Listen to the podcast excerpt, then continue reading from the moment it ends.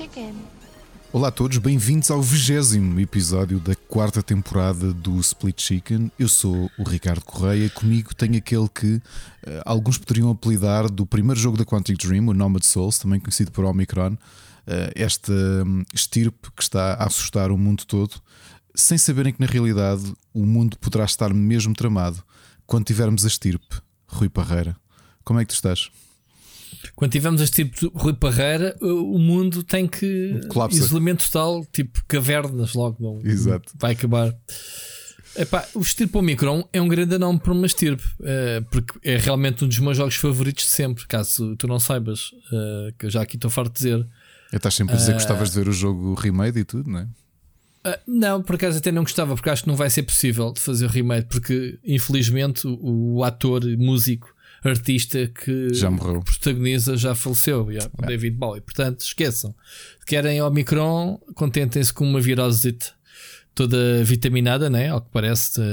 E, e, cá estamos, nós outra vez a falar sobre Covid. Ricardo, é, é- pronto. É, loop da nossa vida.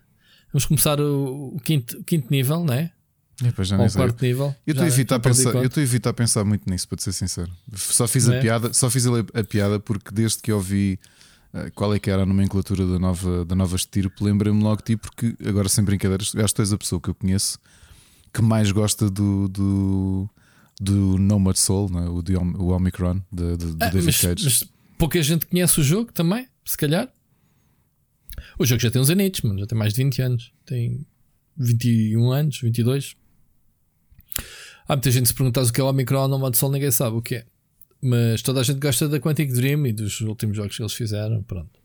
Mas por acaso tenho visto já mais gente a partilhar eh, fotos da capa do jogo a dizer: Olha, eu nova variante do jogo. Pronto, bem originais como tu foste agora. A sério? Oh, pensava Yeah. que tinha sido. Pensava que tinha sido inovador na minha piada. Não, foste inovador porque no, no, no, mundo do podcasting não- ninguém fez essa piada. Estou a falar é das redes sociais, claro que sim. A gente. Rui, isto só para. num- diz o isto. jogo vai ser relançado agora por causa da, da estirpe. Se fosse o Dave Cage, dizia: Man, olha aqui, remastered. Bora. Então, eu, diz nunca, isto. eu nunca cheguei a acabar o Omicron e por acaso comprei-o há, há sete anos. Eh, Exatamente Compraste naquela ideia. Porque havia dois jogos que eu não cheguei a terminar dessa geração e que me deixaram boas memórias. Foi o Omicron e o Undying do Clive Barker. Tá bem, mas o Undying não presta. Oh, pronto, não é assim tão bom. Mas o, Ah. o Omicron. Mas jogaste o Omicron? Joguei os dois e não acabei nenhum dos dois. Eh, Foi, foram dos primeiros jogos que eu tive na, em O PC. Omicron, o Omicron tem um final uh, boss uh, motherfucker, ok? Daqueles que estás bué de tempo a, a matar. O, para quem não, lembras do Omi- o Omicron é um jogo que faz uh, uma coisa muito bem, que é misturar vários géneros de jogos, é aquele tipo de jogos raros. Uhum. Tens combates à Tekken, tens exploração uh, à cidade aberta, depois tens a, Tens a mecânica que já FPS, tínhamos é? visto. Tens uma mecânica Tens, de- F- tens FPS, tens a mecânica do Messiah, que é andares a saltitar a tua nómada corpo. soul de corpo Yeah. em corpo e assumes os fatos e as habilidades dos personagens, né, dos NPCs, eh, como polícia, mas não sei o para, para passares em certas partes. E, e depois tens a componente eh, audiovisual para a altura fantástica. Pá, vê- vês concerto ao vivo do David Bowie, que, que ele encarna duas personagens, o, o Bose, acho que é Bose que se chamava, que é um artista eh, clandestino, porque a música neste momento foi proibida. Lá está, foram buscar o David Bowie para fazer para fazer ao mesmo tempo do, do líder da, da resistência eh, que toca em bares clandestinos, Bose, e mas ele também faz a entidade cósmica da internet, a cena a, a entidade do jogo, né? Que proíbe, eh, proíbe a cena toda. É um jogo muito giro. É, e já agora, já agora isto aproveitei para ir ver quanto é que estava a custar. Por ironia, Hum. começou dia 24 de novembro, termina dia 1 de dezembro a, a Autumn Sale da Square Enix. E se, se tiverem curiosidade em conhecer este, que é o primeiro jogo da Quantic Dream, o primeiro jogo do David Cage enquanto argumentista e, e diretor, não é? porque ele Uhum. era compositor antes disto, eh, podem comprá-lo por 1,49€ neste momento no Steam. O, o jogo está no catálogo da Square. eh, Tá, tá. O jogo foi, foi publicado pela Age na lá, altura. exatamente. E, e Ok. Já não me lembrava desse detalhe. É, neste momento podes comprá-lo por 1,49€, o que é um bom preço para um É, pedaço de mas eu história. não, eu não sei se o jogo, se o jogo Se envelheceu bem, entretanto. Portanto, eu não, eu não arrisco, não, não, não quero jogar. Ah, mas pronto, é um dos meus jogos favoritos sempre, para a altura. E, e lá está, poucos jogos, se calhar, me lembro tão bem de detalhes do jogo como me lembro. Pá, Como pois e lembro este agora. jogo na altura eu lembro-me que teve ter lido um artigo, já não me lembro em que revista é que foi, a falar do mocap disto, que foi uma coisa que eu não me Eh, lembro. eles, de- eles consideram o Omicron o primeiro jogo com o mocap. um, com mockup a oferecer um, um, atores virtuais. Curioso. Literalmente. Uh, yeah. Não me recordo, eh, eu acho que é, é, pelo que eu sei, é isso. Se calhar posso estar, mal, estar enganado, mas acho que é um dos, se não é o primeiro, é um dos primeiros jogos. Ele estava muito à frente no seu tempo, o David Cage, na altura em que fez esse jogo. Aliás, nem os jogos seguintes que ele fez, eh, em, em termos Foram- gerais, tecnicamente foram tão bons como o Omicron. se Esquece. Não, o, o Fahrenheit é um bom jogo, mas já era mais aquilo que viria a ser o estilo dele. O Omicron é que, era, é que foi mais arriscado. Sei. Depois foi anunciado um, um hipotético Omicron 2 e mais uma série de projetos todos cancelados. E, e depois, pronto, o Fahrenheit. uh, seguiu-se o Fahrenheit, depois seguiu-se o, o, o Heavy Rain. uh, depois o, o do Fantasmas, né? O, pronto, ele sempre usou atores uh, a fazer dos personagens. Uh, ele sempre foi muito bom em mockups, tanto que, tanto que sempre que há uma geração de PlayStation, o gajo está lá para mostrar qualquer coisa. Um, mas tirando isso, as mecânicas dos jogos sempre foram um bocado básicas.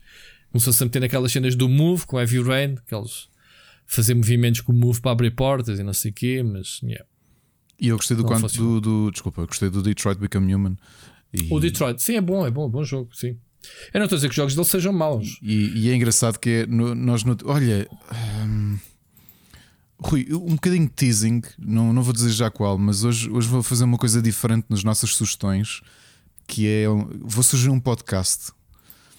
E hoje estavam a ouvir um episódio desse podcast em que um dos hosts dizia uma coisa que eu, tu e o Bruno eh, falámos, e agora isto em continuação com o Detroit Become Human, que é quando tu tens memórias muito fortes de algumas coisas, de alguns jogos ou de alguns livros, ou de e tu sabes exatamente o contexto daquilo.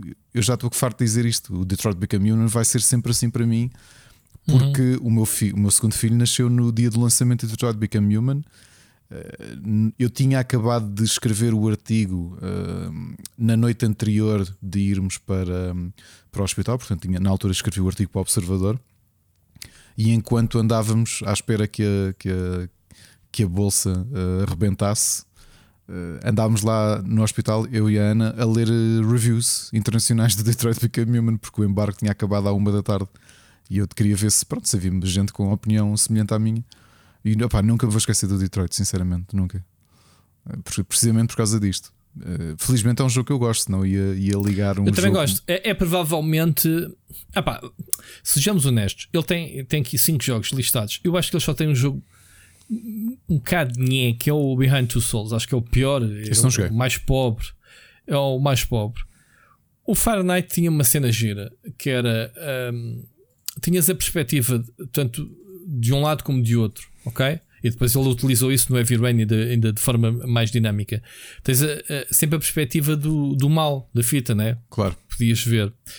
Um, e depois o Rain tem, tinhas várias personagens e tu não sabias quem é que era afinal o responsável por raptar o puto e não sei o quê. Estavas sempre naquela quem é que é, mesmo tu na pele do, do assassino ou do, do responsável, do, do vilão, o jogador não sabe, não tem essa informação.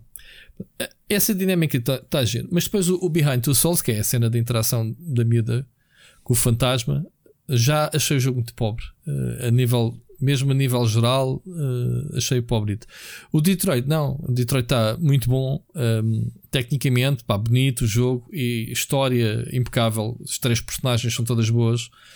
Ehm, mas o Nomad Soul para mim foi o que me bateu mais na altura. Não agora, se eu jogasse agora, se calhar já não, já não era igual. Acho que o jogo evoluiu. Mas se tu dizes que não, também acredito em ti, claro. Mas na minha opinião.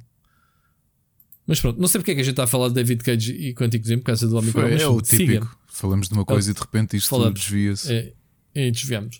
Olha, vamos. eh, eh, este, este poderá ser o, o episódio muito curto e, e espero que, pronto, o pessoal que esteja a ouvir isto eh, olhe para o tempo do, do podcast e ria-se ou não. Mas temos menos mensagens dos ouvintes esta semana, portanto, acho que o frio fez com que o pessoal um, se afastasse um bocadinho. E, e, e, acho que entramos na silly season porque estamos aqui logo a seguir ao, ao Thanksgiving, não é? Dos Estados Unidos. Não se passa muita coisa nestes, neste, nestes holidays. Como é, como é que funciona nos Estados Unidos, Ricardo? Eles agora têm o Thanksgiving, mas depois também tem o Natal. Sim, mas eu, troco, eu acho, eu, o, o, acho que o, do ponto de vista da importância, o Thanksgiving é, é o é o mais Sim, importante. Que é onde se trocam porque... as prendas né? e essas coisas. E, e, para além disso, é, é quando é Super Bowl, não é? Portanto, é. Já foi a Super Bowl? Acho que sim, não é durante o Thanksgiving. Pelo menos nos filmes americanos e séries é sempre aquela coisa não ouvi icónica. falar, eu acho que não. Não. Senão, senão a internet estava cheia disso e de trailers e de cenas. Não ouvi falar nada do Super Bowl. Deixa lá ver. Deixa lá ver quando. Também estou é, também a ver. Não ouvi falar. A sério. Foi este, ano foi, este ano foi em fevereiro, porque terá sido por causa do Covid. Estava a ver. Porque agora a próxima é, dia, é 13 de fevereiro de 22, sim, para o ano. Então qual é que é o okay. evento? Não é um evento qualquer no Thanksgiving, tu aparece sempre na televisão. É o Black Friday. Não, não, isso é o dia. Não, não, não, não. Isso o Black Friday era por causa de, de, terminar os saldos, portanto a malta já foi às compras e os preços caíam, por isso é que é o Black Friday. Uhum. Uh, não, mas não é por isso. Para lá, Thanksgiving Sport Event. Há sempre não um sei. evento esportivo no Thanksgiving. Qual é que é? Não sei. Não faço ideia. Olha, e, e por falar em Black Friday, compraste muita coisa? Nada. Hoje estamos a gravar Cyber Monday. Não, não, não comprei sei, nada. A Mónica passou o fim de semana à procura de pechinchas e não sei o quê, mas acho que também não comprou nada. Nada, não. Não havia nada que eu tivesse à procura já tinha comprado de umas coisas ecrã. de informática. Mas eu já tinha comprado o ecrã em promoção associada à Black Friday e não houve mais nada. Não. Portanto, não, não. Muito bem, olhem, eh, vamos, vamos eh, falar aqui um bocadinho do nosso universo. Obviamente, agradecer os nossos patrons mais uma vez por estarem sempre nesse apoio. Esta semana temos muito conteúdo. Temos este podcast que vai ser uma, uma, uma, porcaria, como podem ver, já estamos aqui tipo a patinar, ainda, ainda agora começámos e, e, andamos a falar de Omicron e Dave Cage e essas coisas todas. Mas uh, vamos ter esta semana dose tripla, portanto, não só vamos ter uh, hoje, terça-feira, né? Uh, que estão a ouvir uma, um, o, o, split chicken habitual, como vamos ter um, ainda não sei o dia, quarta, quinta, Ricardo, não sei qual é o dia que, que a gente falou. Uh, o próximo episódio do Pixel Hunters, o, o podcast dedicado ao retro. Ricardo, esta semana gostaste do episódio? Gostei muito do episódio, pá, foi muito divertido. Voltámos a estar os três a gravar. Vai ser um episódio muito longo, pessoal, preparem-se. É... Não, para variar. Um episódio é muito vai, longo. Vamos tentar fazer este mais curtinho. Sinceramente, um... eu acho que vão mesmo gostar do tema. Não, não vou fazer spoiler do tema. Eu, eu, eu acho que o, os três aprendemos coisas com o tema principal. Foi muito interessante por essa perspectiva. Uh, e vai ser. Hum, acho que há ali uma série de informações que não são acessíveis à maior parte das pessoas. Eu acho que muita gente vai aprender bastante com este episódio. A, a melhor, a melhor coisa do episódio é uma coisa chamada Ice Cream. Oh, God. Ice Cream. Pá, depois vão perceber uh, foi muito giro, foi muito giro. Um, ainda estou neste momento a editar, enquanto estamos aqui a gravar. Uh, mas não é só a única coisa. Vamos ter para cá do abismo 10. É. Ricardo, queres levantar também a ponta do véu? O que é que vamos ouvir? Olha, vou. vou epá, não, isto custa-me um bocado. Um, custa um bocado porque eu, eu acho que te disse isto na sexta-feira. Eu tive que mudar outra vez o alinhamento porque havia uma banda que eu queria trazer no 11 episódio e, e, que por acaso vai aparecer no 12. No 12 eu não vou dizer porquê. Eu já tenho o alinhamento dos, dos episódios todos do ano feitos e tive de adiantar porque o, o vocalista morreu no, no sábado passado. Um, aliás, o sábado há duas está semanas. A tornar, já, já fiz esta, esta observação, está-se a tornar um hábito. Todas as bandas que tens no alinhamento começam a morrer pessoas. Tens de ter cuidado. Exato.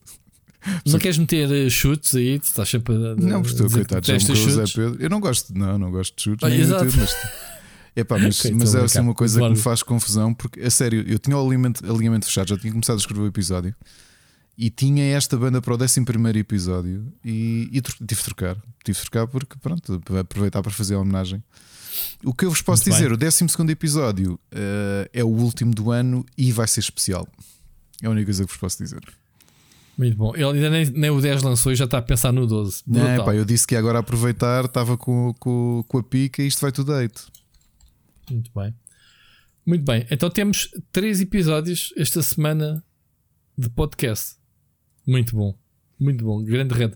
Vamos agradecer aqui aos nossos, uh, aos nossos patrons que tornem isto tudo mais possível. Portanto, o Ruben Miguel, o Alexandre Grande, o Chato, o Rodrigo Braz, o Ruben Borralho, o David Ribeiro, Helder Paiva, Felipe Silva, Nuno Silva, Oscar Morgado, Enzo Bolt, Vasco Vicente, Carlos Felipe, Ricardo Moncancho, Luís Ribeiro, Frederico Monteiro e Bruno Carvalho. Muito obrigado a todos, independentemente da ordem, da importância, do valor.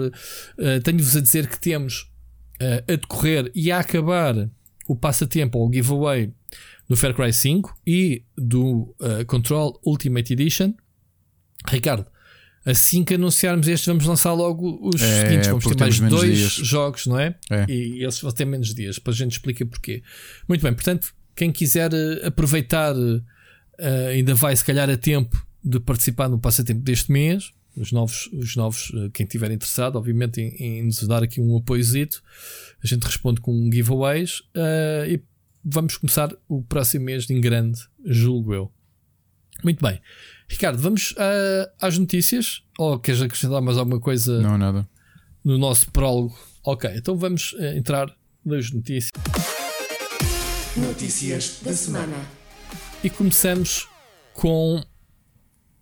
Vamos falar de consolas. Mentira, desculpa. Não é consolas que eu queria dizer. Bilhetes do Spider-Man, Scalpers. Ricardo, como é que é possível já haver um, esta era do campeonato? E acho que o filme só estreia em dezembro, mas lá mais para a frente.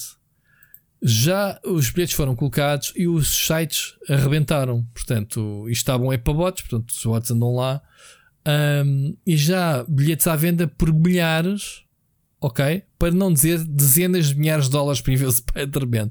Isto é normal. Eu não acho nada, sinceramente, eu não acho nada normal. Isto é normal não. que se veja no eBay não. bilhetes 25 mil dólares. Não acho mesmo nada normal, até porque repara, estamos ainda durante a pandemia, é bom sinal não é, para os cinemas que as pessoas estejam com vontade de, de, de ir até lá. Mas scalpers de bilhetes de cinema é que é coisa que eu. não, mas eu nunca tinha ouvido falar nisso. Epá, espetáculos de música, porque pá, ou, ou vais ou não vais, e já foste. Se não estiveres, se os bilhetes esgotarem. Agora é assim, man, o filme está esgotado no fim de semana de abertura. Que se lixe, meu. Vou para a semana. Ou vou em duas. Fujo da net, pronto. Dodge, para não levar spoilers e o caraças. Agora, 25 mil dólares. Eu gostava de saber se alguém compra isto, que é para morrer. Porque eh, não é, eu digo sempre, não é culpa de quem mete à venda. A culpa é de quem compra. Sempre foi e sempre será. Ok? Eh, eu disse isto, eh, vamos falar de consolas, porque ainda hoje estive à procura de scalpers das consolas e estive a ver no quanto custa isso. Eh, pessoal a vender as consolas pelo dobro de preço, porque também não existe. PlayStation 5 e não sei o quê. Mas isto, 25 mil dólares por um bilhete o Spider-Man, pá, é, é uma coisa brutal. Um, Spider-Man, tá, viste os anteriores? Tu, tu, tu eu, sei, eu, faço sempre esta pergunta porque tu, nunca sei se tu viste os filmes anteriores não ou não. De, não vi. Não estás interessado em não, ver o Spider-Man? Eu estou sempre a fazer esta pergunta. O do, do Jamie Foxx como Electro faz parte desta sequência, não é? Ou não? Não. Então pronto, foi o último que eu vi. Ra sai Raimi, meu. Esse não é do Sam Raimi? Tens... Até não é o do Jamie Foxx, caraças. É o, o Spider-Man 3. Não, o do Jamie Foxx não, não, não, não, não, não. O do Sam Raimi, o vilão é o Topher Grace a fazer de Venom e o, e o James Franco a fazer de Harry Osborn. Então. O Jamie Foxx é o que faz de Electro. Exato. Não é do mas Sam é, Raimi. Mas é, não é dos filmes do Sam Raimi. Então é som do qual? Ah, não. É capaz de ser do. Do. Do Garfield? Não. Nem sei. Mas não, não vi nenhum com o ator novo. Nenhum. Ok. É pá, agora estou na dúvida. Uh... Digo já. Ah, é o, é o do Andrew Garfield, é. Nem é um nem é o outro. Portanto, nem é da nova, nem é da nova trilogia, nem é da, da antiga. É aquele. É o único que o André Garfield fez. É o Amazing. Okay. É o un... os únicos dois. Ah, ele fez dois. Estou perdido já. Ok. Fez dois, fez. Epá, eu detestei o filme. Aliás, foi, eu achei tão mau que depois nem tive vontade de ver o, de ver o anterior. Ok, eu pensei que ele tivesse só feito um, vela. Já nem me recordava. Muito bem, então, uh, pois, mas tu, tu, tu perdeste o fio à meada do, do MCU, uh, ah, não viste mais nada depois do, dos Avengers, é? Uh, vi, acho que não vi. O que é que eu não vi? Esses Spider-Man fazem parte, apesar de ser Pois, mas não Sony. vi, esses não vi, esses não vi. Ok. Acho que vi praticamente tudo o que existe do. Eles MCU. dizem que este vai ser um épico, brutal. Tipo. E, e, acho que a embrulhada com que eles estão a meter, acho que tem que ser grande o filme para explicar. Para não deixar pontas soltas. Olha isso, já não, não, mais. não vi o Homecoming. Ok. E não eu, vi... eu revi-os agora todos na, saga MCU, vi, vi tudo. Pois acho que é o único vi. filme que eu não vi. É o Homecoming. Ok. Nem sei se estou a perder alguma coisa ou não. E o No Way Home. Ah, ah o No Way Home é este, não é? Mas ainda há um anterior, não é? Não há um anterior que tem o. Então, é o Away from Home, Homecoming e No Way, no Way Home. É isso, não é? Bolas. Acho que disse bem. É tudo a ver com Home, Home, Home. É Far From Home, Homecoming, No Way Home. É.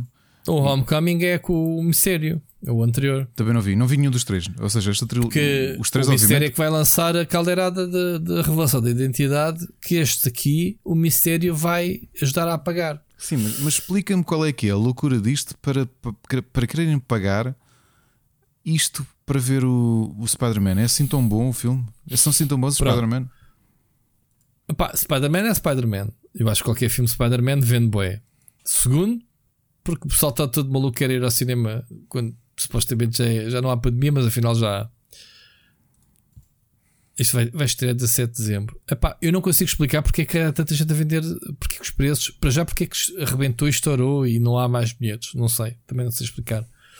Agora, uh, tem havido alguma, algum hype por causa do multiverso, porque por causa teres o Dr. Octopus, não é? do, do, do, do Sam Raimi, tens essa malta toda confirmada e o potencial de teres os Spider-Mans anteriores, o do Garfield, mais o anterior da. Como é que se chama? Do. Como é que se chama o primeiro Spider-Man? O. Uh... Sp Spider-Man do Raimi também. Não Pronto, me lembro. Não interessa. Não interessa. O, Toffer, o, o Elijah Wood. O Tobey Maguire. O Elijah Wood Maguire. série B. Sim, o Tobey Maguire, é isso. Sim. Elijah Wood. uh, pá, pronto. Pronto. Sam, Fica aqui só a nota. Sam Raimi devia querer o Elijah Wood, mas ele estava a fazer de Frodo e teve que ficar yeah. com, com. The Wish. The Wish, exato. o Elijah Wood The Wish é muito bom. é muito bom. Tem que ser, tem que ser. Bom, um, ehm, vamos avançar então. Uh, se calhar vamos ouvir a mensagem já do Bruno Carvalho. Siga. É, é, o que eu digo, a gente vai fazer este, vai ser mesmo o pessoal. É, o que é que se passa com eles? Eles estão. Puma, puma, puma, puma. Exato. É pá, porque há jogos para jogar que não se jogam sozinhos, né? Como costuma dizer Ricardo. É pá, eu estou cheio de jogos. Muito bom. Bora lá. Uh, vamos ouvir então o Bruno Carvalho. Olá, Rui. Olá, Ricardo. Olá a todos os nossos com companheiros de podcast. Espero que tenham tido uma boa semana e que se avizinhe uma boa semana também para todos. Uh, o primeiro assunto que vos trago hoje é, na realidade, uma curiosidade minha, que era saber como é que vocês fazem a análise aos videojogos. Vocês têm um género de uma checklist, uma guideline que vão, uh, que vão fazendo o passo a passo um, como é que é o vosso processo de, de análise? O que é que vocês procuram no jogo para, para depois escreverem? Uh, e depois saber se vocês jogam, é? portanto, o tempo que vocês acham necessário e só depois é que escrevem ou vão fazendo pausas nos jogos e, e escrevendo. Isto é, se vocês uh, puderem uh, revelar a técnica que usam, claro, o segredo é alma do negócio. o segundo tema é saber se vocês têm alguma banda uh, que trocou de intérprete e vocês ficaram a gostar mais do substituto que o original. Uh, eu posso dar a minha, no meu caso é com a banda finlandesa de metal sinfónico os Nightwish, onde a banda iniciou com a, com a vocalista original, a Tarja Turnen, espero não estar aqui a atropelar o nome da senhora.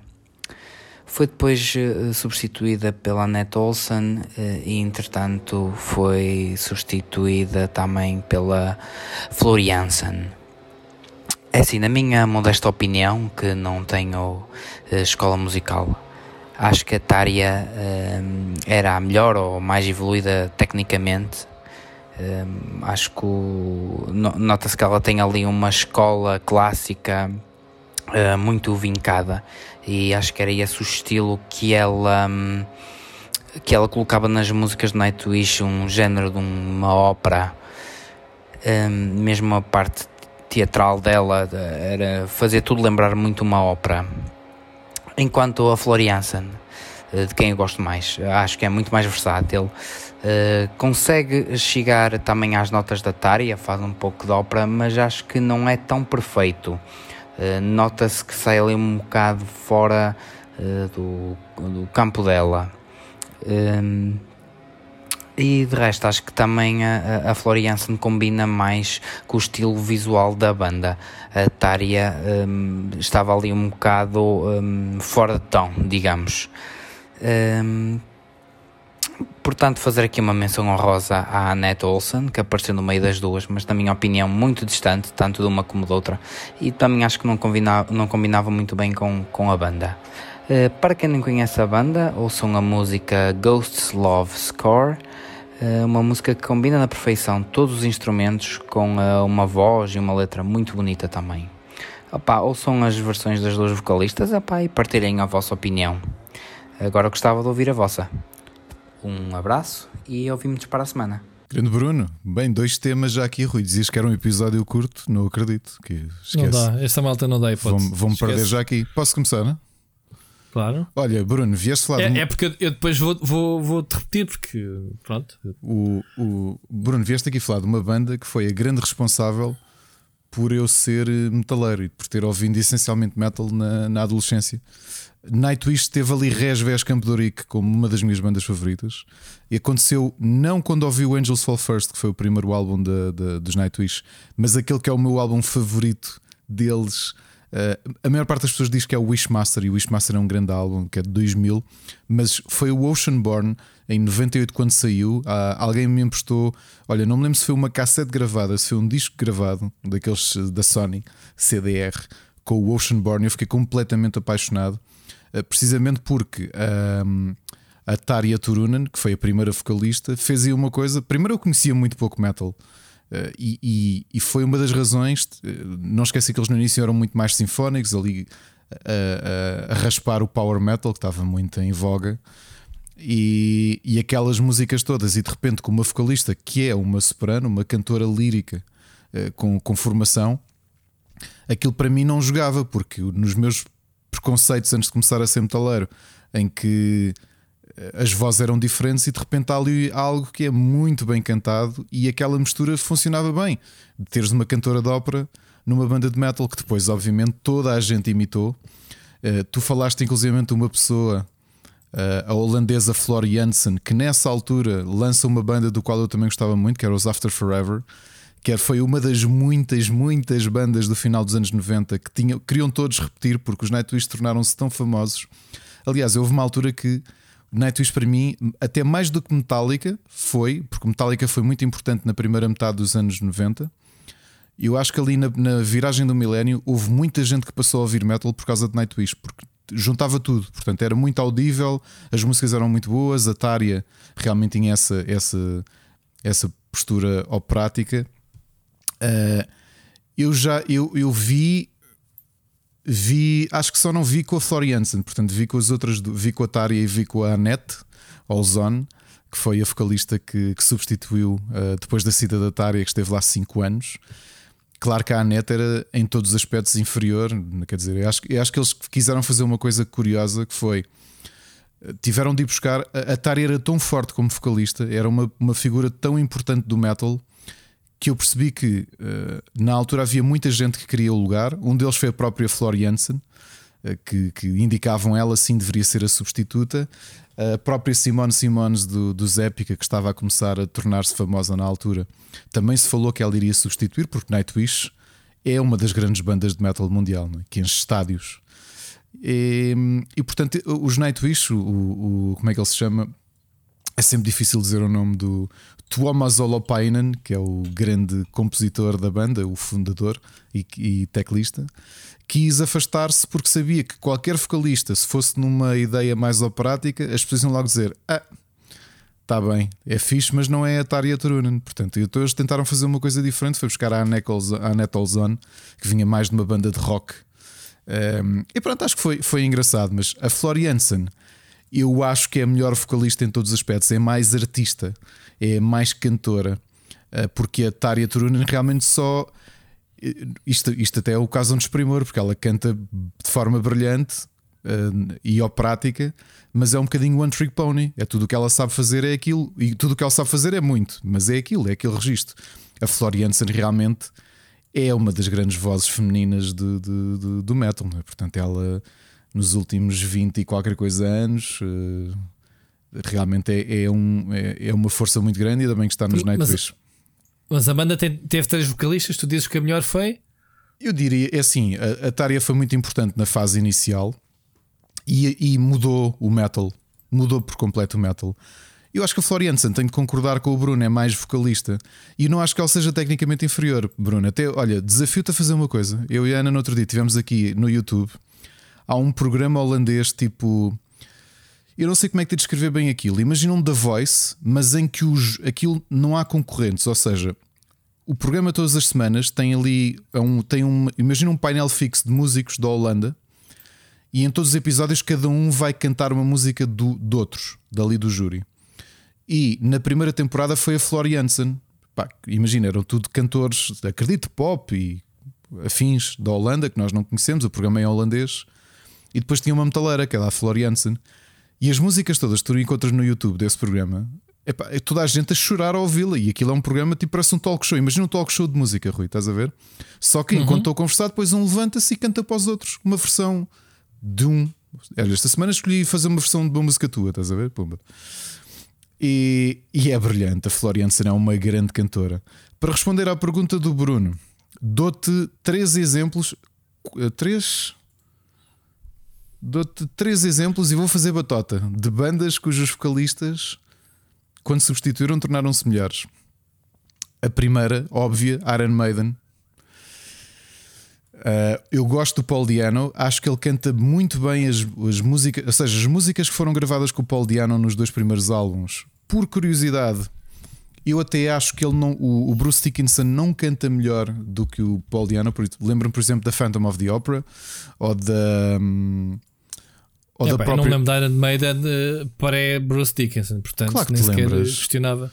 Claro que te lembras, tu, tu garanto, garanto, garanto, lá, no, no Iron Maiden e no Killers tu tinhas o tinhas o, o Paul Diano um, a cantar. É claro, claro que te lembras do, do. Ok, mas não, mas pronto. Já... Aliás, nem, nem, me lembro depois da saída do Bruce Dickinson. Pronto, isso também é para esquecer. Lá, uh... tu, músicas tu te lembras de certeza, uh, Killers.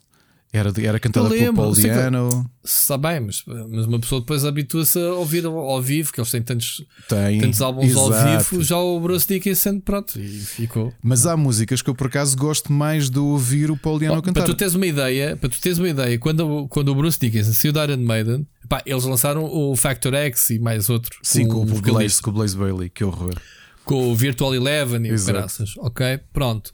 Um, eu, eu não, eu fui, eu fui ouvir que o Bruce Dickinson lançou dois álbuns, penso eu, a solo nesse período. Pá, e os álbuns são muito bons. Do Bruce Dickinson, para mim. São o bolso, preenchia... bolso do Picasso. O bolso do Picasso. É um grande é espetacular. O... Comprei na Feira da Ladra no tempo em que eu ia lá comprar cenas. Vai lá tu. Olha, uh... eu, eu aluguei-o lá, entre aspas. Depois fui lá, fui lá, fui vender em segunda. Olha, Rui, mas tu tens músicas que são do Paul Diano. Olha, tens a Remember Tomorrow, que é uma grande balada que eu eu acho que o Paul Diano canta melhor a música do que o, do que o Paul do okay, que o Bruce Dickinson. Ok, mas não é questão de cantar, estarmos a comparar. A questão é, é pá, é pronto. Não, e ele é inferior, ouve, e pronto. O, o, então, Bruce Dickinson é um caso óbvio. Ele substitui o Paul Diano no terceiro álbum. Epá, e é impossível não gostar mais de Iron Maiden com, com o Bruce Dickinson. Aliás, já ouvi as músicas to quase todas, não todas. Child the Harlot, um, o Iron Maiden, o Strange World, o Running Free, Phantom of the Opera, Remember Tomorrow, tudo, álbuns, tudo músicas do primeiro álbum. O álbum Iron Maiden que é, epá, mudou a, a, a história da música, não é? O álbum original de Maiden mudou tudo. E para mim, uh, Bruce Dickinson. A seguir, duas batotazinhas, mais ou menos. A primeira, aliás, não, dou, dou três, mais três exemplos: Dream Theater. Uh, oh. eu, eu, eu, eu não sou. Nunca tiveram um bom vocalista, mas pronto. Eu não sou fã do James Labrie no aspecto em que a voz dele não me agrada, mas é impossível não dizer que ele é um. Ele é tecnicamente brilhante. Eu acho que ele não tem bom gosto a cantar, mas é tecnica, tecnicamente uh, brilhante. E, e eles tiveram ainda um álbum com o, com o vocalista original no, no When Dreams and They Unite. Uh, tinham. Tinham, como é que ele se chamava? O primeiro vocalista? Eu às vezes até me esqueço como é que se chama o rei do vocalista. O primeiro de todos era o. O Charlie Dominici, exato. Mandaram embora, foram buscar o Labri. O Labri, obviamente, que é um grande vocalista. Depois o caso que eu falei no Por Acá do Abismo dos eh, Symphony X, em que tu ouves o primeiro álbum de, de Symphony X e depois ouves o segundo, o Damnation Game, uh, já com o Russell Allen, e o Russell Allen é simplesmente Deus. É prova porque é que nos últimos 30 anos é o vocalista mais requisitado do metal, porque não há ninguém que, que cante como ele. Uh, e depois, último caso, uh, os Camelot uh, também, portanto, quando já, já vão no terceiro vocalista, eu ainda vi com o vocalista que os tornou famoso, o Roy Khan. Uh, que foi o segundo vocalista, e aí sim também há uma diferença entre ouvir Camelot com o como é que se chamava? Uh, Rob Beck e depois ouvires com o Roy Khan. Portanto, são quatro bandas, todas de metal, em que os vocalistas em que os segundos vocalistas são, tornaram a banda melhor. E ao Bruno, agora vou fazer uma batota, ok? Isto foi uma discussão, o Oscar vai se lembrar porque tivemos esta discussão quando bebemos aqui café ao pé da minha casa e até houve um, houve um senhor que estava sentado na mesa em frente, depois mais ou menos meteu-se na conversa e com alguma piada. Estávamos a falar precisamente da história dos vocalistas. Black Sabbath tiveram uh, três vocalistas. O primeiro de todos, o Deus, Ozzy Osbourne, o segundo, o Deus Dio. E agora a parte que eu vou dizer que é, pá, que é um bocado é, herética para muita gente é que a fase que eu mais gosto de Black Sabbath, obviamente adoro todas elas, mas eu acho que a que é mais underrated é a terceira fase. Uh, antes do regresso do Ozzy Osbourne, que foi com um vocalista que é o Tony Martin, que foi no início dos anos 90 quando a banda era, era de hard rock puro. Epá, muito boa mesmo. Tenho imensa pena que que pronto que, que, que não tenham que não tenham continuado. Uh, mas pronto, aqui vários casos de bandas. Claro que elas são todas de metal, agora de mainstream não me lembro de nenhuma banda. Tinha aí notado ACDC, mas pronto, isso não foi substituição, foi uma questão de o primeiro vocalista ter morrido. Foi substituição uh, na mesma. Eu não me lembro do. Da, como é que. Não me lembro da voz do primeiro vocalista. O registro era parecidíssimo. Pá. Era? Uh, a história dos ICDC, eu já contei, é, é, é, muito simples. Era, pronto, o, o primeiro vocalista era um bêbado do caraço, como, como, todos os outros, só que teve ousado de morrer engasgado num vómito. Sabes disso? Sim, Essa sim, tragédia. Sim, sim, sim, sim, Pronto. E então, eles quando andavam a fazer. Pronto, a banda era muito jovem, não sei quantos álbuns aquele é editou, se um, se dois, não, não tenho a certeza. Andavam a, a, à procura de um vocalista e, e, eles tinham um tipo, um, um roadie, que um dia agarrou no microfone e depois para lá que as parvoices dele. E é isto, Brian Johnson. Ficas tu. Sim, exatamente. Portanto, é isto. O gajo era um, era um roadie, era um assistente deles, man, era um bacana que andava sempre com eles. Pronto, ficou.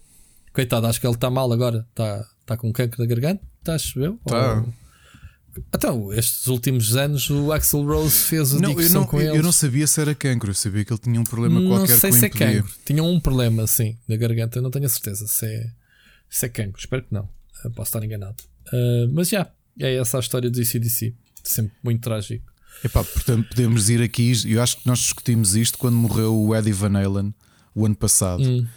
Eu adoro o David Lee Roth, não é? é um vocalista do Caneco, mas é inegável quando o Sammy Hagar foi para Van Halen, eh, que também apanhou ali uma fase dourada de, de, de- hum, da banda, não é? Quer dizer, ali quando eles se juntam em, em 85, ainda tem ali uns sucessos ah, muito bons, porque o Sammy Hagar também é um. O Sammy, Sammy Hagar é um grande vocalista também. É epá, bandas que, que nem sei o que é que tenho de dizer, mas Van Halen também. Quer dizer, não, é um bocado injusto. Eu gosto muito do David Lee Roth também. Olha, estou aqui a ler que o. Que o, que o, o Johnson está tá de regresso, já está integrado outra vez e É? já estão a gravar um novo, novo álbum. Olha, boa, Yeah. ainda bem. Pá, ele. Uma doença, mas não dizem o que é que era. Pá, há uma doença que é velhice, né? Isso daí, 74 anos, mente. pá, pá, o gajo com 74 anos mandar aqueles. Fogo. Durante décadas a, a puxar pelas cordas vocais desta forma, não sei. Mas pronto, gosto muito deles. Ah, olha, vou dar aqui um Eh, caso, desculpa, vou dar aqui um caso, Bruno. Esta, esta não podia, estava a ser injusto, me esquecesse desta. É mais ou menos batota, mas Fleetwood Mac, ok? Hum. Fleetwood Mac, eh, existe uns Fleetwood Mac antes da entrada da Stevie Nicks e do e do Leeds em Buckingham e, e depois. Portanto, são duas bandas completamente diferentes. Portanto, eles entram em 77 e fazem aquele que ainda hoje é um dos, eh, dos álbuns mais vendidos eh, da história da música, que é o Rumors. E tu ouves os álbuns anteriores de Fleetwood Mac, que são engraçados, eh, não acho que sejam nada do outro mundo, eh, na altura ainda com o Bob Welch na, na voz, e de repente eles contratam uns.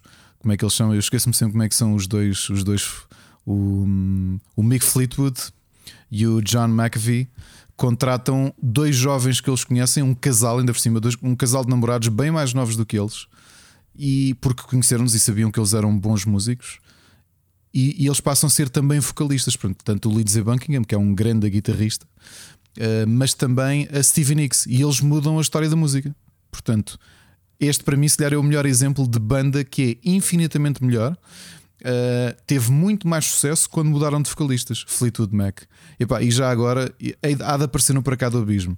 Mas se, se quem nos está a ouvir nunca ouviu o álbum Rumors dos Fleetwood Mac, epá, vão ouvir. Porque Então, tu, também não tens Genesis, que o Phil, Phil Collins assumiu como vocalista. Qual é que era o primeiro? o também Peter Gabriel, conhecido, Peter Gabriel. Peter Gabriel. Sim, uh, mas ele era Será mais simples porque ele é diferente. uh, é diferente. Bem, oh, Rui, tu vieste logo trazer aqui. Aliás, isto é culpa do Não, Bruno. porque o Peter Gabriel, se calhar, é melhor vocalista que melhor sei. artista que o Phil Collins. Né? O Phil Collins era baterista, nem sequer era, era, era vocalista. Portanto, E ele, a partir do, do, do Trick of the Tail, passou a ser baterista e vocalista. E ele é um baterista brutal e é um vocalista brutal. Mas há diferenças, porque hum, também. Primeiro, porque aquela fase inicial com o Peter Gabriel, era muito mais experimental, muito mais artista, muito mais prog. E eles têm uma fase de transição que gravam ainda. Eu acho que há, um bom álbum. eh, aliás, eles têm bons álbuns antes de serem totalmente pop. Uh, os Genesis, quando o Peter Gabriel sai, uh, se bem me lembro, do- depois do Selling England by the Pound, gravam o Trick of the Tail com o, com o próprio Phil Collins na voz, que eu adoro. Uh, e passado pouco tempo sai o outro fundador da banda, o guitarrista, o Steve Hackett, e é quando os Genesis entram ali nos anos 80 e depois tens aquela mudança de som uh, de. hum, uh, o é que- Land of Confusion, não é? Se não me engano. Sim, sim, exatamente, exatamente. Portanto, há muita gente que detesta essa viragem para o pop, porque assim, tu ouves, tu ouves Genesis desse tempo, não é? Estou-me a tentar lembrar como é que se chama o primeiro single dessa A fase. primeira vez que ouvi Genesis foi com o Land of Confusion, por causa do teledisco baseado nos eh, Spitting Images, né? na, na altura, os, aquelas caricaturas Exatamente. dos presidentes e essas cenas. Exatamente, mas, pá, mas tu ouves um. tu ouves um Selling by the Pound, ouves um, um Foxtrot ou um Nursery Crime e depois vais ouvir eh, essa na fase do Invisible Touch, é isso, e o Weekend Dance. Uhum. Uh, e já não tem nada a ver, não é? Aquilo é muito, faz muito mais lembrar o que nós viríamos a conhecer o Phil Collins a sol, que é brutal. Uhum. Aliás, há muita gente que goza com Phil Collins. Eu acho que Phil Collins é dos grandes músicos da, da música pop, não só, e do rock. Tem músicas, tem singles que eu acho que são eternos, tipo uh, Another Day in Paradise. É pá, todos nós crescemos a ouvir essa música, não é? Aquele som. Sim, ele, ele, ele, ele, ficou surdo, não é? Ele está surdo, é verdade. Formoso. Está mesmo surdo completo? Está ou... quase, quase, quase. Aliás, uma coisa, eu não sei se já foi ou não, que é uma coisa que eu tive pena. Ah, isso. Uh, eles juntaram-se, uh, já não lembro, todos, todos os originais de, portanto, o Mike Rutherford, o Tony Banks, o Phil Collins, o Peter Gabriel e o Steve Hackett, reuniram-se para o Adeus, que era fazerem três concertos em, em Inglaterra. Que era suposto ter sido em. Adeus de Genesis ou Adeus de Phil Collins? De Genesis, porque eles, eles já estão todos com uma idade avançada, não é? Mas o, o Phil Collins está notoriamente mais desgastado. Uh, e eles decidiram fazer um, uma turnê de despedida só no Reino Unido, que aliás começou na América e depois passou só para o Reino Unido. Faltam só quatro datas que passaram para março de 2022. Estamos a falar de bilhetes vendidos a centenas de euros e que esgotaram em minutos, porque pá, eu, eu não moro em Inglaterra nem, nem, nem tinha previsto, mas garanto se eu estivesse no Reino Unido faria tudo para conseguir ainda ver os Genesis a tocar, percebes? Porque eles são um pedaço da história. Um, mas aí, aí por acaso é difícil dizer, porque o Peter Gabriel é um ótimo vocalista. Uh, não acho que seja daqueles exemplos de banda que tivessem melhorado sem. Uh, que tivessem melhorado ou que tivesse gostado mais desde que saiu o vocalista original, por acaso. Uh, epá, mas eu adoro isto, olha, Rui. Vou-te só dizer uma coisa: prepara-te para o meu conselho no final do, do episódio, porque vais perceber o quanto me está a saber bem esta discussão que estamos a ter agora, ok? Discussão lançada pelo Bruno, claro. E depois estás outro tema. Estás a falar, dos vocalistas, não é isso? Exatamente, exatamente. Ah, ok. ok. Pensei que estávamos a falar de discussão mesmo, porque a gente ainda não discutiu, discutiu. Não, não, não, estarmos aqui a debater, debater, debater isto. A debater isto. Cara, Muito bem, olha, outra parte do, do, do tema do Bruno. Uh, ah, espera, olha, lembra-me só mais um: Halloween.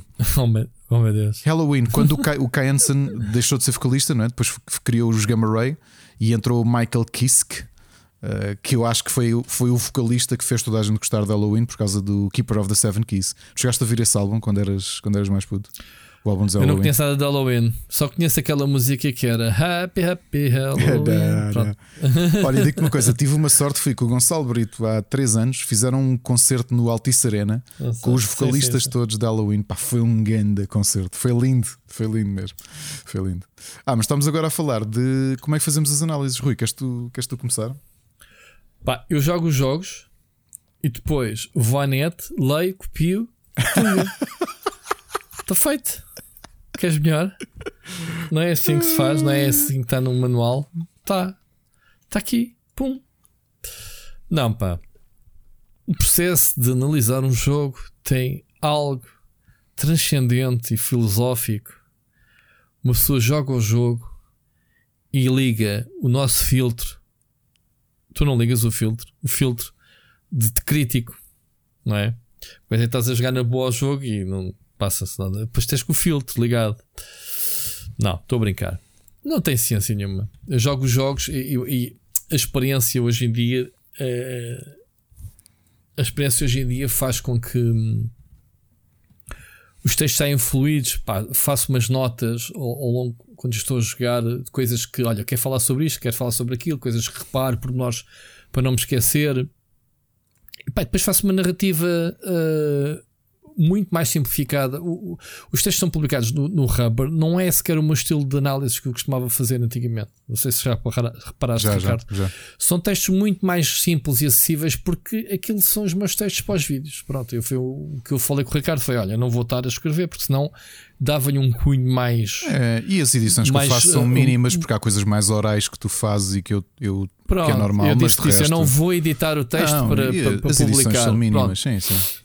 Pronto, e, e porque senão eu, eu, eu identifico um, bocado com o Ricardo com as cenas de, de não ao extremo de ir buscar coisas Uh, comparações, porque ele tem, obviamente, uh, outras, outras uh, cultura, né? tens arte, tens muita música, onde vais buscar inspiração para fazer comparações.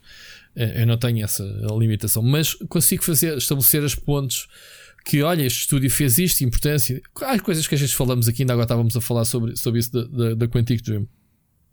Isso num vídeo era uma seca. Se eu tivesse tipo 5 minutos a falar de, da contextualização do estúdio do jogo, eu não sei que era uma seca. Portanto, não faço isso no geral. Às vezes estico-me mais um bocado uh, porque acho necessário.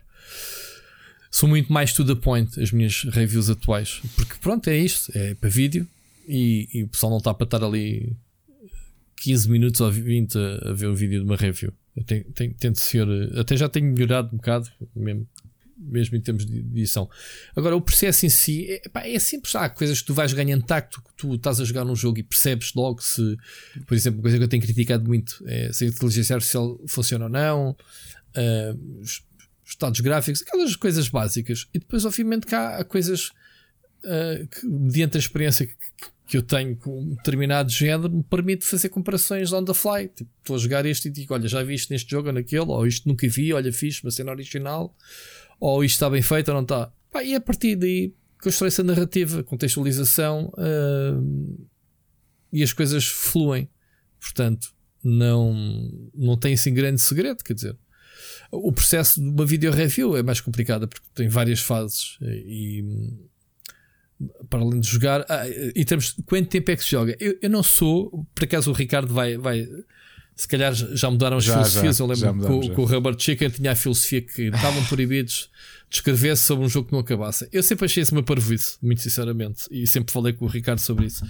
Olha, é um bocado parvo. O Miguel Nogueira, que nos ouve, é, inseriu como regra, porque há jogos e jogos. É, se trabalhasses numa redação essa regra, eras despedido. Olha, vou só escrever o Assassin's Creed Valhalla quando acabar o jogo. Muito bem, daqui a 15 dias, se formos olhar para o tempo útil de 8 horas diárias, né? Eh, que a gente sabe que um, um reviewer de videojogos profissional não, não tem, tem mais. Um, então estávamos 15 dias só na, sala a jogar, quer dizer, e não saímos lá. E isso não funciona assim. Tu tens é que ter a capacidade de jogar o suficiente eh, para saberes se já fizeste o break-even das mecânicas todas. O pessoal diz: Ah, não jogas até ao fim, não sabes se a história depois fica melhor ou pior. Man, também não te vou falar da história da análise, porque não é suposto estar de spoilers. Portanto, pode-se falar sim se a narrativa é coerente, se, se faz sentido, se, se. Pronto, mas eu não considero que seja importante acabar os jogos. Agora, jogar o tempo suficiente. Uh, eu costumo dizer que que se eu não tiver jogado o jogo suficiente, também não me vão sair palavras. Uhum. E se as coisas, se eu me sentar e as cenas fluírem, foi porque eu joguei o suficiente. Pá, eu não preciso de jogar dezenas de horas um Battlefield ou um Halo Infinite multiplayer ou um Call of Duty online, jogos online, para perceber logo e desmanchar o jogo, que é o que interessa para as pessoas, é saber pá, quantos mapas, se está bem feito, se não estabilização, jogar um, um MMO já requer, requer, por isso é que eu não faço análise de MMOs, porque pá, o jogo tem um endgame que é o mais importante do jogo, depois das horas que tens, complicado de falar do, do MMO sem falar do endgame, porque é a parte mais importante de um jogo. Um, e portanto, basta que as pessoas tenham uh, aquilo que eu chamo de sentido crítico, que é perceber no tempo que jogam, e, e quando estou a falar, não quer dizer que sejam faz uma análise com meia dúzia de horas de um jogo, como se fazem dezenas. Eu, já, já houve jogos que eu não fui capaz de me sentar para escrever sem acabar. Dou-te exemplo, o Yakuza Like a Dragon, um jogo que eu demorei 60 horas a acabar e só comecei a escrevê-lo quando os créditos rolaram. São raras exceções, não, não precisaria de sequer nem chegar a metade do jogo para perceber que o jogo, a qualidade que tinha e, e para onde é que diziam, para onde, para onde é que o jogo iria. Portanto, há uma sensibilidade que ganha-se ao longo dos anos. Um, Ricardo, não sei se o teu Quero. processo. Vou, vou, vou lá, mas vou só. Desculpa, fiquei mesmo aqui a martirizar porque isto vai ser uma semi-chibatada a mim mesmo, que é. É meio batota. Estou a voltar ao tema anterior e já voltei esta das análises, desculpa. Anathema, Oh quando foram criados, o Vincent era vocalista, mas no- nos primeiros EPs e primeiro álbum foi o Darren White o vocalista, e só no, no Silent Enigma é que o Vincent eh, volta a ser vocalista. Portanto, essencialmente podíamos dizer que a minha banda favorita, eu gosto mais deles desde que mudaram de vocalista, o que é mais ou menos batota, mas pronto. Eh, E o outro é The Gathering, como é que eu me esqueci antes da Anek entrar? Quando estava lá Ricardo, ainda ninguém o... quer saber, já, o pessoal já está no outro tema, Epá, meu. mas eu, tinha- eu tenho, eu tenho que exercizar isto. Eh, Enquanto o Bart Tem- Smith estava lá nos dois primeiros álbuns, no Always e no Almost a Dance, The Gathering era um meh.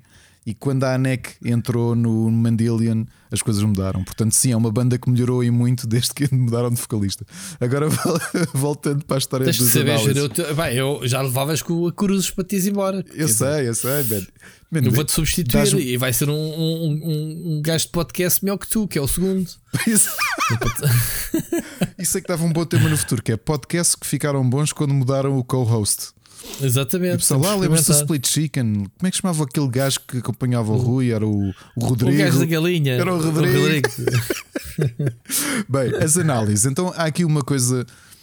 Quando eu entrei no Rubber, o Miguel e o Fred e o André tinham estabelecido como regra que tu só podias escrever uma análise quando tivesse jogado o jogo até ao fim.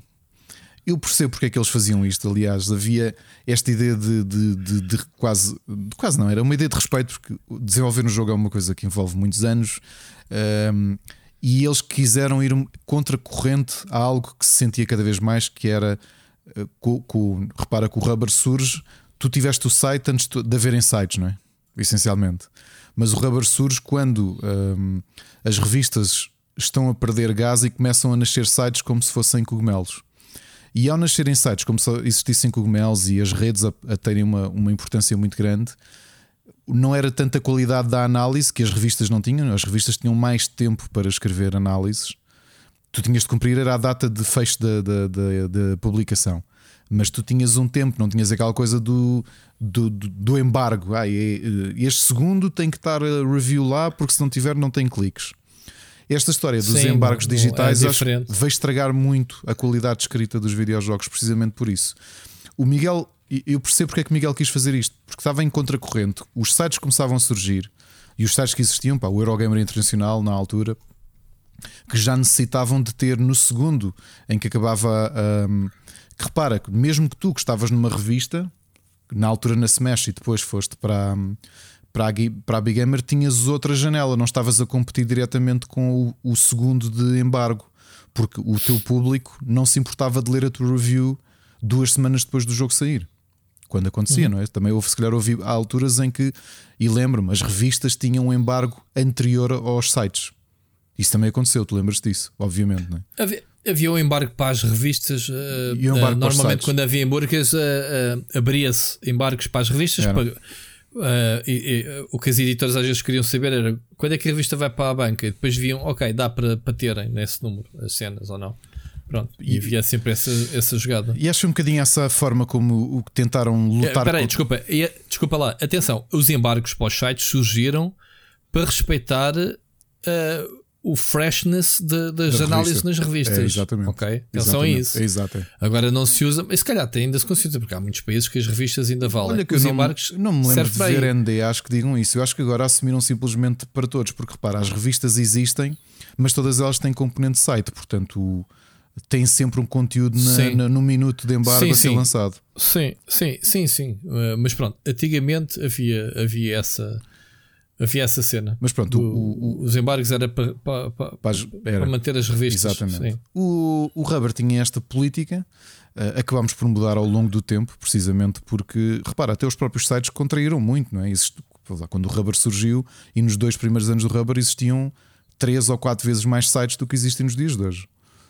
Nos dias de hoje são, são muito poucos. Eh, E agora, Bruno, eu, eu, eu acho que quando, é isto que o, o Rui diz: quando tens algum traquejo a fazer isto, tu vais ganhando vais ganhando rapidamente eh, a sensibilidade para perceber quando é que já chegaste ao ponto. Eh, provavelmente chegas a uma altura que tu sentes É- e, depende de É jogo para aquela jogo. pergunta, é aquela pergunta: tu precisas explorar uma mapa toda do Forza Horizon 5 Não. para, escrever-se para Não, review? não, de Epá, todo, de todo. Tu consegues, de todo. tu consegues uh, fazer o break-even do jogo É. em meia dúzia de horas ou 10 horas de jogo, pá, percebes? É diferente. Eu acho, eu acho jogo. que aqui o segredo que eu, que eu sempre disse a toda a gente que tem trabalhado comigo no Rubber nos últimos anos é pá, ser honesto contigo mesmo, porque ao seres honesto contigo, estás a ser honesto com o Bom teu leitor. E ser honesto. Exatamente. Que é, Olha, tu- boa, boa, boa comparação. Se tu sentes que naquele momento está, eh, a opinião que vais dar é fundamentada, sentes-te confortável com ela, falo. Estás a ser o mais eh, honesto e respeitador, não só para o jogo, mas para o. Não há horas. Pá, sincero, vamos ser sinceros. Epá, sem vergonhas, há AAAs que tu, em uma hora e meia, sabes exatamente o que é que o jogo vale. Não há nada que vá para além daquela hora e meia que vá mudar a tua opinião, garantidamente. Sim, há muitos. Há, muitos Há jogos, jogos, que, que há- se, esgotam, há. se esgotam ali. E há jogos que tu sentes, e já conversámos os dois sobre isto, que é jogos em que tu sentes que necessitas de ir ao fim porque, por exemplo, a componente narrativa é tão importante que tu sabes que aquilo vai ser um make it or break it, que é a forma como vão uh, desempacotar a história vai-te mudar a tua opinião final. Repara, uma coisa que eu senti, eu só. Eu, Está bem que a PlayStation também dá uh, acesso aos jogos com muita antecipação. Tu sabes que eu joguei 50 horas de Death Stranding antes de escrever o artigo. E é daqueles que Sim. eu acho que eu precisava mesmo de, de ver. Sim, oh, sim, Ricardo, é- é- esse é um exemplo, mas uma coisa que eu aprendi nestes 20, e não sei quantos anos é que avaliares a história é a coisa mais subjetiva que podes ter. Eu posso dizer isto é a melhor história de sempre, e tu dizes é Phoenix, porcaria de história. Olha, o Death Stranding é o exemplo disso. Ou adoras ou testas. Rui, mas é isso, mas, mas isso é uma questão de tu seres honesto contigo. Que é, se tu estás a jogar um jogo e tu de repente dizes, ok, eu tenho uma opinião hum, def- definida para o jogo, mas eu O- o preciso problema saber. é que tu se vais explicar porque é que gostaste ou não gostaste da história, não, tu não, vais cair no spoiler. Não, não vais, não é, vais. É muito complicado Não vais, tu podes. de analisar uma história. O que me aconteceu no Death Stranding foi precisamente isto: foi não dizer, não, não fazer spoiler nenhum, porque sabes que eu nunca revelo nada sobre o enredo em nenhum artigo meu. Aliás, é uma coisa curiosa que é o, o- um exercício que eu faço, Bruno, e uma dificuldade que eu tenho a escrever eh, artigos, talvez dos poucos, é nunca referir praticamente nada sobre o enredo. Eu não quero dizer nada e a minha explicação é simples. É porque mesmo eu a fazer reviews eu quero saber o menos possível sobre o jogo. Quer que seja o jogo Sim, a mas, dizer. mas lá está, uma- uma- para dar o contexto e a contextualização do jogo, eh, convém, pelo menos, o, o que está na sinopse, é o- mais ou menos o que eu. O que eu Sim, não vais muito mais longe. No caso, Agora, há muita gente que gasta 3, 4 parágrafos de uma análise em xixoriça a contar a história. Controlamos a personagem que pertence ao clã, não sei o quê, e tem que ir salvar o mundo e a princesa. Mas depois dá uma reviravolta, ele perde o braço e mete lá uma caçadeira, e depois veio os mortos-vivos. E ah, pá, Pá, yeah. por isso, eu- Tipo, vou- como abrindo, leitor, estás, yeah, abrindo, obrigado. abrindo aqui, o Rui está sempre a dizer dar nomes. Eu vou-vos dizer uma coisa que nós conversámos desde o início no Rubber, que é o tipo de escrita que nós queríamos fugir a sete pés era do Eurogamer. E eu vou-te dizer porquê. O Eurogamer é um site, portanto, não tinha revista, tinha uma necessidade de cliques. E há uma estratégia que o Eurogamer tem desde o início. Se vocês repararem que as análises deles têm sempre o segundo separador, ou seja, tu lês e quando chegas ao final do texto tens que carregar next para- e dás um segundo clique. Ok? Portanto, vamos ser práticos. Os artigos do Eurogamer são separados naquela coluna. Provavelmente o- os editores vão te dizer que era para não cansar o leitor, para não teres demasiado scroll. Eu digo-te não. Os artigos são feitos assim porque cada artigo vai dar dois cliques. Porque é o clique inicial de tu leres metade do texto e depois tens o next para leres o resto do texto.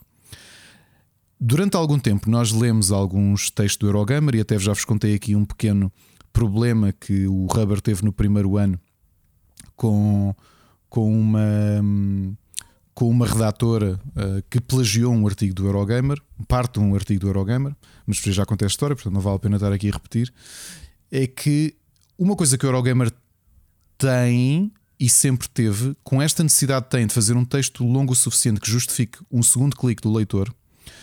A maior parte dos textos eram tão sensaborões que eram pouco mais do que manuais. Uh, o Eurogamer fazia uma coisa e faz que, que é um substituto dos velhos tempos, do início dos anos 90, quando os jogos tinham manual de instruções. Por grande parte dos textos do Eurogamer, e, e talvez tenha mudado nos últimos dois anos, porque talvez tenha sido a fase que eu fui lá menos, dois, três anos, mas uma, São mais explicativos do que críticos, não? Exatamente.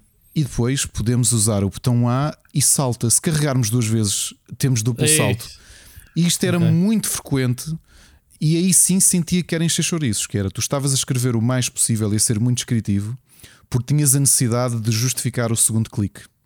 Ok? Uhum. Que são aquelas pequenas estratégias de negócio, novamente. Eu não vou aqui dizer que fizeram bem ou mal, porque o Eurogamer é um site profissional, tem salários para pagar e salários pagam-se com cliques. As estratégias uhum. que arranjam para encontrar esses cliques podem ser ou não avaliadas por quem com lê. Cliques e, com cliques e, e takeovers do Caça-Fantasmas. Olha, estou cheio de inveja, eu quero ir ver este filme. Pronto. Um, mas... Deixa-me só dizer já agora, já que tu, ao bocado do nada, ah e tal, lembrei de mais uma banda. Eu não me lembrei de nenhuma banda. Acabei de entrar no Eurogamer e está confirmada já uma próxima trilogia de filmes de Spider-Man, não só com o Tom Holland um, como parceria da Marvel com a Sony Pictures. Portanto, chegaram à conclusão que é melhor manter a cena. Pronto. E portanto é isto: Scalpers, vai haver mais filmes. Isto do ponto de vista de, da minha parte escrita, um, como, como eu sempre disse aqui, que, que, que, a nossa herança era muito mais o, o, o, tipo de análise que a Edge fazia, e no caso português, do que a Hype, e especialmente a Smash, se propôs a fazer, que era ter um ângulo fazer New Games Journalism, ou seja, a experiência do. aquilo que o Karen Gillan fez também durante uns anos, antes de ser argumentista, essa perspectiva. Aliás, foi o Karen Gillan que cunhou as, o, o, termo New Games Journalism, que é não ser descritivo, uh, não teres essa visão técnica, não, não teres uma checklist de coisas que tens que falar ou tens de analisar. Uh, eu não me lembro de uma única vez, epá, corrijam se for preciso. Eu acho que tenho 1400 artigos no Rubber. Não houve uma... Já agora, eh, Bruno, não tenho checklist também. Esquece, não tenho ordens, regras, não. Há coisas, por, por exemplo, que eu me recuso a falar, e se encontrar algum artigo meu que refere isso, é muito. Eu acho que deve ser raríssimo, deve ser por alguma uma questão específica. Eu, por exemplo, eu não gosto, a, a menos que as questões técnicas sejam uh, intrusivas, uh, do género o jogo tem grandes, grandes problemas de optimização e tudo isso. Eu nunca refiro o standard do género. Este jogo corre a não sei quantos FPS, a não sei. I don't give a crap. Isso é a mesma coisa que estar a ver um filme ou estar a ler um livro. Uh, e ainda por cima, como sou designer e, e especializei-me em design editorial, estar a avaliar o livro e dizer um, ehm, gosto muito deste livro porque foi feito em, em, em Tahoma uh, Corpo 11. Gosto muito. Portanto, para mim é completamente secundário essa, essa perspectiva formal. Para mim é mais importante a experiência. E o ângulo. Eu vou-te dizer que o grande desafio que eu tenho a escrever artigos Ehm, a fazer análises e é uma coisa que eu tenho a trabalhar em background enquanto estou a, a, jogar é a tentar encontrar o gancho. E o gancho é como é que eu vou uhum. começar o texto. Porque se vocês já repararam nisso, obviamente, uhum. mesmo que não leiam, não leiam o Rubber Chicken, basta para quem ouve as minhas reviews, as minhas participações um, ehm, com tanto gosto aqui no canal do Rui, do, no split screen, que eu tenho sempre um início diferente. Porque a minha ideia é sempre que ponto é que eu posso fazer, que ângulo é que eu consigo dar para começar este artigo, que perspectiva é que eu vou dar que me permita situar e personalizar a minha perspectiva, a minha visão deste jogo e o leitor se sinta, ou neste caso o ouvinte, eh, ou espectador, se sinta, venha comigo nesta viagem. Portanto, que não seja um início uh, habitual. E, e, para mim, esse normalmente é o meu grande desafio. O que eu normalmente faço é vou tirando notas, tenho sempre um caderno ao pé de mim Uh, e agora podias dizer porque é que não tens um Google Docs? Eu digo para não fazer Alt Tab. Para mim ainda é muito mais simples. E outra curiosidade: os meus, o meu primeiro ano de Rubber Chicken eu escrevi os meus artigos à mão, primeiro, e depois datilografava-os, o que era uma coisa. Um dia fotografos. Isso é, isso é brutal, mano. Isso é muito, muito radical. Um, tinha esse hábito de sentava-me num sítio e punha-me a escrever uh, num café, ia para o café escrever à mão. Um, e portanto, ainda hoje gosto de apontar, eh, assim que vejo alguma coisa, estou a jogar, e acho que é uma coisa que o Rui deve sentir, e acho que toda a gente que avalia jogos, toda a gente que critica ou quer que seja livros, cinema, vejo isso, imagino a dificuldade que é quem avalia cinema no cinema, que tem de sair e logo naquele instante pegar Nunca um... consegui perceber, nunca conseguiria ser crítico de é, cinema. Pegar um bloco de notas eu e do filme já não me lembraria, é exato, é. eu não me lembraria de, de cenas. Não podes escrever no escuro, é não isso. podes acender um telemóvel ou um tablet ou a... o que é que seja. E não sei que, não Esquece. Sei que. A gravar, já viste? Epá, eu dou muita mérito Também. aos críticos de cinema. Também. Não é os wannabes, atenção, porque há, há wannabes. Estou a dizer, aquele crítico de cinema mesmo, que, pá, eu, eu, vejo mais na televisão, obviamente, uh, aquelas peças, itas, uh, mas mesmo escrito uh, na Empire, por exemplo, Uhum. uh, tínhamos vários. Epá, eu, eu não consigo perceber como é que se fazem críticas de cinema. Lá está. Era a pergunta que eu faria se fosse o Bruno a um podcast de cinema. Tipo, mano, grande mérito. Cuides para eles mesmo. Olha, e, e- e o que eu costumo fazer é apontar algumas notas. Eu acho que há uma coisa que às vezes acontece é hum, quando já fazes isso há muito tempo e já, já escreveste muitos artigos. Eu acho que tu estás, a, tu, tu estás a jogar e muitas vezes tens de ir desligando o crítico, que é também para teres algum usufruto do próprio jogo. Que é não estás sempre a olhar naquela do. E o teu cérebro está em, em task, em background task a, escrever e pá, tal. E tu apontas. Eu normalmente faço isso depois do break-even. Ou seja, já tenho tu- tudo o que preciso do jogo. Uh, se escrevo a análise, tendo a, a arquivar o jogo e quando não me apetece arquivar o jogo, então não gravo. Oriento o texto, alinho, faço alinhamento e continuo a jogar o jogo. Porque lá está, não precisas jogar 60 horas o jogo para saber se o jogo é bom ou mau.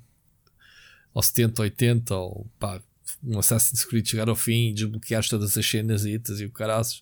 Estava-me a lembrar que uma vez, numa análise que eu fiz do.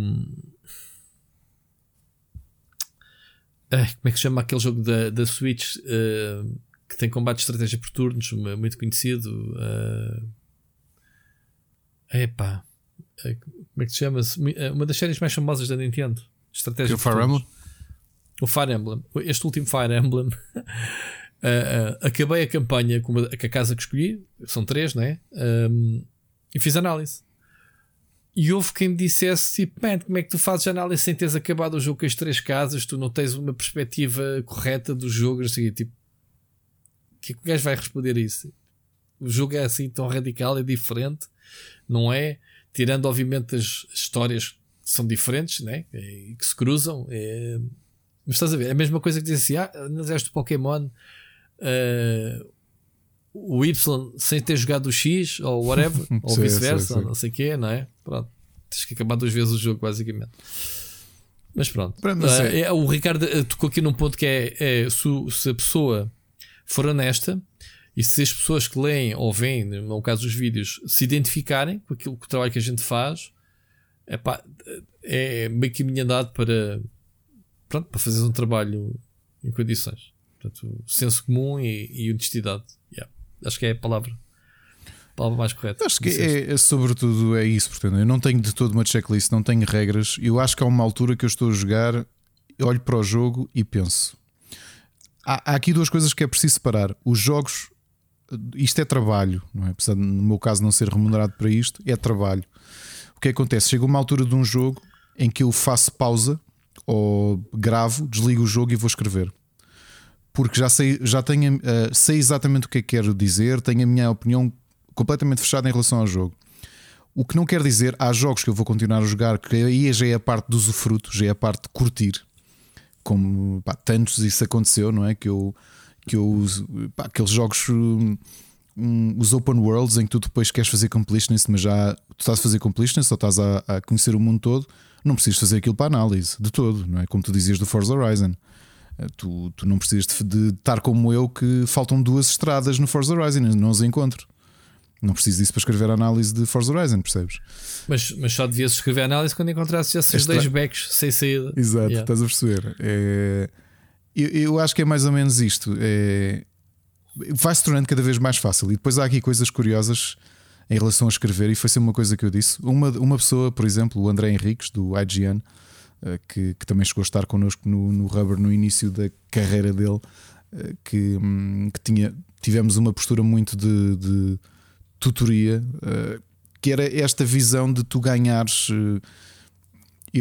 tu notaste isso muito quando tiveste aquele, aquele, aquela enchente de sites que tu tinhas muita gente que, que era mais simples, criavas um site e eventualmente recebias jogos à borla e essa era a razão para a coisa existir. Mas rapidamente se percebia quando a coisa era martelada, ou seja, quando a escrita era apenas uma. Ou seja, os artigos saíam só porque tinham de sair qualquer coisa para as editoras eh, ficarem contentes para te continuarem a escrever. Chato. Percebes? Chato. Olha, por falar nisso, por falar nisso, semana passada tivemos aqui, é muito raro, mas hum, a agência que nos manda os jogos da Electronic Arts e da Namco tem relatórios para encher e diz assim quando manda: Olha, achas que consegues esta análise até para incluir no relatório? Pá, já, yeah, consegues ou não consegues? No caso do Battlefield, nem sequer um, não, não me disseram nada, mas vieram pedir depois. Tipo, não sei se pediram a ti, Ricardo. Pediram, pediram entregar. Olha, preciso, preciso de mandar, não tens. Eu, disse, eu respondi: Olha, eu sei que recebi o jogo antes, havia um embargo né, e, e de publicação. Digo, mas o jogo correu tão miseravelmente uh, que eu, não, eu recuso-me a escrever sobre, uh, sobre o estado em que o jogo saiu. Tenho a certeza que quando abrir os servidores oficiais, se calhar coisas melhoram. Isto eu. Não aconteceu. Spoiler alert.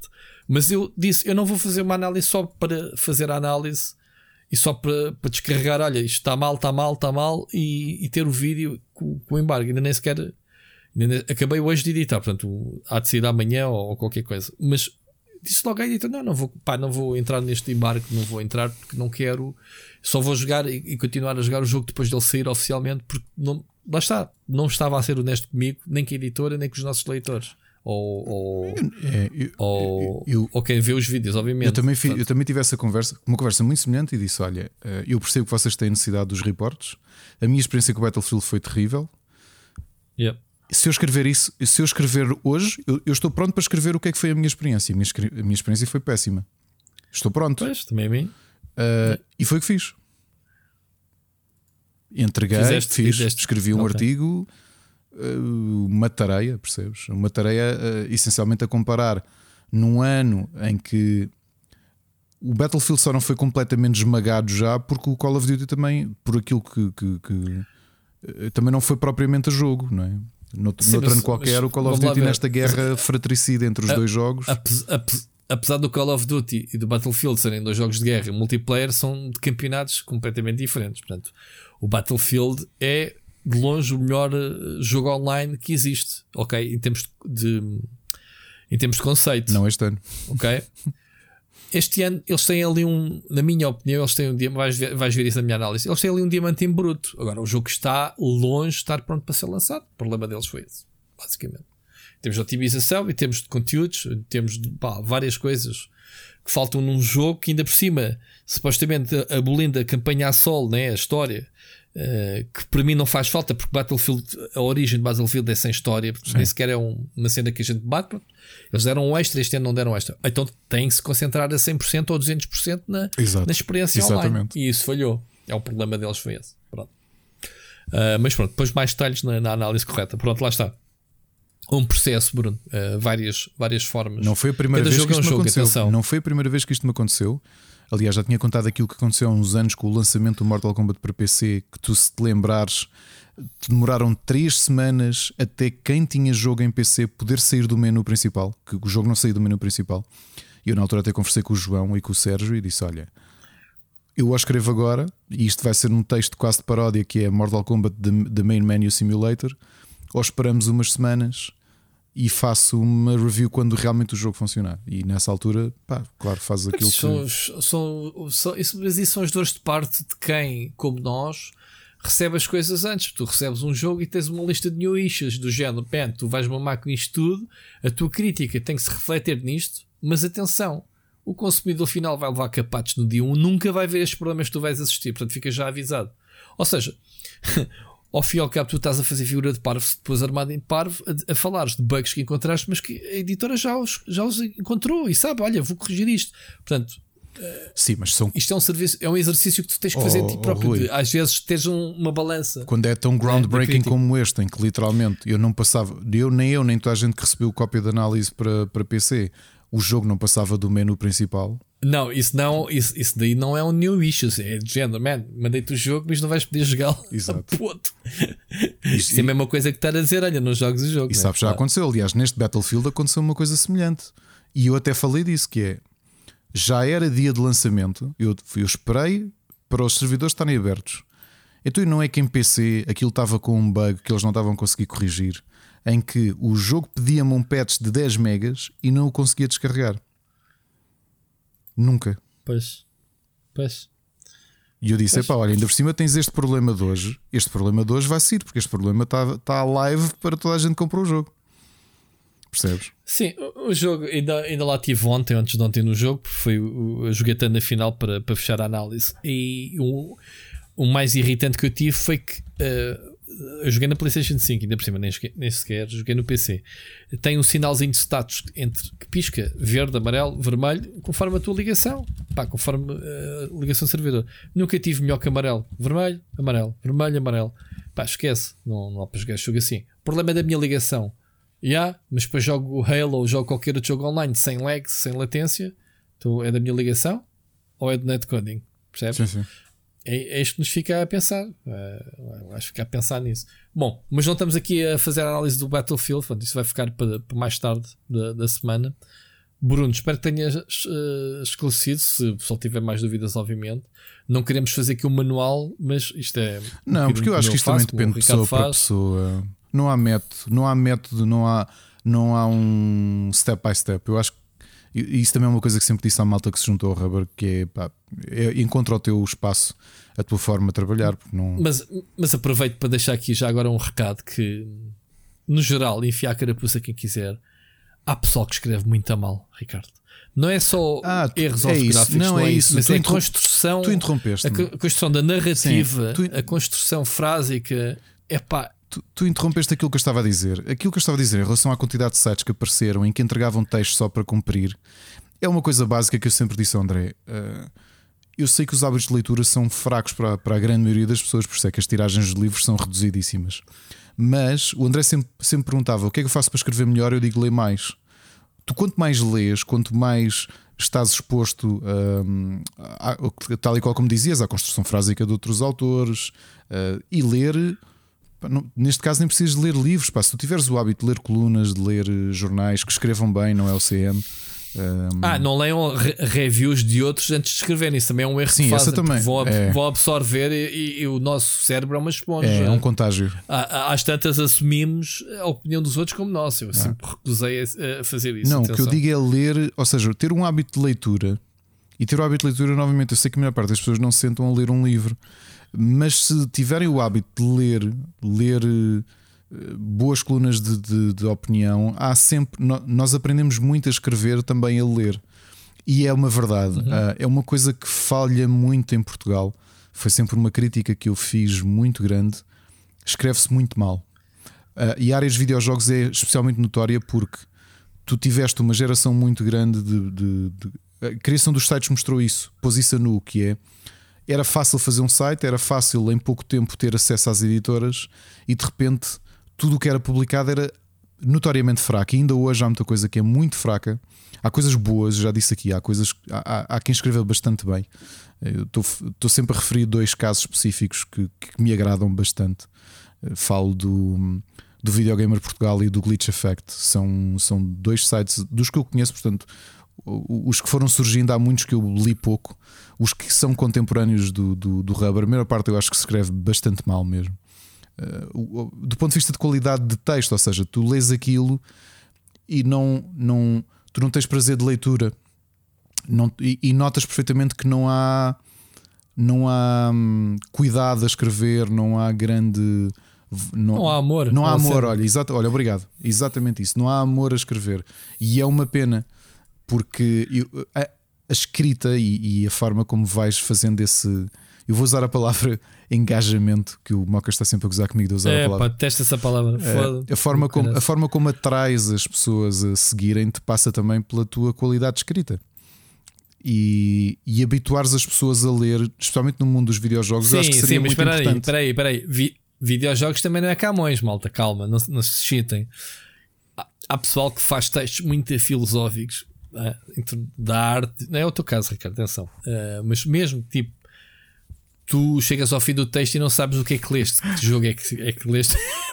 Pronto. Uh, é, há, spa, há, espaço, filosofia. há espaço para tudo, repara. Eu, eu, é pá, sim, mas pronto, eu, sempre, se, se estão a pedir conselhos. Eu sempre, esquece, eu sempre segui é um uma revista e até fiz Kickstarter da revista do, do Killscreen, não sei se chegaste a ler, que era uma revista mais artística sobre videojogos. Aliás, eles de 2016 foram à falência e agora são assumidamente um site de experiências de arte em videojogos. Se fores ao Kill Screen, uhum. vês, vês isso. Mas o que eu digo é mesmo escrito em português, ou seja, de veres. Ah, é uma coisa que é mais frequente. No cinema, vês que se escreve bem. Na música vês que se escreve bem, ok? Uh, no, na literatura, obviamente, que faz análise de literatura, regra geral, uh, também seria estranho se não o fosse. Mas eu acho que se escreve bem, quer dizer, se tu, tu lês um. Não, aqui avaliando a qualidade do observador, não, porque isto é outra coisa. Há, há gente que escreve bastante bem no observador, há, há gente que escreve muito bem no público, no expresso. Há sites em Portugal que se escreve bastante bem. Uh, falando de, de, jornalismo, alguns do Sapo escrevem bem, outros estou aqui a brincar contigo. Uh, mas estás a perceber? Mas há, há, eu gostava, o meu sonho é que tu, na evolução que venhas a ter, não sei, isto se calhar é o tópico da minha parte, porque a tendência é cada vez haver menos sítios onde se escreva em português, em Portugal, sobre videojogos. Portanto, a tendência não é aumentar, é diminuir a minha esperança é que cada vez se escreva mais e se escreva melhor, porque isso é uma forma também de educar o próprio público. Eh, de não termos apenas esta ideia que o público, uh, e perdoem-me a expressão, mas essa é a realidade, e às vezes é aquilo que se diz à boca pequena: que porque é que há de ser mais se o consenso ou a ideia geral sobre o público de videojogos portugueses é que são apenas meia dúzia, meia dúzia não, é apenas um conjunto de labregos que joga FIFA todos os anos e portanto não é preciso mais do que isso. Eu não concordo com isso. Eu acho muito. Eu acho que não é isso. Portanto, é, é possível, um, teres um trabalho de. Quando digo curadoria, é, é também apresentar as coisas novas aos jogadores. Eu acho que é importante isso, mesmo no mercado AAA. Se calhar, jogadores, porque obviamente existem jogadores que só jogam FIFA, há jogadores desses. Não, não era, eu sei que é o tópico, mas não era bonito tu teres um jogador desses que de repente lê um texto de um jogo, um AAA até, vamos para os AAAs para, para não exagerar, não, não estar aqui a sonhar com indies. Um AAA que se der ele não pegaria e pensei, pá, gostei deste texto, tenho vontade de, de jogar a isto e de sair um bocadinho fora uhum. da minha, do meu hábito de consumo. Uh, claro. Isto era importante. Agora, Rui, eu sei que isto é contracorrente. A tendência é exatamente a inversa. Portanto, cada vez há menos sítios onde se escreve sobre videojogos. É, isso é óbvio, não é? Isso é óbvio que tens os tens as marcas, não é? IGN, Eurogamer, a Game Reactor, a Videogamer, e depois tens os sites amadores. E mesmo os sites amadores são muito menos nos dias de hoje do que eram há 10 anos.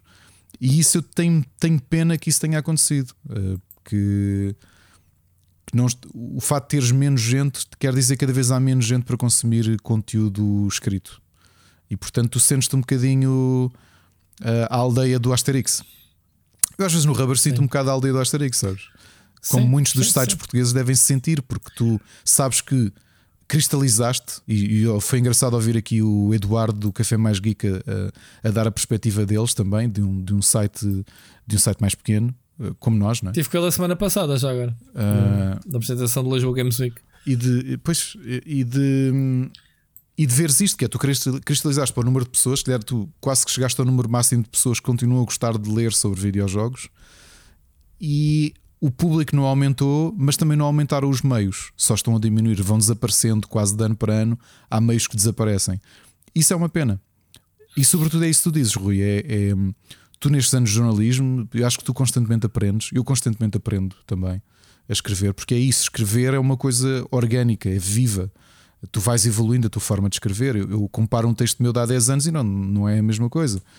Uh, se calhar tu também comparas com textos teus e não tem do tempo da semestre, se calhar não tem, não tem a ver com o que tu escreves hoje no Sapotec.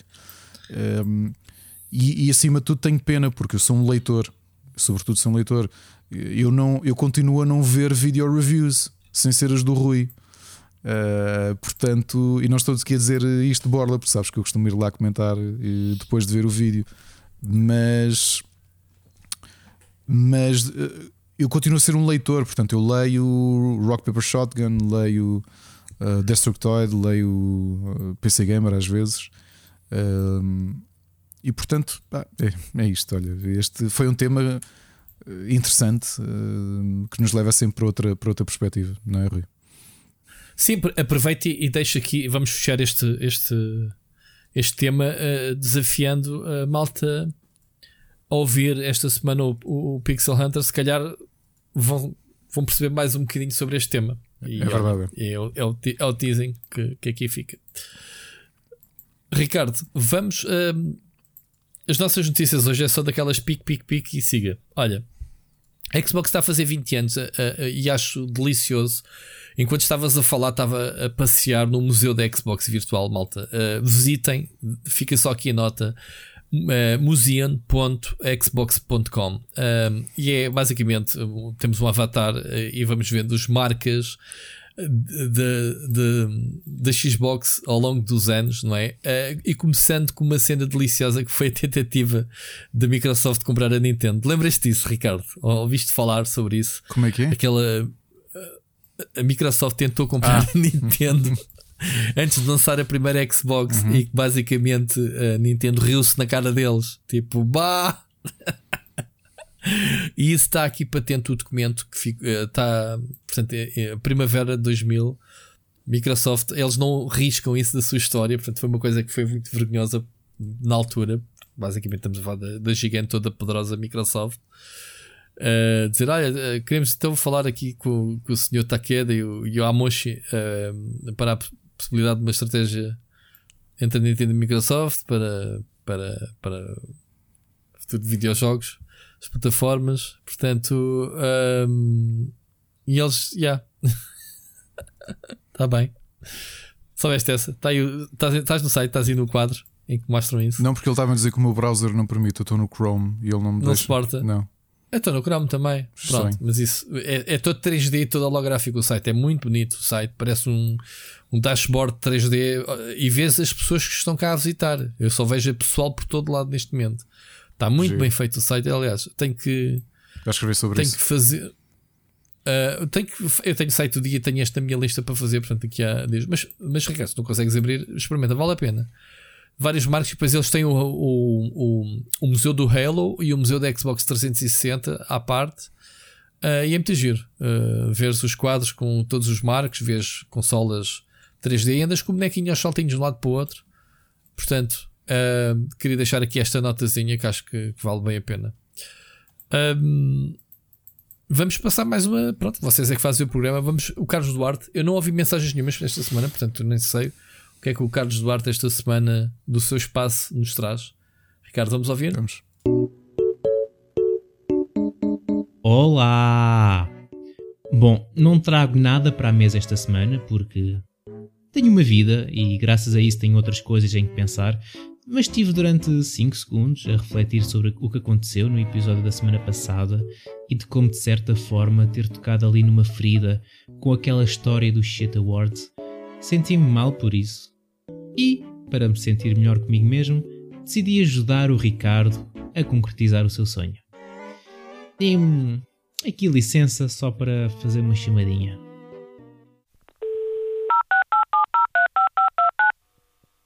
Ligou para Matudis. Com o objetivo de melhorar o serviço, a sua chamada pode ser gravada. É possível consultar a política de privacidade em www.pepsico.pt. Ligou para Matutano. Neste momento, todos os nossos operadores estão ocupados. Pedimos-lhe que aguarde em linha. Muito obrigado. Alguns momentos depois.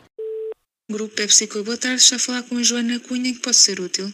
Boa tarde, Joana. Uh, o meu nome é Vítor Antunes. Como está? Bem, obrigado. E o Sr. Vítor? Estou excelente, obrigado. Olhe, uh, estou-vos a ligar em nome da empresa Split Chicken. Não sei se já ouviu falar. Não. Sinceramente, não. Desculpe. Não.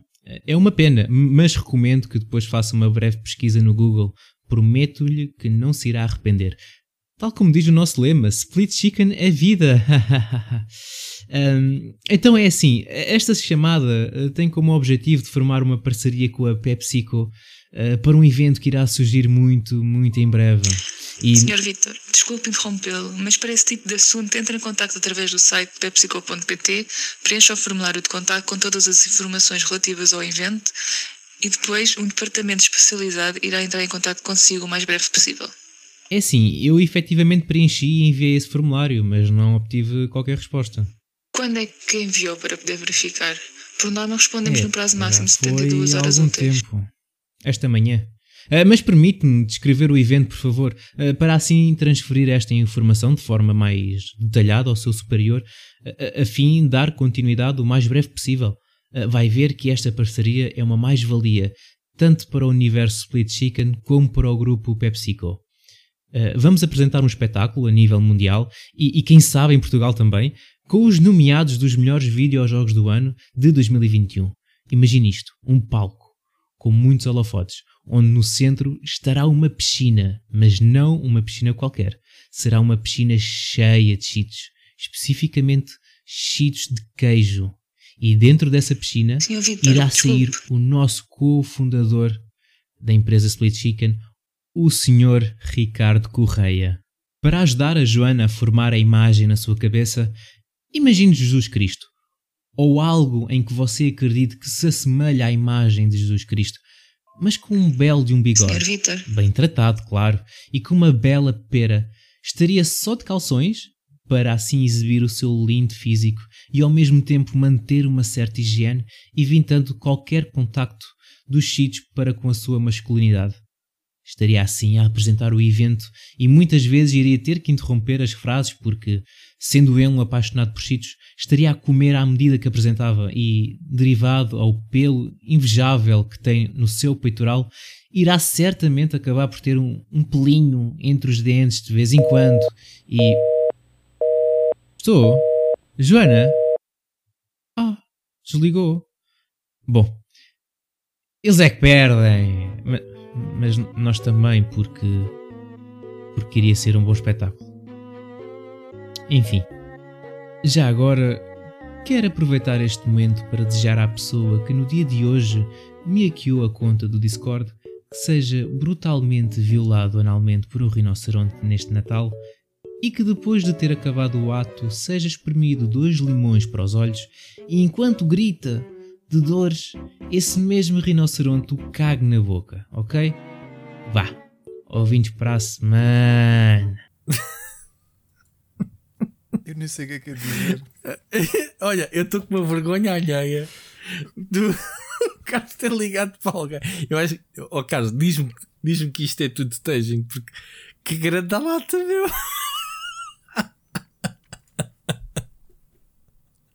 Ricardo, o que é que tens a dizer? É sobre, a- sobre a cena do Discord. O Carlos estava-se a queixar hoje do. queixar-se, a dizer no Twitter que, que foi hackeado a conta dele. Como?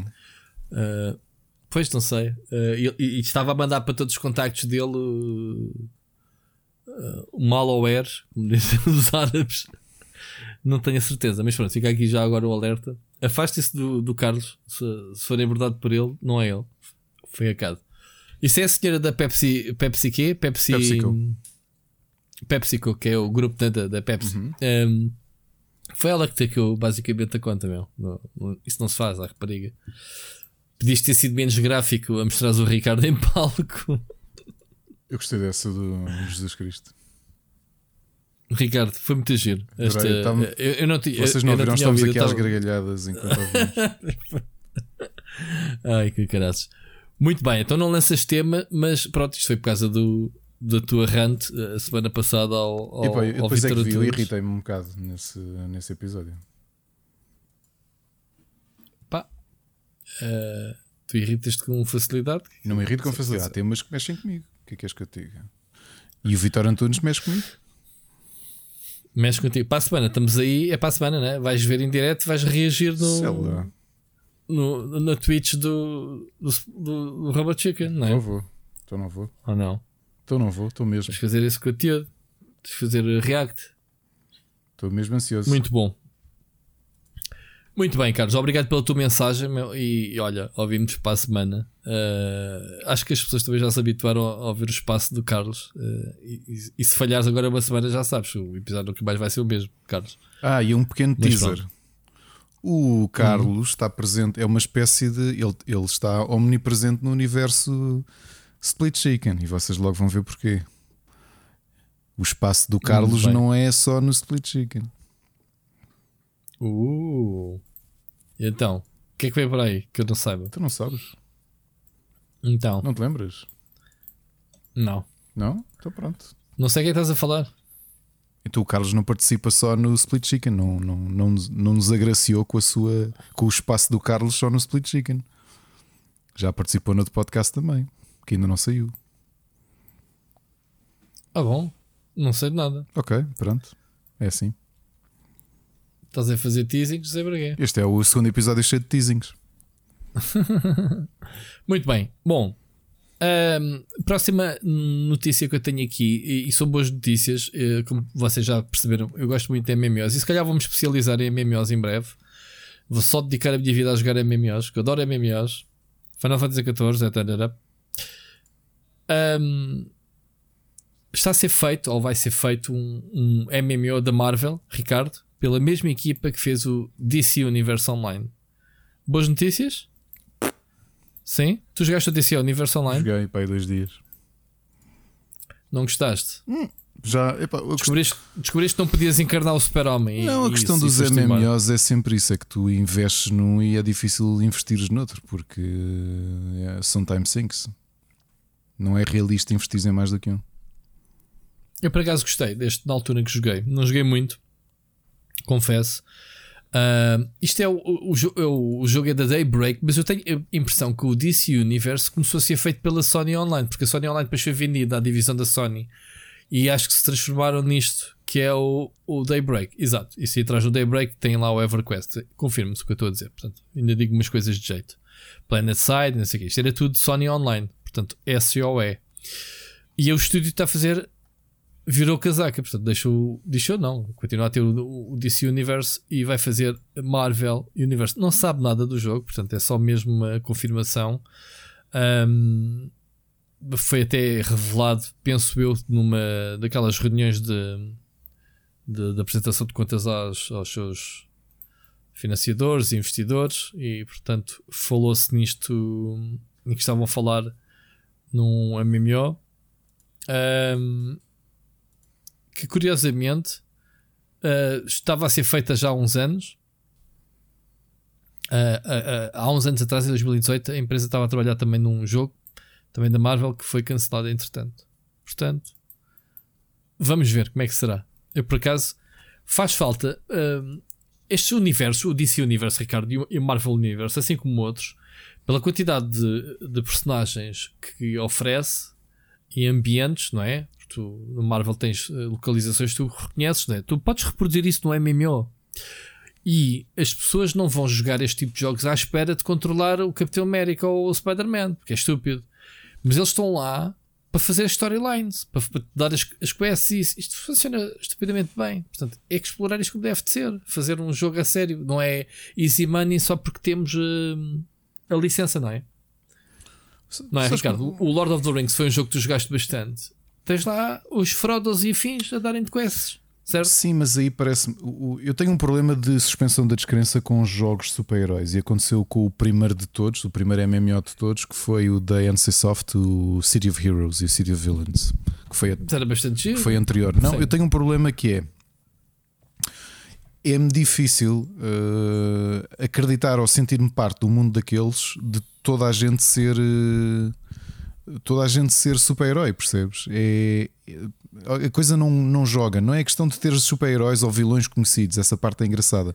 E é tu olhares para o mundo e de repente vês que toda a gente eh, tem superpoderes, que é aquilo que não acontece num MMO como o Final Fantasy, ou que ssão, são mundos diferentes. Não, toda a gente é paladino ou, ou mágica, é a mesma coisa. Toda a gente tem uma classe, meu. É, toda a gente anda de chocobó. É, mas mas parece-me, parece por exemplo, estou a pensar no Guild Wars 2, que, que obviamente é o jogo em que eu joguei mais. Aquilo é mais credível porque tens aí uma ideia de serem quase exércitos. Eh, portanto, tens as invasões dos inimigos e tu és uma parte do exército. Portanto, não és overpowered ao ponto de sozinho derrotar não sei o quê, percebes?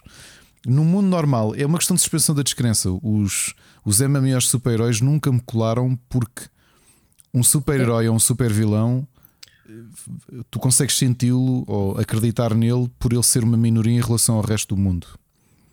Uh, claro tu já tiveste histórias em que de repente, até na banda desenhada da Marvel da DC, em que toda a gente tem superpoderes e o que é que isso significou para o mundo. Mas estou a dizer, jogar um MMO, não, não sei, parece assim um um parque de diversões de super-heróis. É só isso que eu sinto. Uh, por isso é que nunca colou. E olha que eu tive uma grande ansiedade para jogar o DC Universe online quando saiu, precisamente por eh, pá, já quero, quero jogar um, um MMO da DC.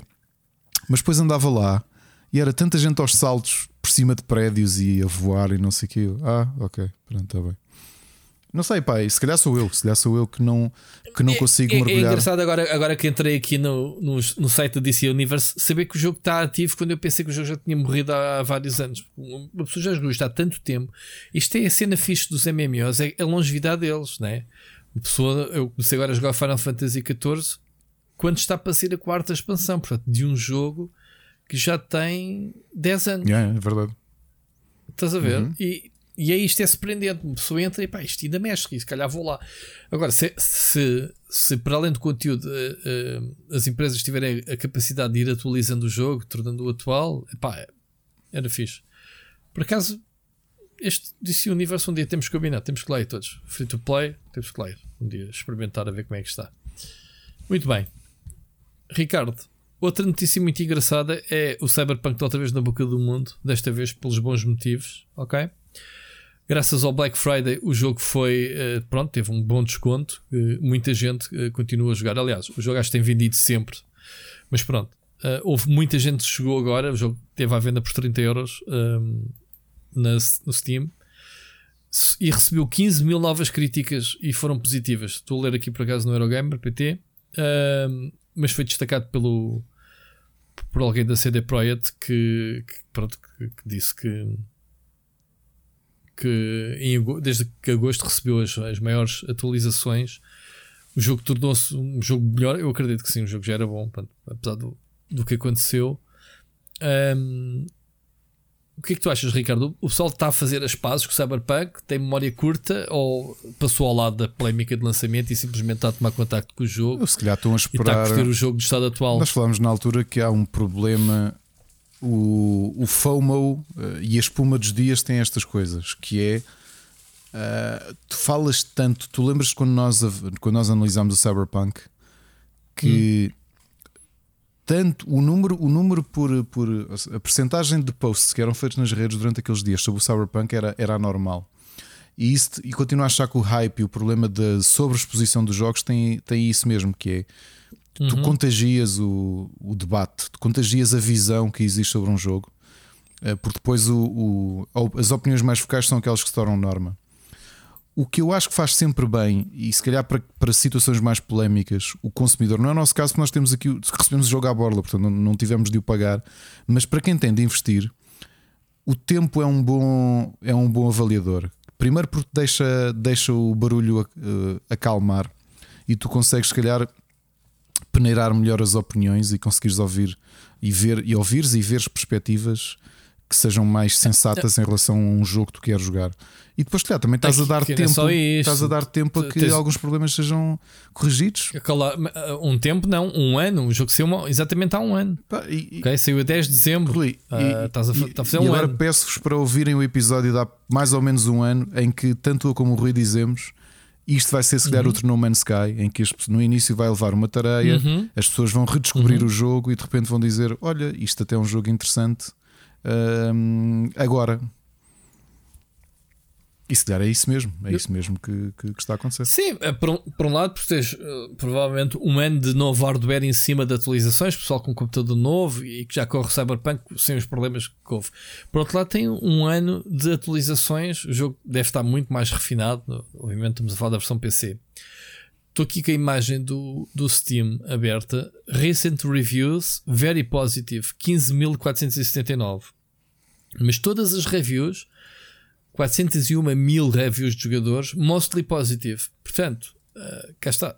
O tal jogo que estava diamante em bruto, porque o único problema do jogo foi sair antes do tempo uhum. e todas as artimanhas que a CD Projekt uh, encontrou para enganar as pessoas. Porque sim, sim. eu, por muito que respeito e gosto de estúdio, houve sacanagem deles. Eles sabiam que tinham um jogo incompleto e não venham cá dizer: Ah, encontramos bugs da PlayStation 4 que nos tinham passado ao lado é, se calhar é melhor retirar o jogo para, pronto, para damage control. Quer dizer, um, eles enganaram as pessoas, não tenho dúvidas nenhumas. E, e, eles têm que limpar o nome. Limpar o nome é este jogo tem que estar, quando sair a tal Definitive Edition, estar totalmente limado. Atenção, que eu tenho ali o primeiro Witcher, o primeiro Witcher deles.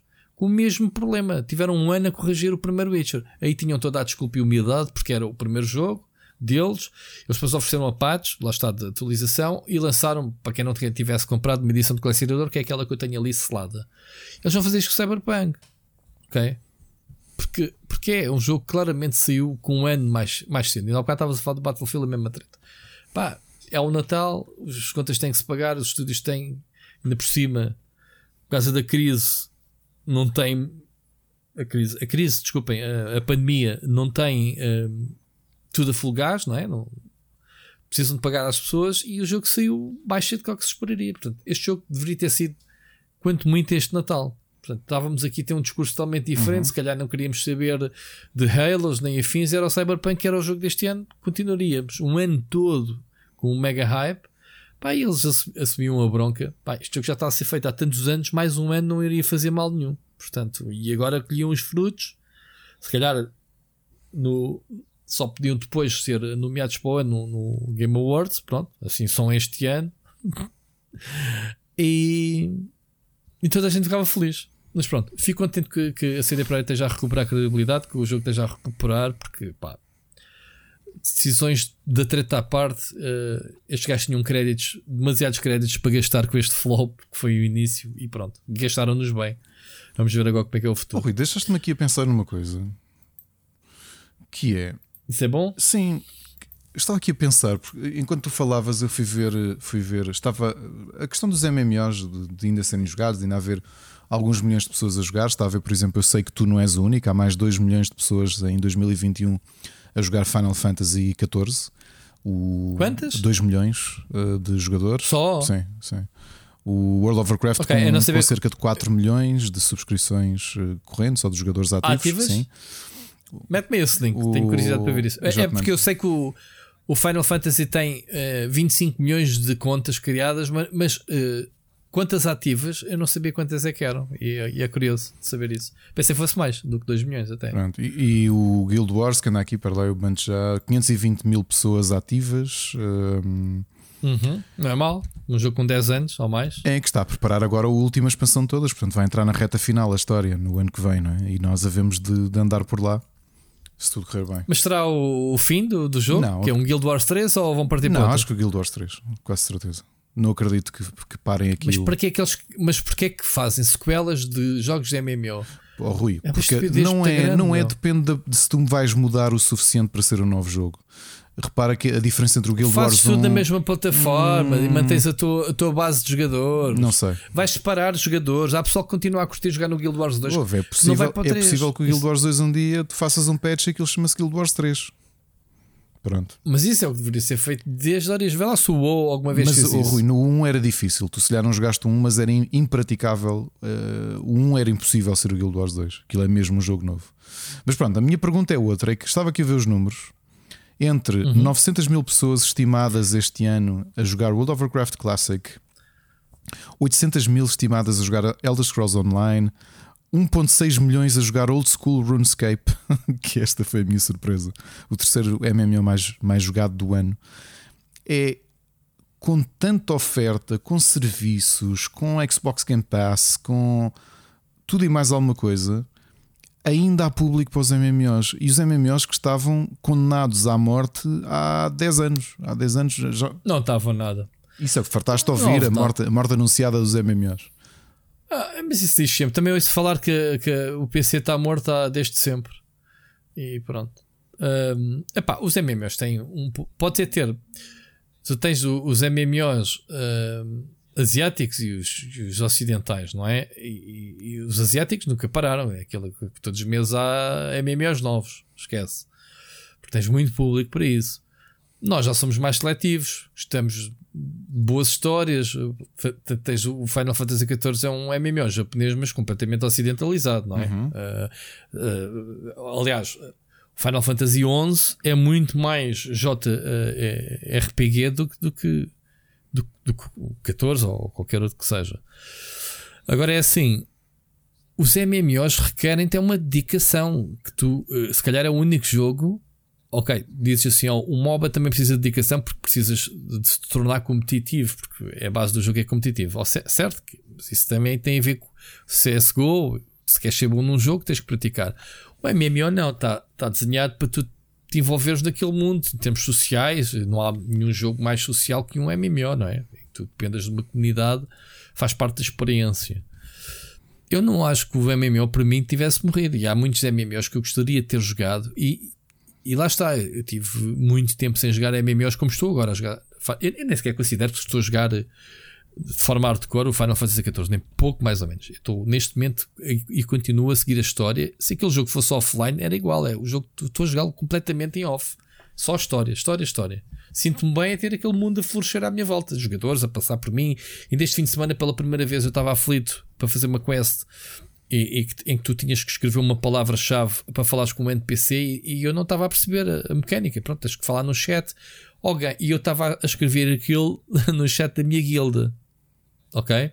Não estava no SEI, no geral nem tinha reparado porque eu estava jogar no portátil e a minha janela de chat que eu nem li, lá está, é tão pequenina, estava, tenho aquilo tão minimizado, digamos assim, que nem estava a perceber porcaria que estava a fazer.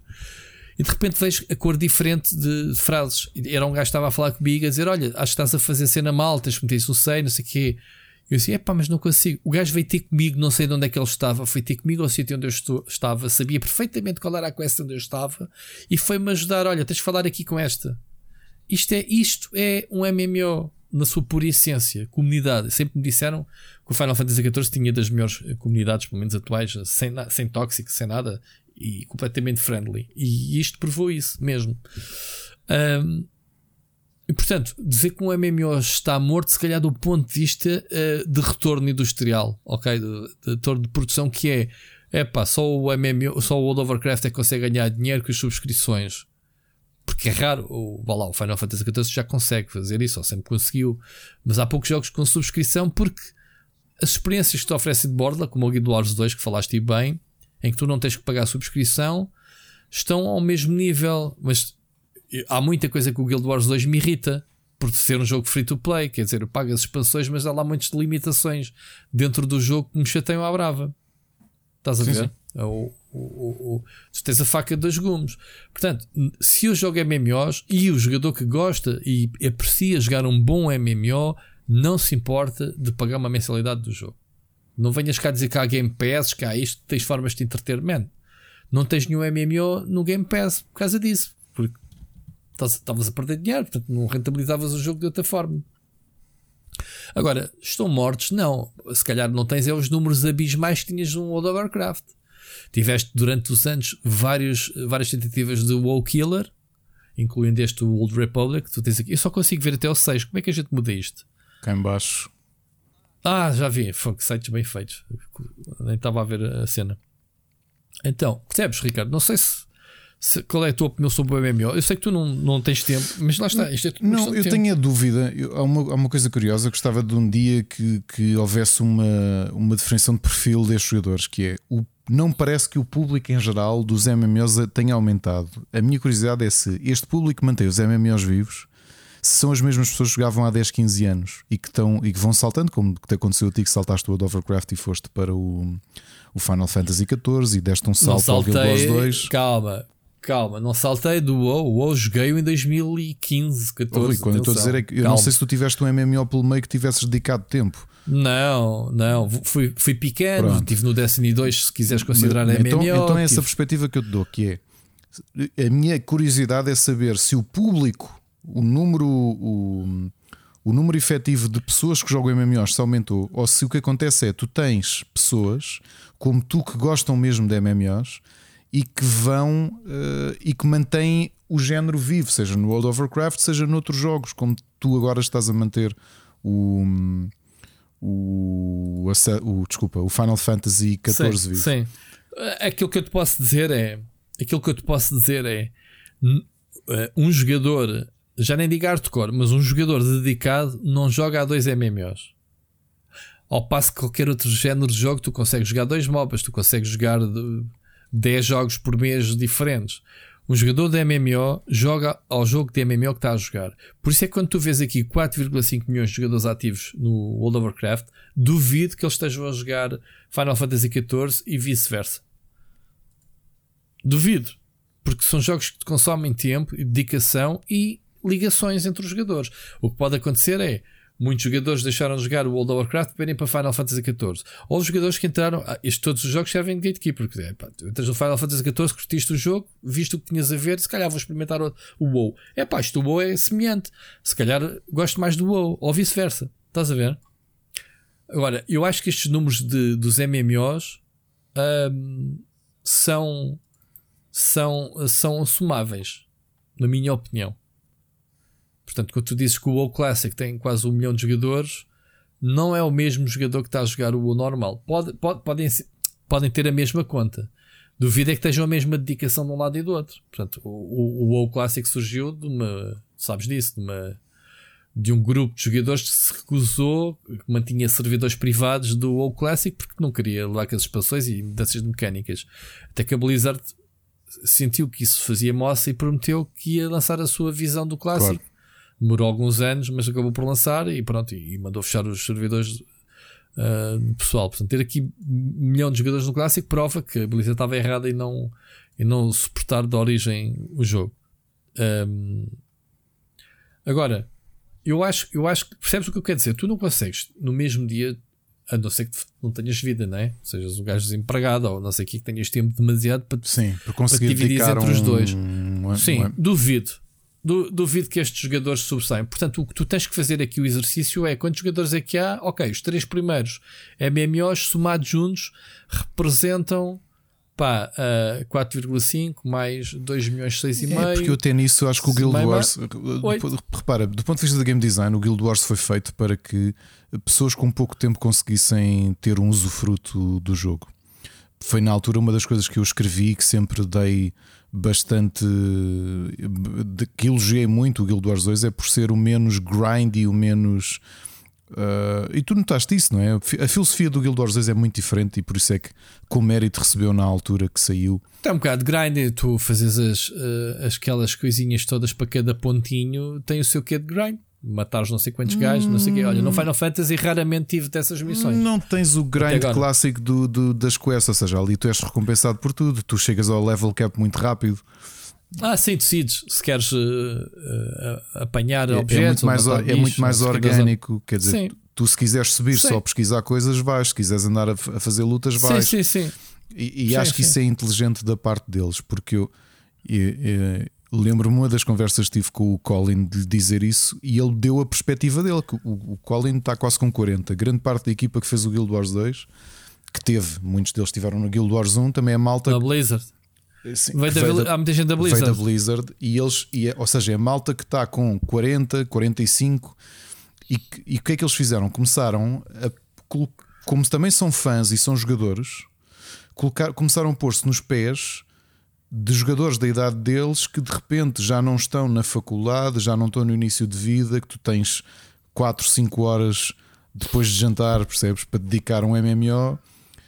Mas, ó Ricardo, qualquer bom MMO, e eu estou a ver isso agora, via isso no World of Warcraft e estou a ver agora no, no Final Fantasy, oferece de variadas camadas de um design uh, com variadas camadas para fazeres o que tu queres. Ou seja, de, quanto tempo é que tu tens para jogar, o que é que tu vais fazer, ou se estás ali pela história, se estás ali para ir fazer raids, se estás ali para fazer dungeons, se estás ali pelo colecionismo dos minions, que é o equivalente às, aos Pokémons, digamos uhum. assim, se estás ali para procurares e fazeres a coleção de mounts, que são lindíssimas, um, e, e, tudo isso tu podes fazer mediante o tempo que tens. Ok? Se, se estás, se estás para, para fazer uh, raids, uh, e, vais farmar o teu gear para poderes ir, aprender as táticas. O jogo tem isso tudo e, portanto, um MMO completo tem, e o Guild Wars também tem as suas camadas. Eu vou dizer que uh, aquilo que me falhou no Guild Wars 2, vocês já tinham desistido de jogar, eu ainda lá estava, lembram-se? Eu, eu, ainda, ainda eu regressei depois e chamei-vos até, vocês já não quiseram ir. Eu já andava a fazer raids, ou tentar fazer raids, muito pobre em termos de, de em termos de uh, de looking for ride, de, de pessoal, tu entravas numa raid em que em que não tinhas o mínimo gear, eras logo quicado, não tinhas hipótese, não há cá gajos levarem-te ao colo, ou sabes ou não sabes, falhasses a primeira vez a mecânica, mandavam-te fora e era muito difícil de encontrar grupos. Portanto, não, não é um, não está bem otimizado para, para encontrar grupos, muito complicado mesmo. Uh, lembro o meu. Uh, enquanto que no o Final Fantasy é ao contrário, o matchmaking daquilo é brutal. É, tens pessoal sempre a fazer os conteúdos que tu queres. E isso é o que conta neste tipo de jogos. O World of Warcraft também era fácil de encontrar pessoal para fazer as raids, as mais fáceis, as públicas. Não, obviamente, as, as, de, as mais difíceis, tens de ter guilds e tens de ter grupos uh, organizados. Mas para fazer o conteúdo tens sempre alguém. Uhum. Percebes? Mas pronto. Eu gosto muito de MMOs, pá. E, e, e só que os MMOs para jogar ao nível que eu quero jogar, não tenho tempo. Estamos nesta fase da silly season, que agora vem Natal, vem o janeiro, mas depois em fevereiro já sei que. Pronto. É engraçado é que a, a ah. minha, a minha ligação aos, aos. A minha perspectiva histórica de MMOs não era bem isso, e portanto eu comecei a jogar MMOs em 2004 e se calhar foi qual? sido. Qual foi? Foi, foi Conquer Online, foi o primeiro MMO que joguei. E que era um, um MMO. Mas esse já não, é um, já não é um bom exemplo do MMO. Não é, clássico, é, não, mas eu vou te dizer aquilo que eu, que eu gosto, essencialmente a visão que eu tive dos MMOs. Por exemplo, depois a, gente, toda a gente que estava comigo no, no Conquer foram comprando Guild Wars, porque eu, eu, comprei, eu recebi um Guild Wars de um amigo meu que tinha comprado e depois ofereceu-me o jogo. E eu disse, pá, estou a jogar isto, não sei o que, a malta toda comprou, portanto, o influencer antes dos influencers. Mas eu, eu, isto agora sem gozo. O que acontece com, com, a forma como eu sempre vi os MMOs, especialmente naquela fase da minha vida, e aliás a Ana acompanhou-me nesses MMOs todos, era mais a noção de comunidade. Ou seja, Ai, quantas sim. vezes eu ia para sim, lá sim. e aquilo era quase o chat. Estás a ver chat que nós temos? Sim, completamente. De acordo. Quantos dias depois de jantar? A, a, parte social é importante. Quantas vezes íamos para lá yeah. e ficava só sentado no Guild Hall a conversar então, com a malta? No WoW. Só. No WoW, Nem sequer fazíamos nada. Acontece. Percebes? Ah, no, no acontece, ainda tenho, tenho jogadores, olha, na, na comunidade do, do, do, do Split Screen tens a Persophone, não sei se conheces, uh, que aparece ainda nas lives, que conhece a malta toda, é, era, conhecia no, no WoW. E tenho outras pessoas que ainda estão ligadas no WoW. Por causa disso, a componente social é uma das partes mais importantes. Apesar de eu ter dito que agora não liga a janela de chat, é porque não estou virado para. para é diferente. Se naquela altura também eram amigos, era família, era malta que Sim, eu já conhecia há muitos coisa. anos e que fomos mudando de jogo juntos, percebes? Não, mas, mas, mas tens razão. A componente social nos MMOs é o mais importante de tudo. Tudo. Não eras tu que dizias que passavas o tempo a pescar no Sim, exatamente. Lord of é verdade. Rings, é. Cool, não? Pá, isso é, um, é, um, é, um, é, a diversão que tu extrais do jogo. Houve uma coisa. Eu também. Um, o, primeiro, o primeiro jogo que eu joguei MMO a sério, a pagar mensalidades, ainda o tenho ali na prateleira é o Star Wars Galaxies. Que é um jogo brutal, mas já, já com pedigree do caraças. Era, olha a equipa do DC Universe, uh, da Sony Online, uh, que era antes disso era a Verant, que eles faziam, fizeram EverQuest e isso. Uh, o WoW foi copiar tudo a eles. O WoW copiou tudo estes gajos do DC Universe. Portanto, o World of Warcraft não, de originalidade pouco teve quando, quando saiu. Foi buscar tudo ao EverQuest e fins. e o Star Wars Galaxies é um jogo uh, coincidiu com uma altura do PT Games que eu tive que analisar o jogo, em que eu joguei durante vários meses depois de ter feito a análise e, conheci pessoas. Uh, a componente social era muito, muito fixe, pá. E era isso. Muitas vezes ia para o jogo e estávamos a conversar em vez de estar a jogar ou a fazer qualquer coisa, a decidir, e estávamos a conversar. Muito engraçado. Eu gosto, eu gosto, gosto muito de, Joguei vários, não joguei muitos, eh, mas joguei vários eh, com, vontade. O Lord of the Rings, por exemplo, marca um período em que eu partia a perna e estava em casa a trabalhar, ao fim e ao cabo, mas estava a analisar esse jogo. Lembro perfeitamente estar a jogar Lord of the Rings com perna engessada. Tipo, brutal. E pronto, e tenho estas ligações. O que me falta é tempo. Uh, falta tempo, mas tu podes desfrutar os jogos sem entrar no hardcore. Eu não quero entrar no hardcore do Final Fantasy, mas quero extrair diversão de endgame de poder do jogo. Claro. Quero ir, por exemplo, ter com o Hurricane que joga isto, joga muito e ir fazer umas raids fixas com ele. Que ele já me disse, vamos fazer umas dungeons e não sei o quê. E, e, é isso o meu objetivo. Porque, porque visualmente são bonitas. Mano. Se gravar aqui um vídeo de uma, de uma, de uma dungeon, tu, tu ficas parvo. Percebes? Com, com a qualidade. Isto, isto é, vai buscar muito ao WoW. Pronto. E com isto tudo já é duas semanas seguidas. Tenho comentários do pessoal a dizer que começou Estás a, a jogar. Estás a evangelizar. O, Sim, começou a jogar Final Fantasy por causa do podcast da semana passada. A... Nem sequer foi do ah. vídeo que eu, que eu gravei Antes de evangelizar, pá, antes disso, tu que NFTs. Pronto, pronto. Isso é outra, outra questão. Pronto. Muito bem. Um, vamos ouvir a mensagem do ouvinte do Sir Becas. Olá, Rui. Olá, Ricardo. Olá, restantes amigos aqui do Split Chicken. Pá, antes de mais, deixem-me dizer-vos que isto de bater ideias com uma semana de intervalo em que um gajo manda a ideia, depois ouves 4 horas em que estão para aí uma meia hora a responder, mas depois não consigo contra-argumentar, é pá, é muito frustrante, mas é giro ao mesmo tempo. Um, e portanto aqui vai só para pegar um bocadinho mais, e não pretendo estender esta discussão muito mais, mas um, eu não quis dizer, quando falei aqui de Riot pegar uh, e fazer melhor que a Blizzard ou, ou, ou, só fazer esportes, não quis dizer propriamente que a Riot, nem, que, nem que a Riot só fazia esportes, nem que a Blizzard não os fazia. O que quis dizer foi que, apesar da Blizzard ter no seu ADN, obviamente, uh, esportes e ter desbastado muito caminho nesse sentido, Uh, como vocês também bem disseram com o Hearthstone, como, como a criação quase de um género em contexto digital, o que eu digo é que a Riot pega nisso e faz, uh, faz melhor. E, acima de tudo, o que eu quis dizer, por exemplo, com o caso do Valorant, foi que a Riot, uh, acima de tudo, pega no que a Blizzard faz e que é bom de transformar em esportes e transforma, certo? Portanto, por exemplo, foi por isso que eu peguei na comparação do Overwatch, que, da minha ótica, não é um, um bom esporte por uma razão muito simples, que é muito difícil para uma audiência acompanhar o que se passa no jogo, porque o jogo ao contrário, por exemplo, dos de outros MOBAs tradicionais que têm uma vista isométrica, o Overwatch, ao ter uma vista na primeira pessoa, torna tudo muito mais difícil para quem está a ver. Okay? Portanto, foi, é, era mais ou menos isso que, que, que, eu queria dizer. Mas já agora, para responder ao Rui, que, que me disse que, que, disse que, que o Valorant não era assim tão diferente do Overwatch, o próprio Rui depois não conseguiu elencar nada de gameplay que fosse parecido com Overwatch, porque precisamente porque as semelhanças de Valorant com Overwatch terminam na parte estética e narrativa, porque depois o gameplay loop não tem nada a ver. Portanto, um é um tactical shooter, se quisermos, uh, e o outro é muito mais um mob FPS, em que existe, em que os personagens morrem e renascem no mesmo jogo, em que existem diferentes objetivos ao longo do mapa, uh, pelo menos de uma forma muito mais progressiva que, que no Valorant os próprios roles dos personagens, né? no Overwatch temos roles definidos, até mais do que noutros MOBAs, né? portanto hoje em dia até tem mais, tem, tem, tem tanques, tem DPS, tem healers, independentemente de quererem uh, alterar isso com o, eventualmente com o Overwatch 2.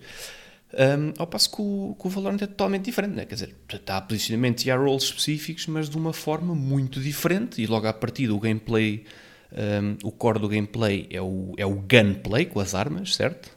Uh, ao passo que no Overwatch são as habilidades uh, e, e, os bonecos são totalmente diferentes entre si. Mesmo bonecos de roles parecidos têm uma forma de jogar muito diferente. Ao passo que no Valorant, apesar das hero abilities, um jogador com skill suficiente com o gunplay consegue uh, ganhar o jogo. E, portanto, enfim, na minha ótica são coisas totalmente diferentes, mas também não quero estar aqui com grande discussão com o Rui.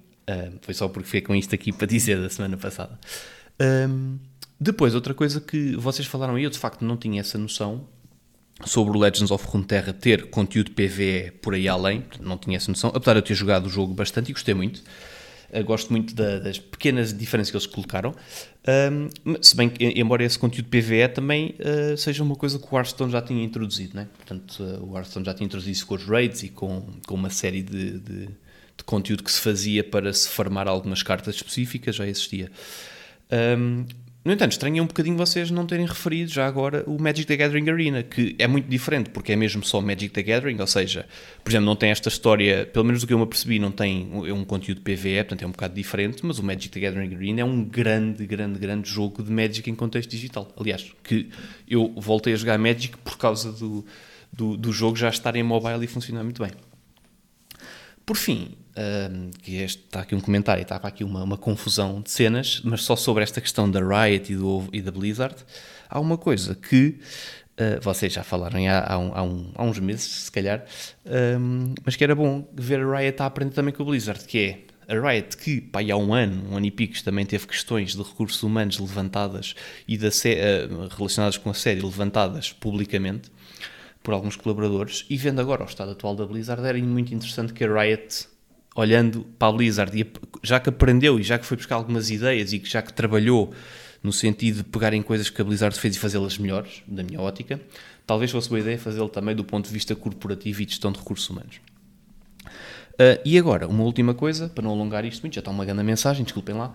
Um, o outro ouvinte, que foi o Jorge, que, que vos falou aí daquela questão de, do, do fast food dos jogos, de jogar certos jogos, dar mais prazer do que outros. Um, tenho duas coisas para, para, para, comentar relativamente ao que o Jorge levantou. Uh, por um lado, o Jorge falou muito de como os jogos antigamente lhe davam uma sensação de crescimento e desenvolvimento, Uh, e isto levou-me a pensar até que ponto é que isso também não tem a ver precisamente com os Jorge, antigamente pré-adulto, estar em muito mais, numa, ou pelo menos ter uma, estar numa fase de transformação muito mais rápida do que está hoje em dia. E, portanto, ter essa sensação de que os jogos o contribuíam para esse crescimento, precisamente porque estava numa altura de transformação muito maior, apesar de nós, no geral, nos estarmos em constante transformação e crescimento ao longo da vida, mesmo enquanto adultos. Um, mas depois, outra questão, preciso ser um breve comentário, vocês depois falaram e, e bem, pensou sobre essa questão. Uh, aqui uma sugestão para os Jorge, mas para todos, uh, para quem não conhece. Um, há uns anos houve um psicólogo que é o Nick E. Uh, e o seu sócio, cujo nome não me lembro, que fundaram uma empresa que é a Quantic Foundry. E o que é que eles fizeram? Eles foram buscar aquilo que, portanto, estudos de, de, de personalidade, de, da psicologia, uh, e partindo dos estudos da personalidade mais característicos uh, e tradicionais, criaram uma espécie de ferramenta que traça a personalidade dos jogadores. E, e portanto, vocês podem ir ao site deles, que é quanticfoundry.com, respondem ao questionário e eles dão-vos na hora feedback com o vosso perfil de jogador, que é muito interessante. Uh, e, e, isto, se calhar, até mesmo para o que o Jorge falava, o Jorge podia fazer aqui um exercício giro, se calhar, que era, o Jorge podia responder ao Jorge atual, o Jorge hoje em dia, com os jogos que joga e com o tempo que joga, e depois responder outra vez com aquilo que ele se lembra de ter feito. Isto não tem grande validade científica, diria eu, mas talvez fosse interessante só para o Jorge pensar o que é que ele fazia antigamente, o que é que ele faz agora, quais é que são as diferenças no perfil de personalidade. E quem diz Jorge diz toda a gente. Portanto, acho que aquela é uma ferramenta muito gira que eles disponibilizam. Obviamente, atenção, que eles disponibilizam é como quem diz, vocês preenchem o questionário, eventualmente eles ficam lá com os vossos dados e vocês recebem um feedback. Portanto, é assim que estas coisas funcionam, para o bem ou para o mal. Mas é interessante para quem tiver essa curiosidade. E pronto, a mensagem está enorme, desculpem lá, um, aos restantes ouvintes. Um, e obrigado a todos, ouvimos para a semana. Feedbacks. Boa mensagem, esta, esta última sugestão do Quantic Foundry, posso dizer que já lá estou e tudo. Eu, por mim, vocês podem responder aos outros. Bem, é espetáculo, a vossa interação e, e resposta. Uh, Deixa-me dizer que isto da, da cena da psicologia é usada pelos estúdios uh, como forma de engagement. Atenção, a Blizzard sempre foi conhecida por ter uh, psicólogos a trabalhar para eles para, para saber aquilo que era como agarrar o pessoal pelo vício. Portanto, há ali, há ali o, o açúcar dos jogos da Blizzard por algum motivo. Portanto, eles sabem o que é que os jogadores querem, não é? Ricardo, sabias dessa? Na claro, claro sim. Eles, sim, sim, eles, claro que sim. Têm, muito, têm muito, e quem diz a, a Blizzard diz a Riot e, e outros estúdios claro. mais à, por alguma razão, e o, o Serbecas é psicólogo e não me deixa mentir, por isso é que tens um grande desenvolvimento dos estudos de teorias de flow e tudo isso, precisamente por causa do, do desta da recompensa. Não, não, sabia que o Serbecas era psicólogo, é? é ele okay. disse-nos numa mensagem, acho eu. Disse, então olha, não tomei atenção. Eu, eu até pensava uh, que ele era outra muito, pessoa. Muito fixe. Por aquilo não te lembras que eu disse, ah, eu acho que sei quem tu és e afinal falhei redondamente. Uh... Muito, muito bem. Olha, mas ele disse uma coisa e com razão. Há um ano estávamos a falar dos problemas da Riot na forma como geriram um, como geriram os problemas eh, de assédios e os problemas laborais. E nisso o Sr. Becas tem razão. O Blizzard não está por outro lado, não está a aprender com, com a forma como a, a Riot foi resolvendo. Parece-me que atualmente as coisas estão muito mais sanadas. Já não, já nem me recordo como é que a Riot resolveu. Acho que, Isto existe em todo lado. Sim, mas acho cabo, que é? internamente foi, foi, foi tentando resolver o mais cedo possível estas, estas situações, porque também se falava muito sobre isto. Okay. Não, provavelmente não deixaram Olha, as coisas escalarem um, a um patamar como a, a Blizzard deixou, não é? Claro. Um, só que uma nota, uh, temos falado que Magic the Gathering nunca teve um videojogo à altura até ser uh, o Hearthstone. Foi, foi dentro desse contexto que a gente falou nisso. Portanto, como Sim, é que é nós, número nós já falámos do Arena, de, por exemplo. Pronto, mas eles chamam o Arena. Atenção que o Arena saiu em novembro de 2017 em beta e em 2019 versão final. Portanto, é um jogo que herda aquilo que foi bem uhum. feito no Hearthstone e afins. Portanto, aquilo que eu queria dizer era que a, a Wizard of the Coast, né, a produtora de cartas, dos jogos de cartas de, de, do Magic the Gathering, nunca no digital tinha dado cartas, é, literalmente. É, porque já houve jogos é. antigos de Magic the Gathering que foram eu, nem pouco mais ou menos. Eu, eu comprei bons. todos os Duels of the Planeswalkers, as expansões todas do, do jogo. Uh, epá, e quando saiu o Hearthstone, eu só dizia como é que a Blizzard faz isto que deveria ter sido a Wizards of the Coast a conseguir fazer. E, não foi. e repara, eu até gostava do Duels of the Planeswalker, só que era uma experiência limitadíssima. Percebes? Pois. Pois, isso é que eu estava a dizer. eh, o que falámos foi deles não conseguirem. A, a, a, pedrada no Shark foi o, o Hearthstone da Blizzard. Houve muitos jogos, se calhar há. O Rune Terra pode ser até melhor, mas já veio depois. Pronto, já, a Blizzard já fez o trabalho que foi abrir. E, é, e é essa, de abrir o mercado aos jogos de cartas do, no PC, que não era assim grande Acabei espingarda. de ficar parvo porque fui ver quantas horas é que tenho Duels of the Planeswalkers. God. Esse jogo é da quê? Da Magic? Da Gathering? Era, era. É o que saiu no, no PC em 2000 e 2012. Pois. Uhum. Tenho 70 e tal horas de jogo. Gostavas de jogar isso mesmo assim? jogava, não? jogava. Eu- E não era nada especial o jogo? Não ou era, não, não. Era altamente limitado. Era? A customização Pois, de é, decks era a, a ideia que eu tenho é essa. Não havia nada de especial. Mas pronto. Muito bem. Ah, epá, sobre o resto, eu não tenho conhecimento p- da tua resposta, obviamente, para, para te responder. Portanto, ah, bem ficha a tua resposta a acrescentar ao que foi dito a semana passada. Ahm, Ricardo, vamos avançar. Estamos quase a chegar ao fim. Tenho aqui alguns temas, mas não.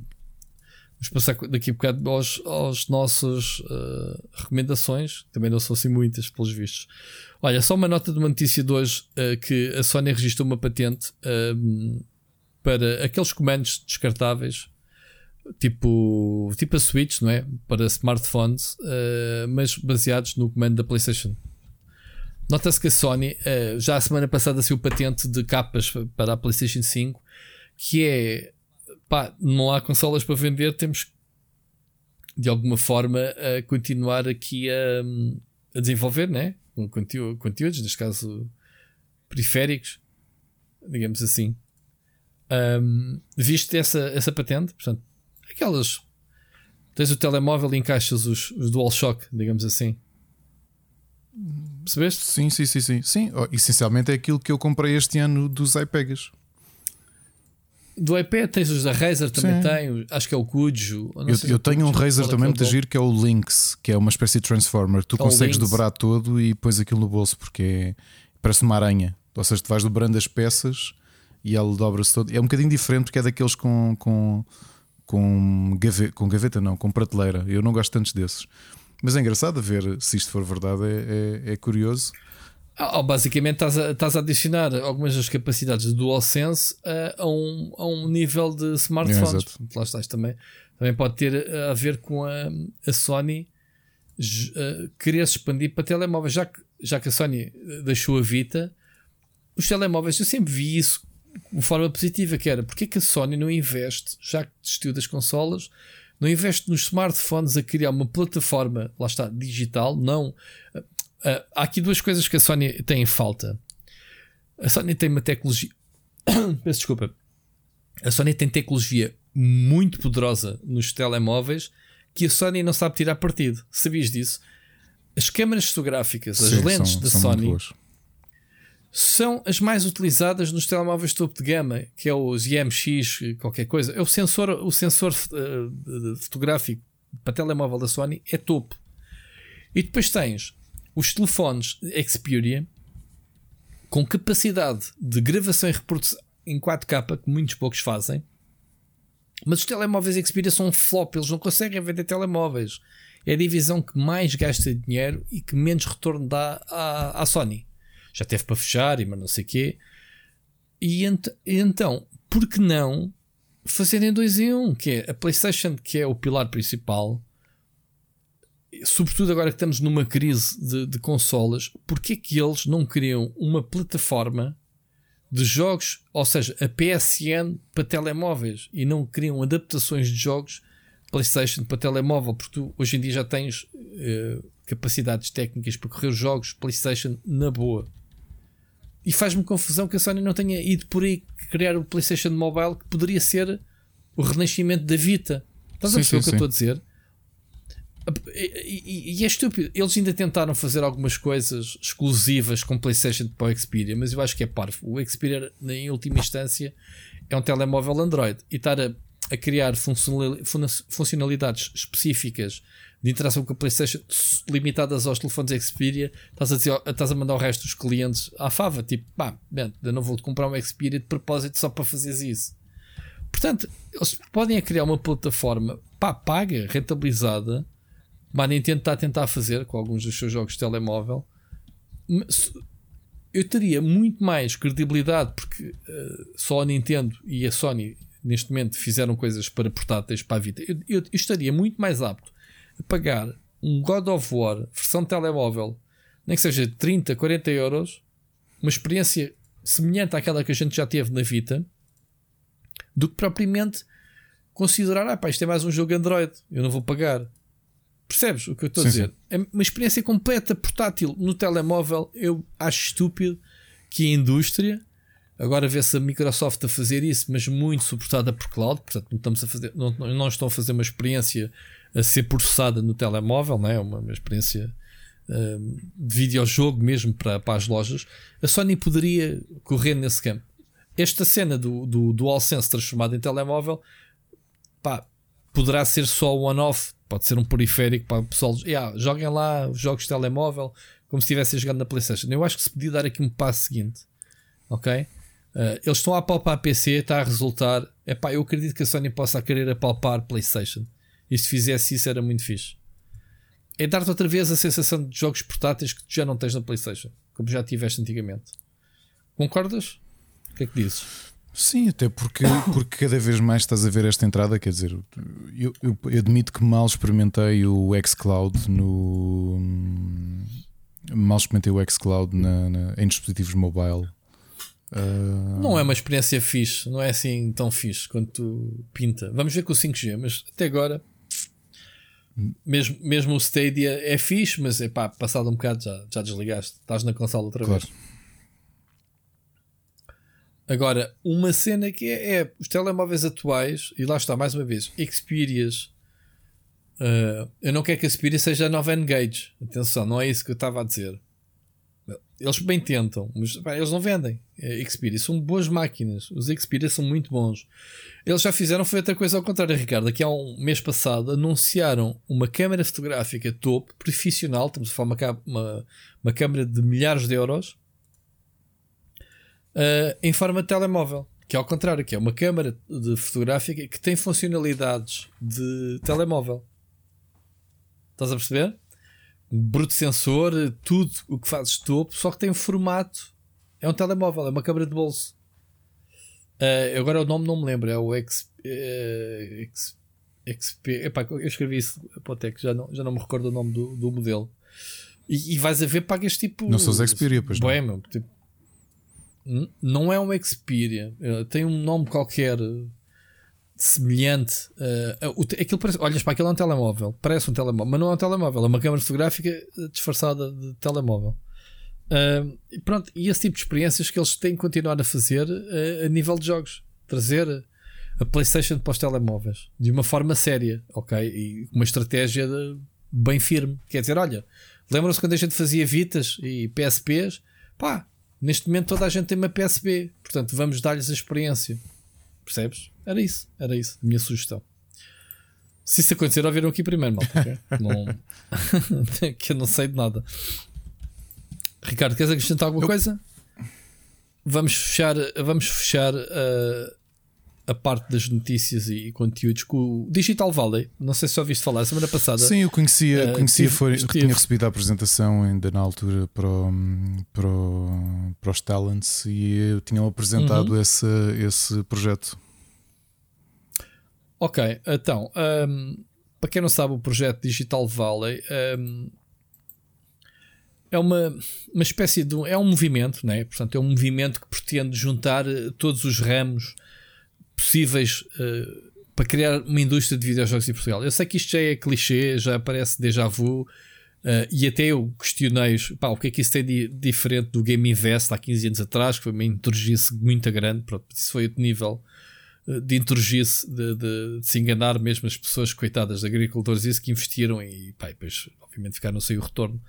O, o, o, que se pretende é, isto surge de estúdios, ou, ou melhor, de empresas eh, não ligadas à área de videojogos, mas que decidem fazer o videojogo, Ricardo, aquele tal jogo uh, que tu concorreste, que é o jogo da Tech Frame, ok? Uh, que se chama, eu não sei o nome do jogo, qualquer coisa, tem um número. 62. Não, Universe, uh, Tannhauser Wars Uni, Universe 51. 51, portanto, tinha um número, não sabia. exato, Universe 51. Uh, que, estava, que está a ser feito por uma empresa que, que grande, uma empresa que tem. Uh, faz formação e não sei o quê, mas pronto, decidiu abrir uma. investir num videojogo e surgiu daí a dificuldade que é arranjar tudo em Portugal, desde financiamento uh, ou às cenas legais.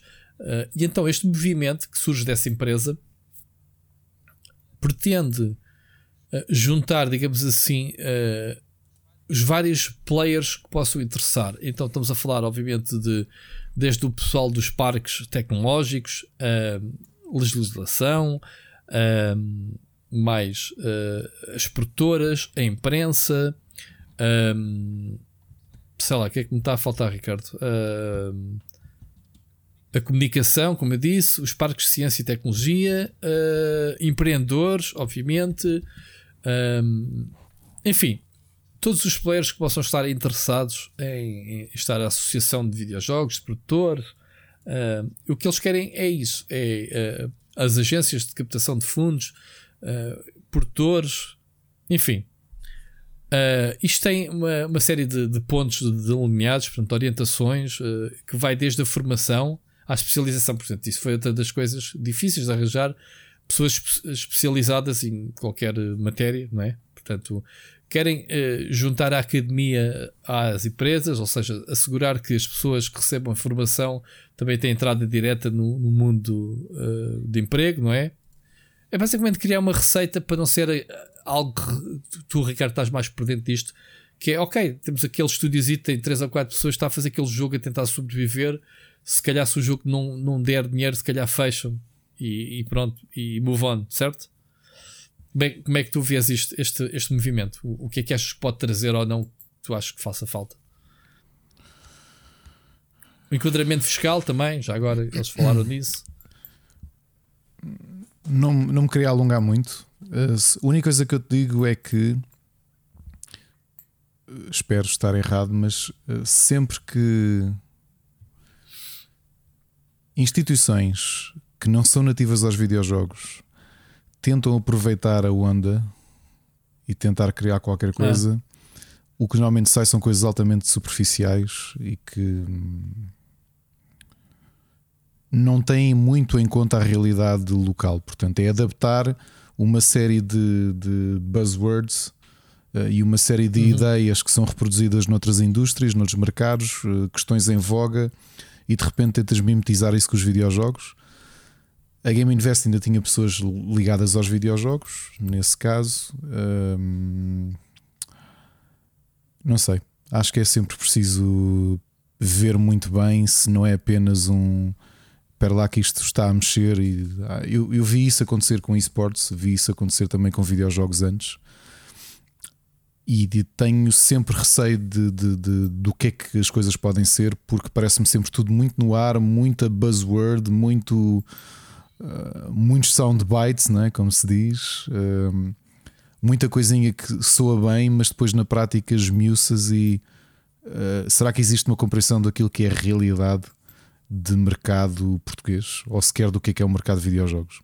Fica, fica só esta, este pensamento. Sim, eu percebo, percebo o que é que tu estás a dizer, mas isto, vamos lá ver, se queremos de repente transformar e Portugal neste momento, ao contrário do, do, daquilo que aconteceu há 15 anos atrás, Portugal está a viver uma fase boa no que diz respeito à transformação digital. Pronto, temos Portugal uh, a atrair polos, né? Uh, a atrair o Web Summit, que é invejado em todo o mundo, a realização do Web Summit. E isso ajudou, obviamente, a trazer. Rui, é, é assim tão invejado a história do Web Summit? Eu até hoje continuo sem saber para que, é que serve o Web Summit.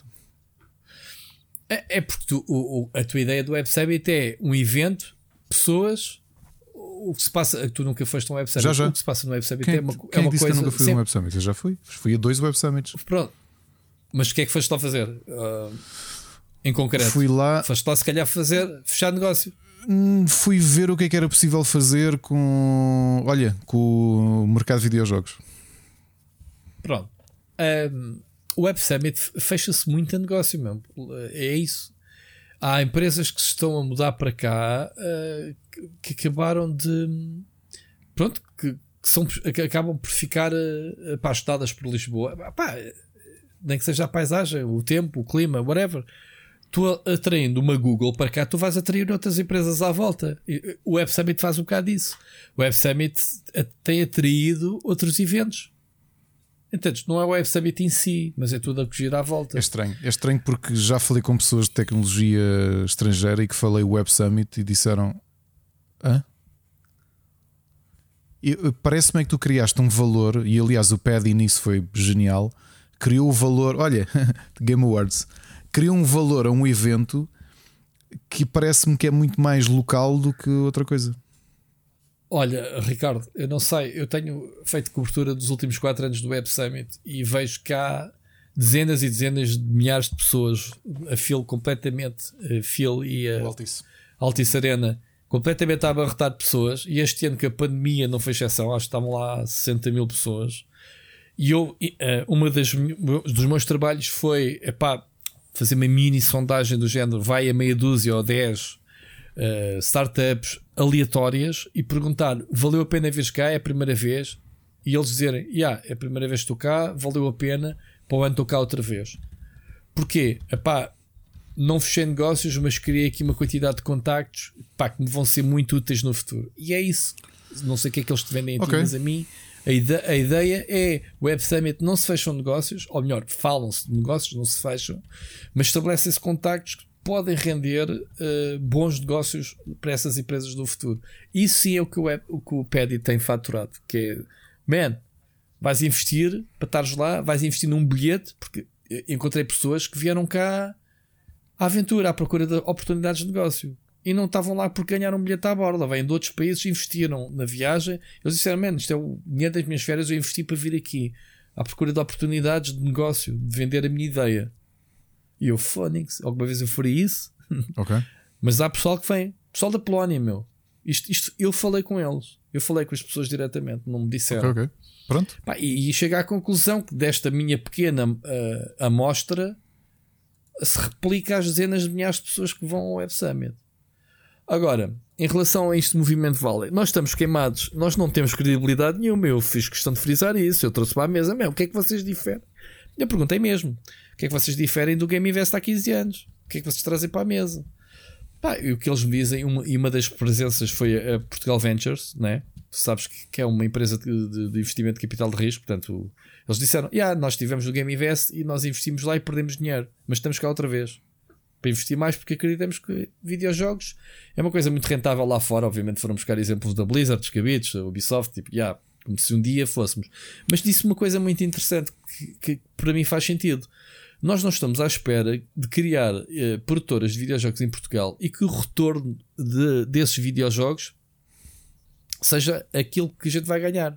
Ou seja, a venda dos videojogos o que eles pretendem é valorizar as pessoas e os estúdios para depois vender. É um negócio paralelo. Pronto, se calhar não é tão romântico para nós, que é, vamos criar videojogos made in Portugal, mas sim criar uma marca made in Portugal, que é o que eles querem. Ou seja, de um estúdio valorizar e ser vendido por um tubarão da Europa que se instala cá. E tiveste o exemplo da, da, da, da Sabre, não foi? Comprou. Eles deram esse exemplo lá vale o que vale, a gente já sabe o estúdio que é, mas o certo é que eles venderam e neste momento temos cá a RAR em Portu a, a Sabre em Portugal.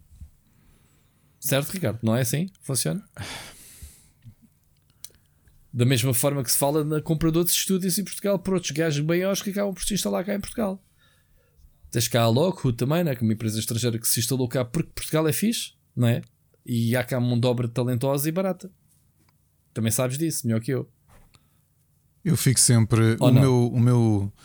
Eu estou a dizer os argumentos que eles colocaram na mesa, não é? Esses argumentos eu já estava não, à espera eu sou, que. Eu, eu, eu conhecia esses argumentos. Eu fico sempre a pensar, isto soa-me sempre. Hum, olha, vou-te dar uma metáfora. É ver para querer. Eu não, não vou, é ver vou dar querer. Uma metáfora. Atenção. Sem, já tivemos esta conversa e não vale a pena nomear as pessoas. Estás a ver aquelas conversas que tu tiveste, pessoas que foram ter contigo e te disseram assim: Rui, Sabes porque é que não estás a fazer dinheiro com o split screen, com o canal? Porque tu não, eu tenho que eu é que sei como é que isto vai ser. E tu olhas para as pessoas e pensas assim: não andeu aqui não sei quanto tempo, já tentei X, Y e Z, sei o caminho que já trilhei e vem malta de fora que tem, acha que sim, que de repente consegue a partir do ar tem a solução mágica para as coisas e, e não compreende as vicissitudes do, do, da indústria de videojogos. Portanto, equivale-as a uma indústria de tecnologia ou quer que seja, quando não é. É, este, é aqui que, eu fico sempre com o pé atrás de ver uh, pessoas periféricas a de repente encontrar uma fórmula mágica. Eu percebo. Porquê? Porque já viste eu isso percebo. estar mal mais do que uma Sim. vez. Eu percebo isso, mas houve uma coisa. Eu estou-me a lembrar da conversa que tive com o Luís António, em que ele diz: pá, eu por 12 minutos andei à procura de dinheiro em Portugal, mas não havia. Arranjei no estrangeiro. Se ele tivesse arranjado iniciativas como esta que possam abrir, sei lá, a, a financiamento e, e, que ele tivesse batido à porta em Portugal nesta altura e houvesse dinheiro para ele, ele teria feito o, o 12 minutos com o dinheiro português em Portugal, seria um jogo em português. Estás a ver a diferença que é? Isto é o que, isto é o que eu, eu prevejo que possa surgir. Atenção, eu sou cético, quer dizer, já disse há muitos anos para tentar perceber este tipo de movimentos uh, que para o ano se calhar já ninguém vai falar nisto, ou, ou, ou, daqui a dois anos ou três, porque pronto, são ideias que não foi para a frente, não é? Uh, mas em termos de românticos, a estrutura tem que ser feita por algum, de, de algum lado, não é? Isto, isto surge, isto isto pretende ser um movimento, oh, Rui, não é uma empresa, é, é, é, um dar de mãos. Eu né? digo-te isto, tu, tu, tu sabes o que é que é, mas nova, também é uma coisa que não quero, não, não vou estender-me aqui. De ter estado a desenhar uma coisa que envolvesse empresas portuguesas, de uma, de uma, já com autossustentabilidade, que envolve também a universidade e envolve organizadores de eventos e, e envolve a parte de esportes a dificuldade que eu sei que foi desenhar aquilo, o que me saiu do pelo, desenhar aquela estrutura, conhecendo os problemas internos do mercado de videojogos, quando eu vejo iniciativas como estas, mas como outras que andam aí, esta tiveste maior projeção porque foi lançada ali em Lisboa Games Week. Eu olho para isto tudo e fico sempre a pensar: ok, uh, paraquedistas. Hum. Estás a perceber? Tu uhum. lês a descrição e, e, e, tu que andas a pensar nestas coisas e ele está por uma série de, de, de problemas semelhantes e, e, junto de empresas portuguesas que são autossustentáveis e, e sentar-te com elas e perceber, ok, o que é que é possível fazer, o que é que nos falta, eu acho muito difícil. Acho muito difícil quando tu sabes que, inclusivamente, a questão de uma associação de produtores sempre foi, um, foi e é um problema que não está resolvido. Nada disso está resolvido e não acredito que vá ficar tu tens uma divisão muito grande no país, no mercado que é muito é, é minúsculo, percebes? Houve. Novamente, estes paraquedismos eu já os vi noutras situações, já os vi noutras áreas. Já... Aqui então, tu já viste isto, eu também já vi isto. É isso, olha, como dizem, é o ver para crer, não é? Uh, a gente, a gente tem que ajudar a, a fazer a nossa parte, que é divulgá-los, claro, é? claro as iniciativas. Pá, acho que é o mínimo que podemos fazer. Claro Como eu disse, estive lá para a apresentação, porque fui lá de propósito. Uh, se eu fui nesse dia foi para ver esta, esta apresentação. Pois eu também queria, eu também queria ir, aliás, eu tinha combinado contigo ir lá e acabei por não poder. Tive de ir à gráfica acompanhar um. Uhum. Pronto, e isto, isto é, é, agora ver os passos seguintes. Pronto, é uma coisa que eu vou estar, uh, por questões profissionais, uh, a acompanhar e, e, e, logo vemos o desenvolvimento disto. Se isto, o que é que isto vai dar, né, ao fim e ao cabo? Isto, isto é um movimento, não é mais do que isso. Não é o olha, nós é que sabemos. É pá, isto, queremos juntar esta malta toda uh, e tentar mostrar ao governo que, pá, pois discutiu-se muito se os videojogos. Este é mais o, o Duarte, Duarte Stewart, o Diogo, desculpa, Diogo, o Duarte, Diogo, Diogo Vasconcelos. Uh, uh, Diogo Vasconcelos, sim, uh, a dizer que pá, mas afinal, videojogos é arte ou é tecnologia? Porque de arte a gente não consegue ir buscar dinheiro, como, como o pessoal vai buscar ao cinema, não sei o quê. Pá, tecnologia, percebes? Há essa, essa polaridade dos videojogos. Não é carne nem é peixe. Está ali no meio e o meio, o nosso, os nossos governos não consideram e não ajudam, não, não fomentam, digamos assim, a indústria em Portugal. Tem que haver alguém no governo que olhe para isto e dizer, pá, se calhar no futuro vamos aqui fazer investimentos de Vamos apoiar as academias, vamos apoiar as empresas, as startups, os estúdios que precisam de dinheiro para, para arrancar, porque se calhar há boas ideias, depois não há dinheiro para as executar, porque também não tens como pagar as pessoas. Não é esse o problema dos estúdios. Os estúdios indie, tu lidas diariamente com eles. Uh, na sexta-feira tive o follow-up, uh, a análise do. O, o resumo de como é que tinha sido a parte business de, do IndieX, que é feito hum. novamente pela empresa que também faz parte do business da E3, da Gamescom. E o IndieX uhum. tinha, apesar de não ser público, tinha investidores, nomeadamente Ubisoft e afins, estavam lá para reuniões. Uhum. Uh, tivemos um bom rácio de, de, procuras, mas historicamente posso dizer que não é habitual que os estúdios indie, e neste caso os portugueses, tirando raras exceções, que sejam sequer assíduos a, ir a esse tipo de reuniões. No, novamente, se me puderes, de, se, se, eu puder ficar com a conversa por aqui, vou-te só dizer uma frase, ok? Há muita queixa que estou aqui e não há, não há financiamento para mim, mas quando tens à mão quando tens ao alcance da tua mão a possibilidade de falares sem estás à espera que aqui exista alguém que te queira financiar, não está lá. a maior parte das pessoas não estende a mão. Não, não, faz, não dá esse passo para ir. Por, por ignorância, não saber que existe isso, é, ou é, porque é, é, estão-se a ralar para a cena?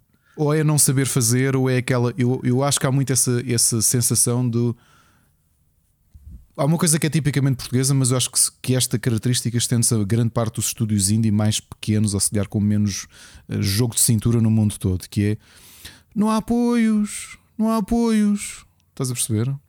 Não há apoios uhum. e o uhum. resto. E aproveitas todas as oportunidades. Eu conheço Malta, eu conheço um estúdio especificamente em Portugal que está onde está neste momento e está a, está a levar longe o jogo deles. Porque o CEO, é? o CEO é das pessoas que eu vi mexer-se melhor e correr tudo e não, não se. Estás a falar do, do Marco do que E não se cingiu a Portugal. Sim, estou a falar do Marco. O Marco para mim é um exemplo nesse aspecto e sempre isso disse isso. Sim, o, o Marco sempre sim, teve sim, essa visão. É. O Marco tentou Portugal, encontrou o que tinha a encontrar em Portugal. Há um mundo lá fora. E, e ele por acaso teve, tem esse discurso que tu tiveste agora, que é o pessoal à volta dele, nhé, nhé, nhé, nhé. E, e ele diz: Ah, mexe o cu. E, e isso é, yeah. portanto, isto é um somatório de coisas que é o governo não apoia, portanto eu não faço o meu jogo. Então, e toda a, olha, o Marco está a fazer o que eu.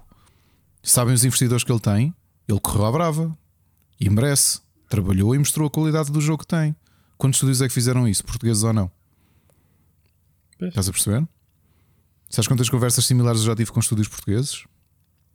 Sabes quantas conversas eu tive em off durante o IndieX depois de fazer streams com estúdios internacionais? Que lhes perguntava isto: Olha, inscreveste? Pá, pá, estou à procura de investimento. Inscreveste? Foste ter. Ah, pá, não, não, estou muito habituado a isso. Pá, tu malta está a esperar o quê? Que, na, que caia? Essa velha discussão do governo. O governo, ah, o governo não dá dinheiro para não sei quê.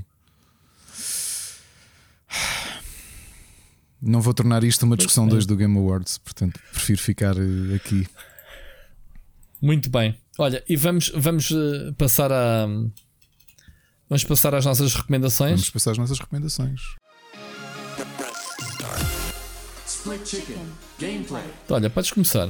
Gameplay. Siga. Olha, fechando aqui os meus jogos do IndieX, começar pelo Strategic Mind Fight for Freedom, da, de um estúdio uh, polaco muito, muito ativo nos últimos anos. Eles estão-se a especializar em jogos de estratégia de um, realismo histórico, mas por turnos.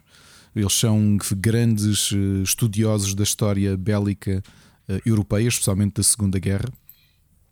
Lançaram mais um jogo, portanto, a ideia deles, eles têm uma série Strategic Mind que, se a memória não me falha, nos últimos 5 anos eles, é o quinto jogo que lançam da série. Eh, acho que está a correr muito bem do ponto de vista comercial, por, por aquilo que o. Como é que se chama? Não, Strategic Mind. O jogo foi finalista do. Ah do IndieX chama-se Fight for Freedom, sendo que eles já têm um ah. para sair no início do próximo ano que eu já o joguei, que se vai chamar Spirit of Liberty.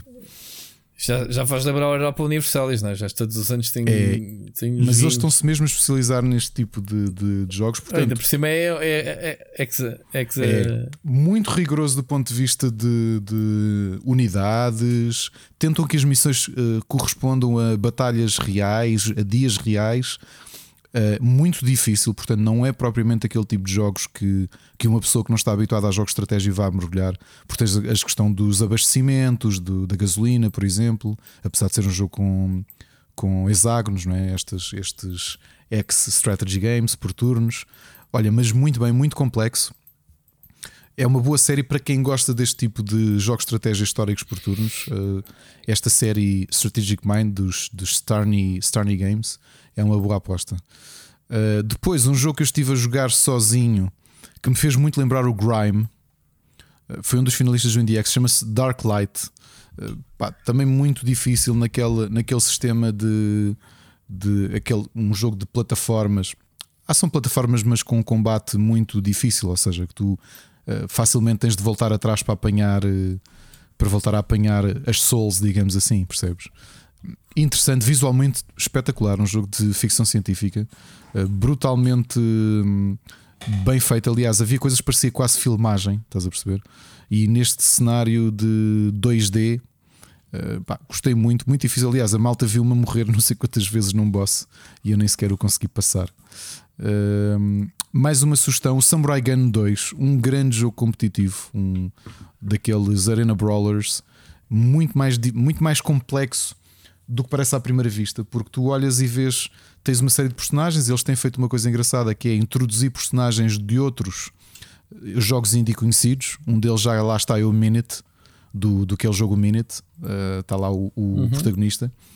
E eles são muito bons porque, à primeira vista, parece um jogo simples em que tu é um jogo em pixel art, 2D, 16 bits, em que tu saltas e atacas, mas a conversar com o developer, eles têm uma comunidade muito grande que está a acompanhar o jogo eh, do ponto de vista competitivo, e tu notas que cada personagem, aquilo está.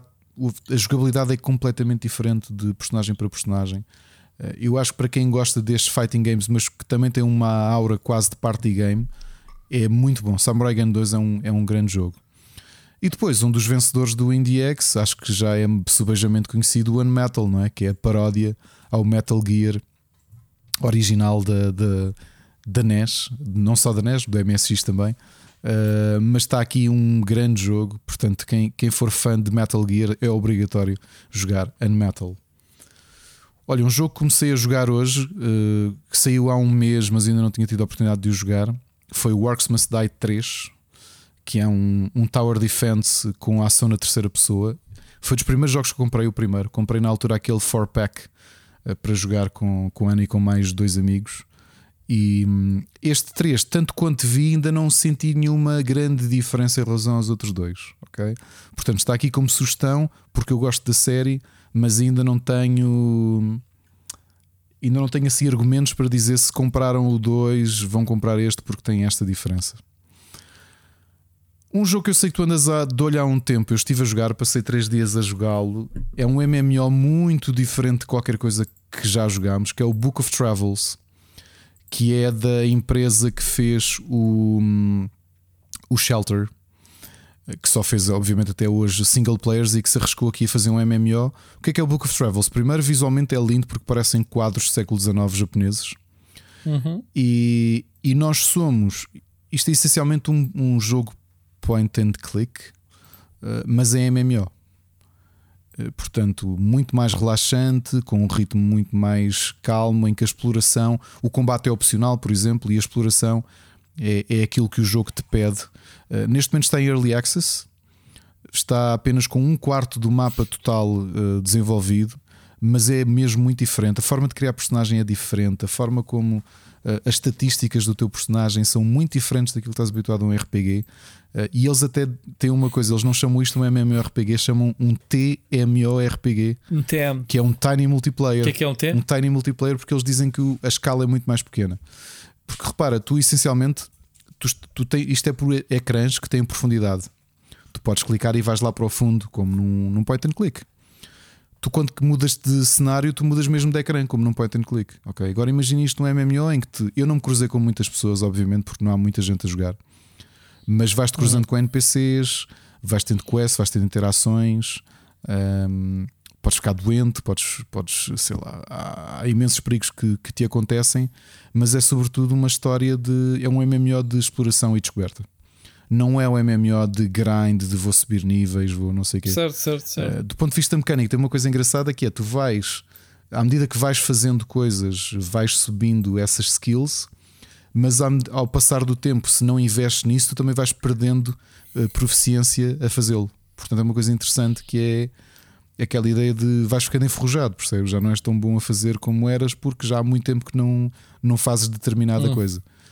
Não é um jogo para todos. Eu não sei que sucesso é que isto vai ter, mas fico feliz de haver experiências diferentes. Ainda hoje estivemos a falar de MMOs, de haver espaço para haver experiências destas. Um jogo lindo, o jogo é lindo, pá, é lindo mesmo. Uh, e é ainda mais bonito de, de, lá estar, porque isto é com camadas, portanto, as árvores são, são layers diferentes. Uh, tudo nesta paleta de verdes e azuis, uh, de quadros. isto é tudo, parece uma pintura em movimento. E, epá, e é tudo muito relaxante, portanto, é, a ideia é mesmo ir explorando e conhecendo o que é que se passa neste, nesta primeira zona que se chama Braided Shore. Por último, eh, tenho andado, eu sou um grande fã de Gundam, como sabes, não é? Mechas é a minha coisa, já vi muitas das séries de Gundam, Gundam não vi todas. Há um novo jogo eh, que, que saiu no Japão entretanto já saiu para a Europa e para os Estados Unidos, que é o Mobile Suit Gundam Operation Code Fairy em que eu vou-te dizer uma coisa. A minha dificuldade com o jogo, e pá, eu não acredito que isto aconteceu. O jogo por defeito, mesmo que tu compres na. Vais à PlayStation, não é? PlayStation 5, vais comprar o jogo. O jogo por defeito vem em japonês. Ok? E agora prepara-te outra coisa que eu estava a comentar com a Ana, que é um dos piores momentos de UX que eu vi no videojogo. Tu tens de andar às apalpadelas para saber. Apalpar. Sendo que uma coisa habitual que é, por exemplo, quando tu estás numa língua estrangeira e quando passas no menu para o inglês, normalmente English aparece em inglês, com caracteres ocidentais. Ali não, tudo aparece em japonês. Portanto, o que é que eu fui fazendo? Fui mudando opções. Ou seja, fiz o tutorial três vezes, porque não encontrava sequer as opções para mudar a língua. Lá encontrei, fui mudando até aquilo parecer que estava-me a aproximar de mudar a língua porque essencialmente tinhas uma lista de línguas uh, orientais. Quando eu, quando eu detetei os caracteres coreanos, eu disse: Ok, estou no sítio certo. É só tentar mudar outra vez pelo desenho das letras a ver se a palavra diz inglês. Lá encontrei. O que é que é este Mobile Suit Gundam? É um, é um third person shooter, digamos assim, ou seja, tu, eles mimetizam os combates com, com, com estes mechas. Uh, por exemplo, um primeiro mecha que tu tens, tens obviamente a parte histórica que é com visual novel, não se esperaria outra coisa. E, e nas primeiras missões andas num squad, tens de derrotar, uh, normalmente tens de cumprir as tuas missões, que é derrotar mechas do, do, da outra facção. Mas o sistema de combate, ou podes te aproximar e utilizar ataques melee, ou então os tiros uh, têm todos cooldown. Sendo que depois os reloads são muito mais longos e tu tens que estar sempre em movimento para não seres atingido. Portanto, é assim uma dança bastante movimentada.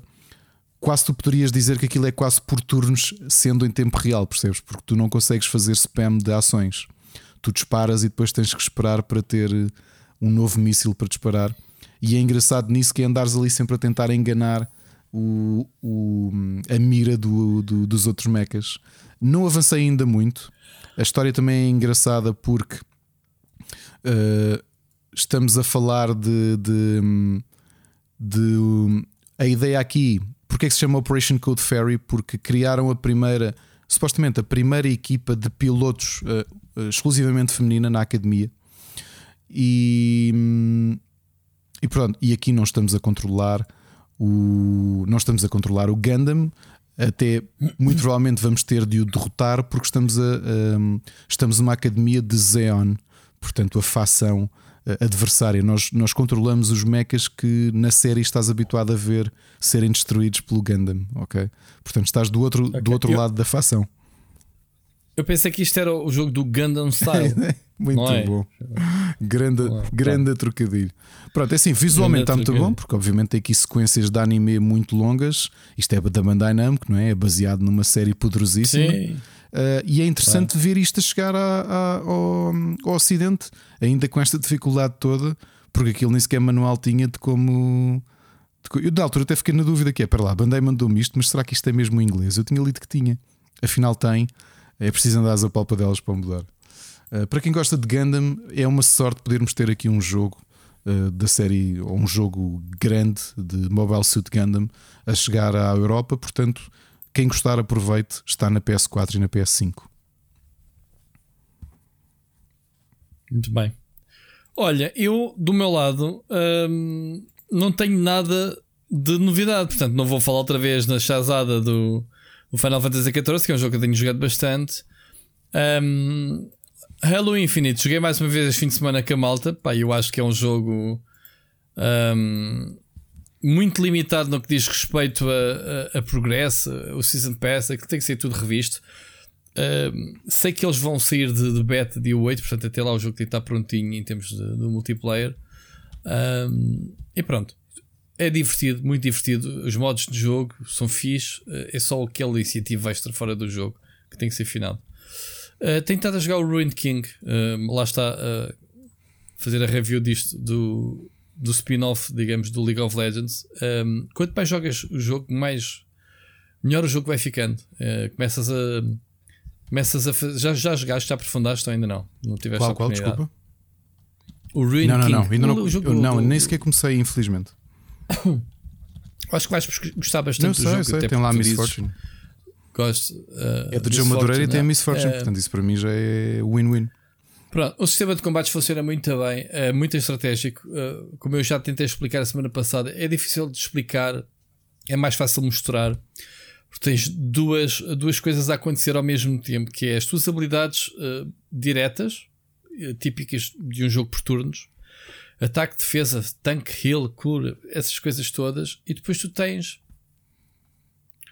uma espécie de uma timeline cá em baixo em que, tu- em em que há um evento dinâmico também por turnos, que é mais ou menos uma slot em que ao início há uma lotaria em que diz que aquela slot, se fizeres um ataque dentro daquela slot, eh, sei lá, pode ser um crit damage, pode ser um, um, um envenenamento, portanto, pode ser um buff como um debuff, digamos assim, das, das habilidades.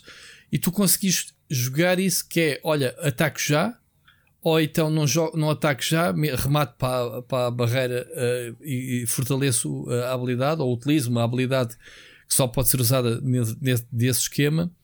E, e tenho aqui uma componente estratégica que tu tens que andar a jogar eh, com isso, que é atacares certos ataques que só podes fazer nessa barra, ataques que fazes diretos, queres, eh, queres criar um buff de proteção, ativares um escudo, ou ativares mesmo um- uma.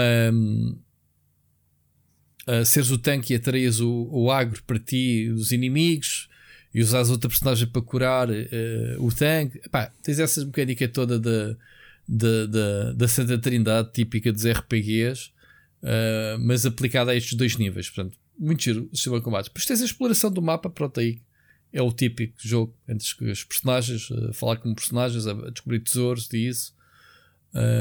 É muito engraçado o jogo, o jogo. Pronto, mais uma, uma review para breve, portanto, sairá depois do, do Battlefield. Eh, mas pronto, é o, que, eu- é o que eu joguei basicamente, Ricardo, esta semana. Alright, vamos passar às eh, recomendações de séries e filmes.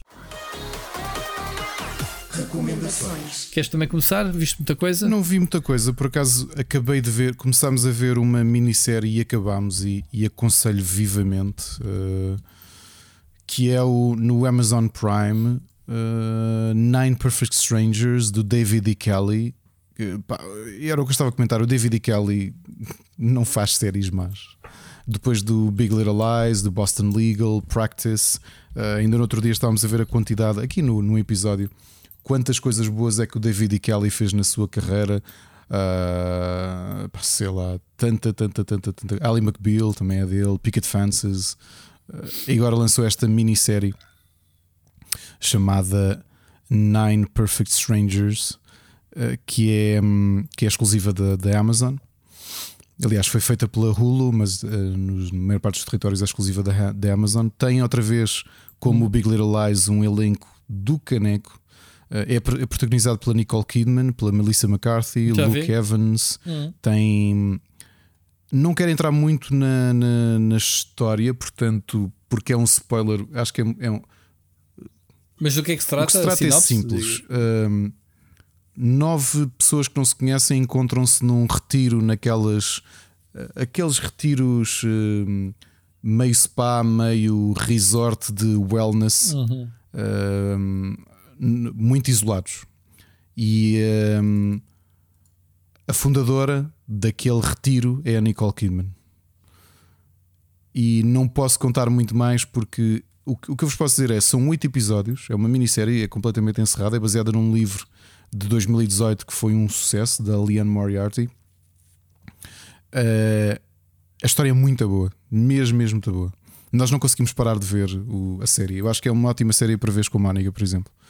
Porque tu vais ficar agarrado, porque tens um, tu tens ali aquilo que é tu não sabes bem o que é que é aquilo e queres saber o que é que se passa. Porque obviamente there's more than meets the eye. Porque se fosse só uma série sobre pessoas irem para um spa, não tinha piada. Uh, tu vais ver logo no início começas a ver que aquilo pode não ser aquilo que se imagina, ok? E aconselho vivamente, mesmo, mesmo, mesmo. Gostei mesmo muito desta minissérie. Uh, David E. Kelly did it again. Pá, sério, este, este gajo é, é inacreditável pela quantidade de coisas boas que, que, que fez. E, pá, e há falta de Big Little Lies, né? que ele aparentemente não consegue juntar aquele elenco todo porque é só estrelas. eh, Conseguiu pelo menos uma delas para vir aqui fazer o, o Nine Perfect Strangers. Depois comecei a ver uma série que é da Netflix, exclusiva, chama-se Young Wallander, que é uma série de, de, de- É um crime drama, é um thriller, que é baseado num personagem, eu não conheço, mas é um personagem muito famoso, que é o Kurt Wallander, que é de uma série de livros eh, de livros de crime policiais muito famosos na Suécia. eh, de, de um senhor chamado Henning Mankell, que já morreu. E o que fizeram nesta série da Netflix, que tem- são apenas seis episódios, pá, eu adorei, está muito bem filmado, acho um bocado pesada até. É o Young Wallander, que explica um bocadinho eh, o início de carreira deste detetive que aparentemente toda a gente conhece, portanto, acho que é dos policiais mais famosos dos últimos 30 anos. Eu não conheço, Rui, acho que também está traduzido em português, se bem me lembro. Não conheço. Ah, já foi renovado para a segunda season. Já agora. Ah, obrigado. Estava aqui a ver. Um, gostei, gostei muito mesmo da, da, daquilo, que, daquilo que estou a ver. E, e sabes uma coisa curiosa que é, é interessante como é que uma série te faz isto? É que eu estou a ver este Young Wallander, estou a gostar da, da história, estou a gostar do tom e está-me a dar vontade de ir ver ou de ir ler os, os policiais para conhecer o, o, o original. Uhum. Está em inglês ou está em Está em inglês. Está em inglês. Está em inglês. Sendo que uh, há adaptações. Aliás, há uma série famosíssima da, com o Tom Hiddleston, uma série da BBC que é a adaptação dos livros do Wallander, a série de televisão. E eu fiquei com vontade de ver isso e ando, ando doido à procura e ainda não encontrei. O Tom Hiddleston era um dos personagens principais dessa série do Wallander. Era o, acho que era o parceiro dele, o Magnus Martinson. Uh, uma série pá, policial da BBC, que tu sabes que eu venero a filmagem da BBC, especialmente em policiais. Acho que eles são mesmo muito, muito, muito bons. E protagonizado pelo Tom Hiddleston. O que é que, que- que- pá, o que, é o que é que falta aqui? Não falta nada, E já agora, dos nossos ouvintes, se alguém já viu esta série da BBC, o Wallander, com o Tom Hiddleston, digam-nos o que é que acham. Eu acredito que ela seja muito boa, até porque fartou-se de receber prémios. E, e se tiverem alguma ideia onde é que ele pode, possa estar, eh, já que a BBC não permite ver no site deles, eh, cá a partir de Portugal sem VPN, digam, ok? E são as minhas sugestões. Ok. Muito bem. Olha, eu, eu não tenho muita coisa esta semana. Eu, eh, em termos de séries, estive a, a ver o Arcane. eh, acabei de ver e posso afirmar finalmente que hum, epá, é provavelmente é a melhor série que eu vi de animação de sempre. Tal e qual como tal e qual. Em termos de. E tu já viste muito mais que eu, Tal e qual, Rui. Eh, eu, eu acho que não há nada no mercado com este traço. Eu nunca vi o detalhe, um, o body language das personagens. Eu, eu, eu, eu, eu abstive-me. Eu às tantas esqueci-me que estava a ver animação de tão real que é. uh, uh, sei lá, o acting das personagens. E não é? dizes, sentiste que perdeste alguma coisa por não seres eh, versado no League of Legends? Completamente. E agora estou para saber quem é que são as personagens que estão lá que são do League of Legends. Já fui fazer esse exercício, eu não conheço ninguém. Sei que a Vi e a. E a Jinx? E a Jinx são. O Victor, pá, que achei brutal a personagem dele. Tão brutal. É também a transformação dele ah, que está no jogo. Ah, o, o, o peluche, como é que chama-se? O urso, o, o, Heminger. Ah, o Heimerdinger. O que é que é? Era Herming- Heimerdinger. Também conhecia, reconheço. Agora, em termos de, de, de, de perderes alguma coisa por não jogares League of Legends, não perdes nada, nada, nada. Não, não, não precisas de, de League of Legends para nada. Pelo contrário, uma pessoa está ali e está com vontade de jogar League of Legends mesmo. Epá, a transformação da Jinx é brutal. Uh, a forma como elas representam a doença, né? Ela que é a dupla personalidade, nem percebo o que é que ela tem. É, ela deve ser esquizofrénica, provavelmente. a esquizofrenismo, está tão bem feito. Tão bem feito. Bate tanto em termos de som, em termos de imagem. E as expressões da personagem estão muito bem desenvolvidas. As É. expressões, tudo, tudo, tudo. Mas não é só ela, é todas as. as Epá, eu adorei. Adorei o vilão. O, Ai, de me esquecer o nome dele. Sim.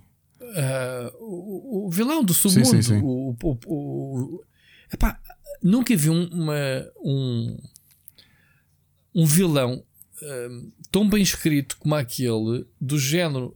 Tu, tu, tu crias uma empatia com o gajo, sabendo que o gajo é mesmo mau. Mas há ali o, o lado paternal dele. O Silco está Estás a muito ver? bem representado. O seco. Não está. Eu, eu nunca vi um. perso- Tu, tu olhas no primeiro episódio, mal o gajo aparece e tu dizes logo: Olha, aí está o vilão. Vai ser o gajo que vai tramar o outro. Né? O, o que toma conta dos putos no primeiro Sim, episódio. o Vander. Eu se- o Vander. eh, tu pensas: Olha, está aqui os extremos. Está aqui o gajo, o mau e o bom. Pronto. Típico. Clichê. Esquece. Esquece a reviravolta que aquilo dá. É, é muito fixe mesmo. Ah, outra personagem que está no jogo é o aquele, aquele moço mulato, eh, o Echo. É Echo? Sim, o Echo, exatamente. Está no jogo, né? Pronto. Pronto. Ago- é, é isso. É, é, é, é melhor ser. É que eles vão ganhar prémios. Pá, se, se não mostrar à Disney e à Pixar, eh, não sei se há categoria para, para- nos Emmys, por exemplo, se há de categoria para animação, não sei como é, como é que é feito. Se isto não ganhar prémios para caraças, prémios técnicos, E não só, eu acho que mesmo como série, a série é muito boa. Não olhando só como Sim, série sim, de animação, ou só como série, é muito boa. Não sei, mas, é, mas se conseguires meter o Arcane a competir com outras Aí é mais séries, difícil, epá, porque realmente a qualidade das séries Eu votava. atualmente Ah, é, é- Pronto, é isso que eu te estou a dizer. Epá, o Arcane é brutalíssimo. É brutal. Olha, a forma como eles jogam com as cores, tu, tu que és artista, né? Sim, aquilo é magistral. Aquilo é magistral. É mesmo, mesmo. A forma como eles comunicam contigo a partir das cores, as cores do veneno, as cores, o azul e os verdes, os violetas, os violetas dos fluidos, o azul daquela magia, Foi- o verde da, daquele tóxico, da cena tóxica. Era o que eu tinha dito. Há três semanas, ou quatro semanas já, foi aquela série da Netflix do Jorge Gutierrez que para mim tinha batido tudo. E a Netflix, passado umas semanas, diz Hold My Beer. Yeah. É, Yeah, yeah. é um luxo aquilo que se anda a fazer, aquilo que a Netflix tem investido em termos de animação. Isto ser muito caro de Sim, fazer, pá, para os anos. E repara que se em 2024 é que vais ter a segunda temporada. Ah, é 24. acho que é 24. Quem é que, quem é que está a fazer isto? Isto não, Não, tem nomes, não, não, tem isto é um- pessoal com histórico por trás. Quem eu é andei que a investigar, isto? aquilo é um estúdio francês que acho que ainda nem tinha feito nada em parceria com a Riot. Epá, eu fiquei parvo. Mas É que? nem a Riot, nem a Riot, pouco mais ou menos, tem no jogo animações sim, desta mas- qualidade. Porque sim. se mandasse na Riot, dizia, oh, amigos, Rui, Rui. as nossas cutscenes agora é Sim, isto. Tem que ser isto. Há aqui, um, há aqui um paralelo que é quem quiser fazer uma pequena viagem por aquilo que são os vídeos que a Riot vai lançando de volta e meia no YouTube deles, que mostram pequenos segmentos das histórias dos personagens, já demonstrava para onde é que eles queriam ir, porque há ali coisas que não estão ainda neste patamar, mas estão muito próximos. Feitos, feitos é? obviamente com Pronto. estúdios, com estúdios externos, acho eu. Certo, Uh, certo. mas certo. já há ali muita coisa. No outro dia perdi um bocadinho, ou os videoclipes que contam um bocadinho. Eles têm feito muitas músicas, depois com animações a acompanhar como videoclipe. Olha que há muita coisa interessante. Aliás, para mim, grande parte do sucesso que a Riot tem tido também a crescer enquanto. hum, Enquanto estúdio e a conquistar novas pessoas, tem sido com esses vídeos e com essas músicas com milhões de, de- de audições, percebes? Sempre tens uma personagem que é de kick pop, né? Foram logo os espertos do, do caraças buscar aquele público ju- coreano, não é? Mas pronto, muito bom, Arcane. Depois, estive a ver ontem o Shang-Chi, a lenda dos Dez Anéis, portanto, é o, o novo filme, novo filme da Marvel. ainda Nem sequer peguei no, no arqueiro. Ahm, pá, gostei. O Miguel estava-me a falar a semana passada, não era? Estava-nos a falar que o caminho perigoso que a Marvel estava a, a ir, não era? Por causa do Shang-Chi ser poder, um, um street level, não sei o quê. Ahm, epá, eh, eu não achei que o, o Shang-Chi não, não, fosse, não fosse mais que street level, porque, porque eh, a história, eu não conheço a história de origem de- desta personagem e não sei se está fiel, se não está. A cena, a cena é que ele tem um pai que é vilão que des- que descobre os anéis e, e durante mil anos rola. Não sei se é o background que tu conheces da personagem. Rola o mundo, riqueza, poder é o que ele quer. Até o dia e, e contemporaneamente eh, encontra à procura de uma floresta perdida, encontra eh, uma mulher, ok? Que o derrota sem ter os anéis, com uma técnica qualquer também. Ah, Não queria estar a dar spoiler, mas pronto, isto é a origem. O, o, o filho eh, que nasce, que é ele, é, hum, aprende a luta sem os anéis. Entende o que Sim, quer dizer? Ele só no fim do filme é que fica com os anéis, porque os anéis sempre foram do pai. E portanto, estar aqui a dizer, ah, Street Devil com poder. Agora, o que achei foi que eh, de repente parece que estou a ver o Never Ending Story. Ok? Acho que este é o jogo. Eu, eu não sei se, se falámos que eh, a Marvel tem os três pilares, não é? Que é Street Level, realismo, eh, um, o cósmico e a magia. É isso, Ricardo? Sim, para o universo. Este, este, este universo é vai, isso. este vai claramente para a magia. Portanto, anda ali com ligações claras ao, ao Doctor Strange. Porque aparece o chinês, como é que se chama Wong. o chinês? O, o, o Wong. Epá, da forma mais estúpida que pode haver. Tipo, apalhaçado mesmo. A forma, as, as, as entradas dele no filme, completamente palhaço. Mas pronto, significa a ligação com, com o Doctor Strange. Ah, porque o filme passa-se no, basicamente no mundo de dragões e, e, e- e bicharada. A única coisa que eu acho estranha, não conhecendo, é que eh, historicamente o, o Shang-Chi é filho de um personagem que é o Fu Manchu. E que aqui no cinema eu sei que eles fundiram o Mandarim e o Fu Manchu num personagem no- novo que é este Zhu Wenwu. É, É, este, este vai buscar outra vez o mandarim do. o Mandarim, do- mas misturado com o Fu Manchu, porque é esse tal. eh, Não, não, eles aqui tiveram que cumprir. É o mandarim do Iron Man 3. Ponto final. Não, o que eu digo é este personagem novo que inventaram, que é isso. eh, Na Sim. banda desenhada, ele é a fusão de dois personagens diferentes, que é o pai do Shang-Chi, que é o Fu Manchu, que é um personagem que foi criado em, em 1910 ou 12, ou lá o que foi, ahm, para noutra banda desenhada e tinha sido comprado pela, pela Marvel. Hum. E foi quando fizeram o Shang-Chi, fizeram aquele Redcon. eh, Redcon não, assim que ele surgiu, ele era o filho desse tal personagem Fu Manchu. Eh, E, e aparentemente aqui para o cinema. Mas ele fala, ele, ele goza. O pai do, do, do Shang-Chi goza com o mandarim. Ah, não sei o quê, eh, eu tive muitos nomes, mas nunca fui buscar o nome a uma tangerina ou uma coisa qualquer, Ah. ou não sei o quê. E, e ele goza com isso. Porquê? Porque depois aparece o mandarim. Sabes que é o mandarim do É 3? o Ben Kingsley. Aparece o Ben Kingsley. Sim. A mesma personagem. Eu sou um ator. Oi. E anda lá. Eu, o que é que esse gajo está aqui Sim, mas fazer, aqui, eh, pronto, no, no Marvel, no MCU, é, lá está, eles criaram aqui uma coisa parecida, é um- uma fusão de dois personagens diferentes. Portanto, neste momento, o, Ah. o que tu consideras o, o mandarim acaba por ser este Shu Wenwu, que é um personagem novo que não existia. Sim, pai. O Do pai Shang-Chi. do, do Shang-Chi. Aparece o irmão do Shang-Chi, o Zen, o Irmã. Zengzu. Irmã. E chama-se Midnight? Ou não? Ah, acho que sim. É? É que é? Espera aí, deixa-me. Uh, Shang Que é suposto eles serem, serem inimigos. Sister. Ah, Ah, não. É nova. Não, também é um personagem nova. Shu, Xialing. Chama-se. Não, então não é. É, eventualmente no segundo filme é lá de se transformar na, na versão feminina do Midnight. Ok. Ok. Que luta boa. Olha, as, eu adorei as coreografias e os efeitos especiais. Ok. Os efeitos especiais, ahm, a forma como eles utilizam os anéis ahm, para dar formas, ah, projeções dos anéis e formas de espadas e de elásticos e, e coisas assim, achei espetacular as, ah, as coreografias, como ele projeta os anéis e os recupera.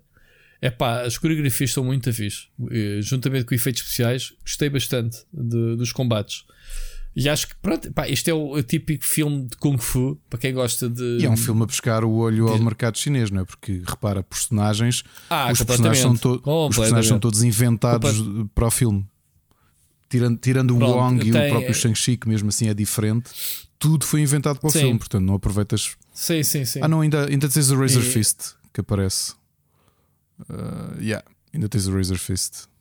É um dos vilões. O tipo que tem uma machete na, na, na mão. Uma machete. Sim.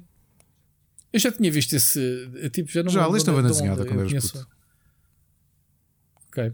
Ahm, epá, é assim, o filme é giro. Pronto, é mais um. Não, não, não é o melhor filme da Marvel. Epá, mas é, é giro.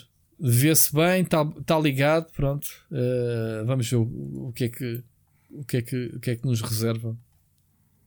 O que é que nos reserva? Vejam as cenas pós-créditos para ligar para os próximos filmes. Pronto, e vocês vão perceber. Agora, gostei bastante do- do- das coreografias e dos efeitos especiais. Muito fixe.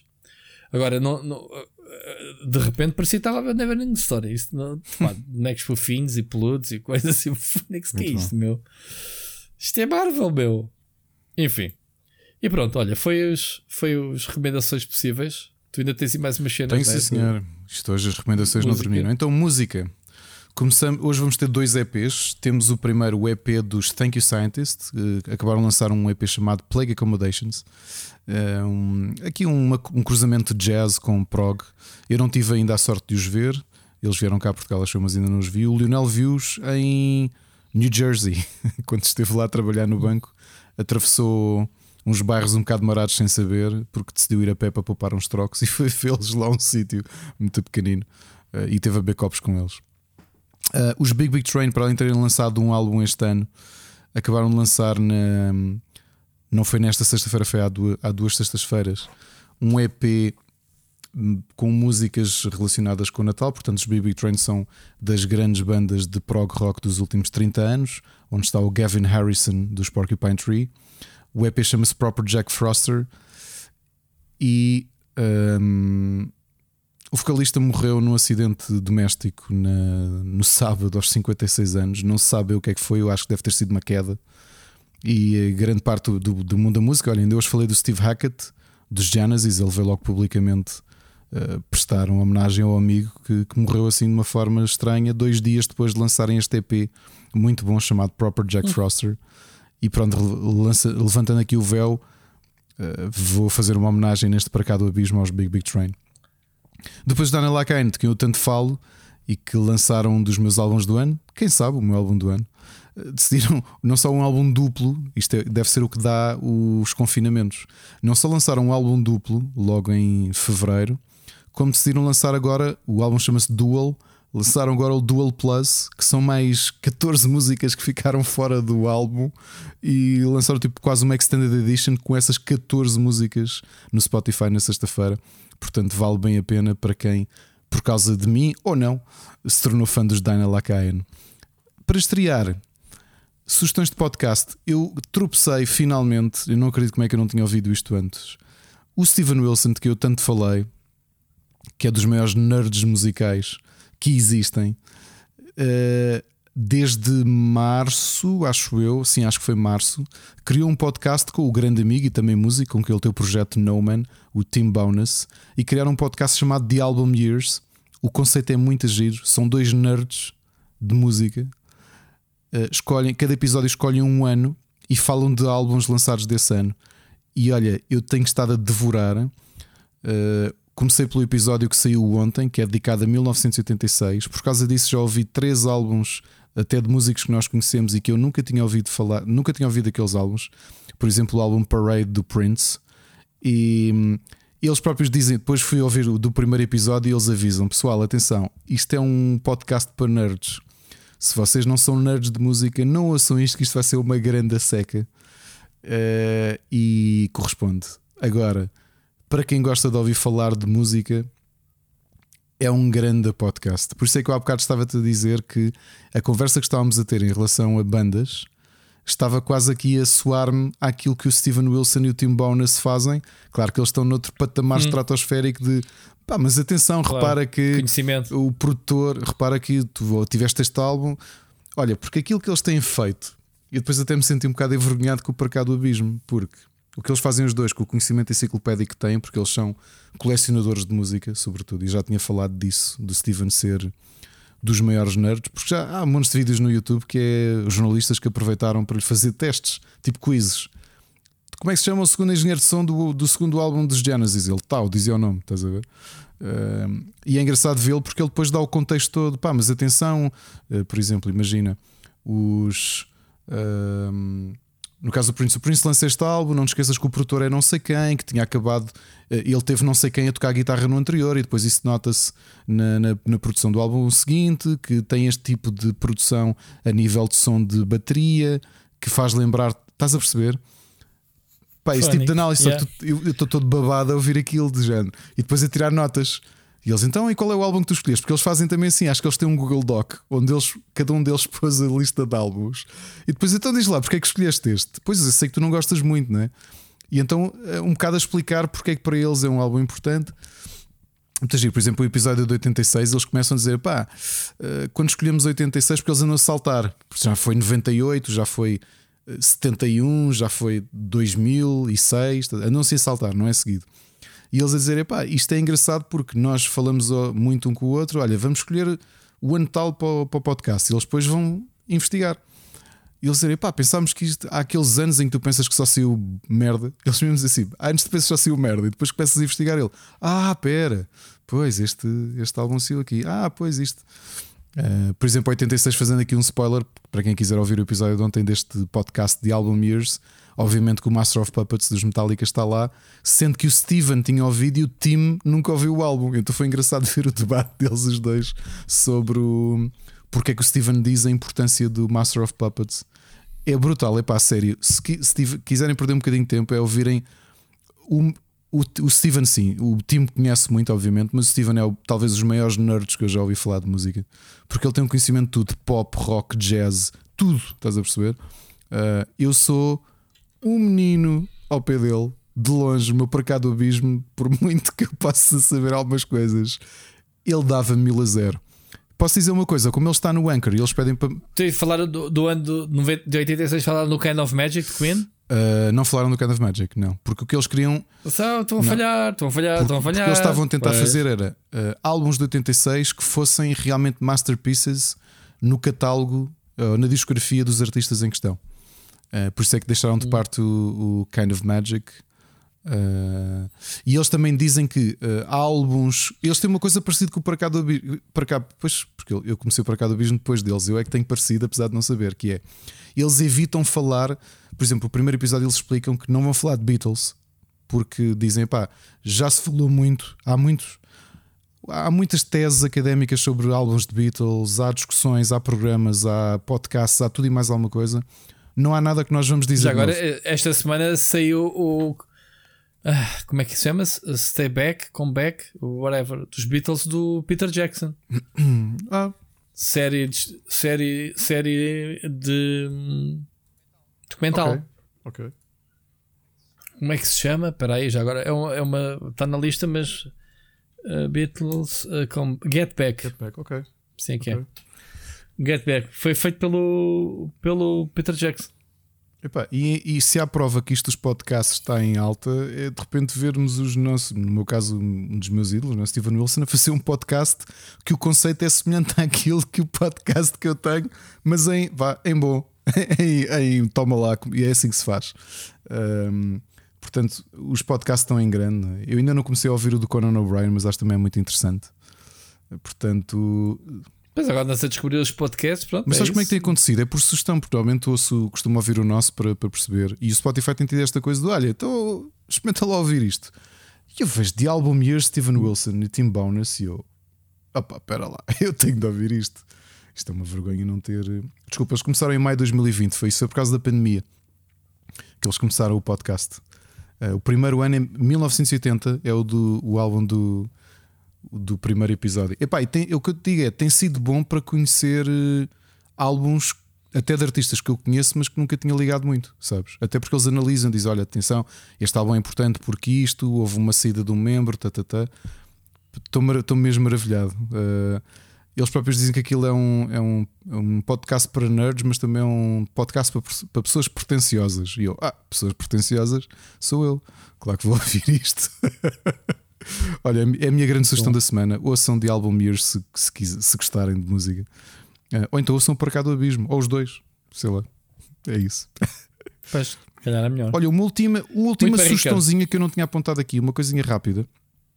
A Goody chegou a, na altura de que, que publicava e bem, publicava Disney, uh, que teve esse retorno, publicava histórias italianas, maioritariamente e fez ali um esforço para publicar uma série que foi muito famosa no início do 2000, que era o Super Pato.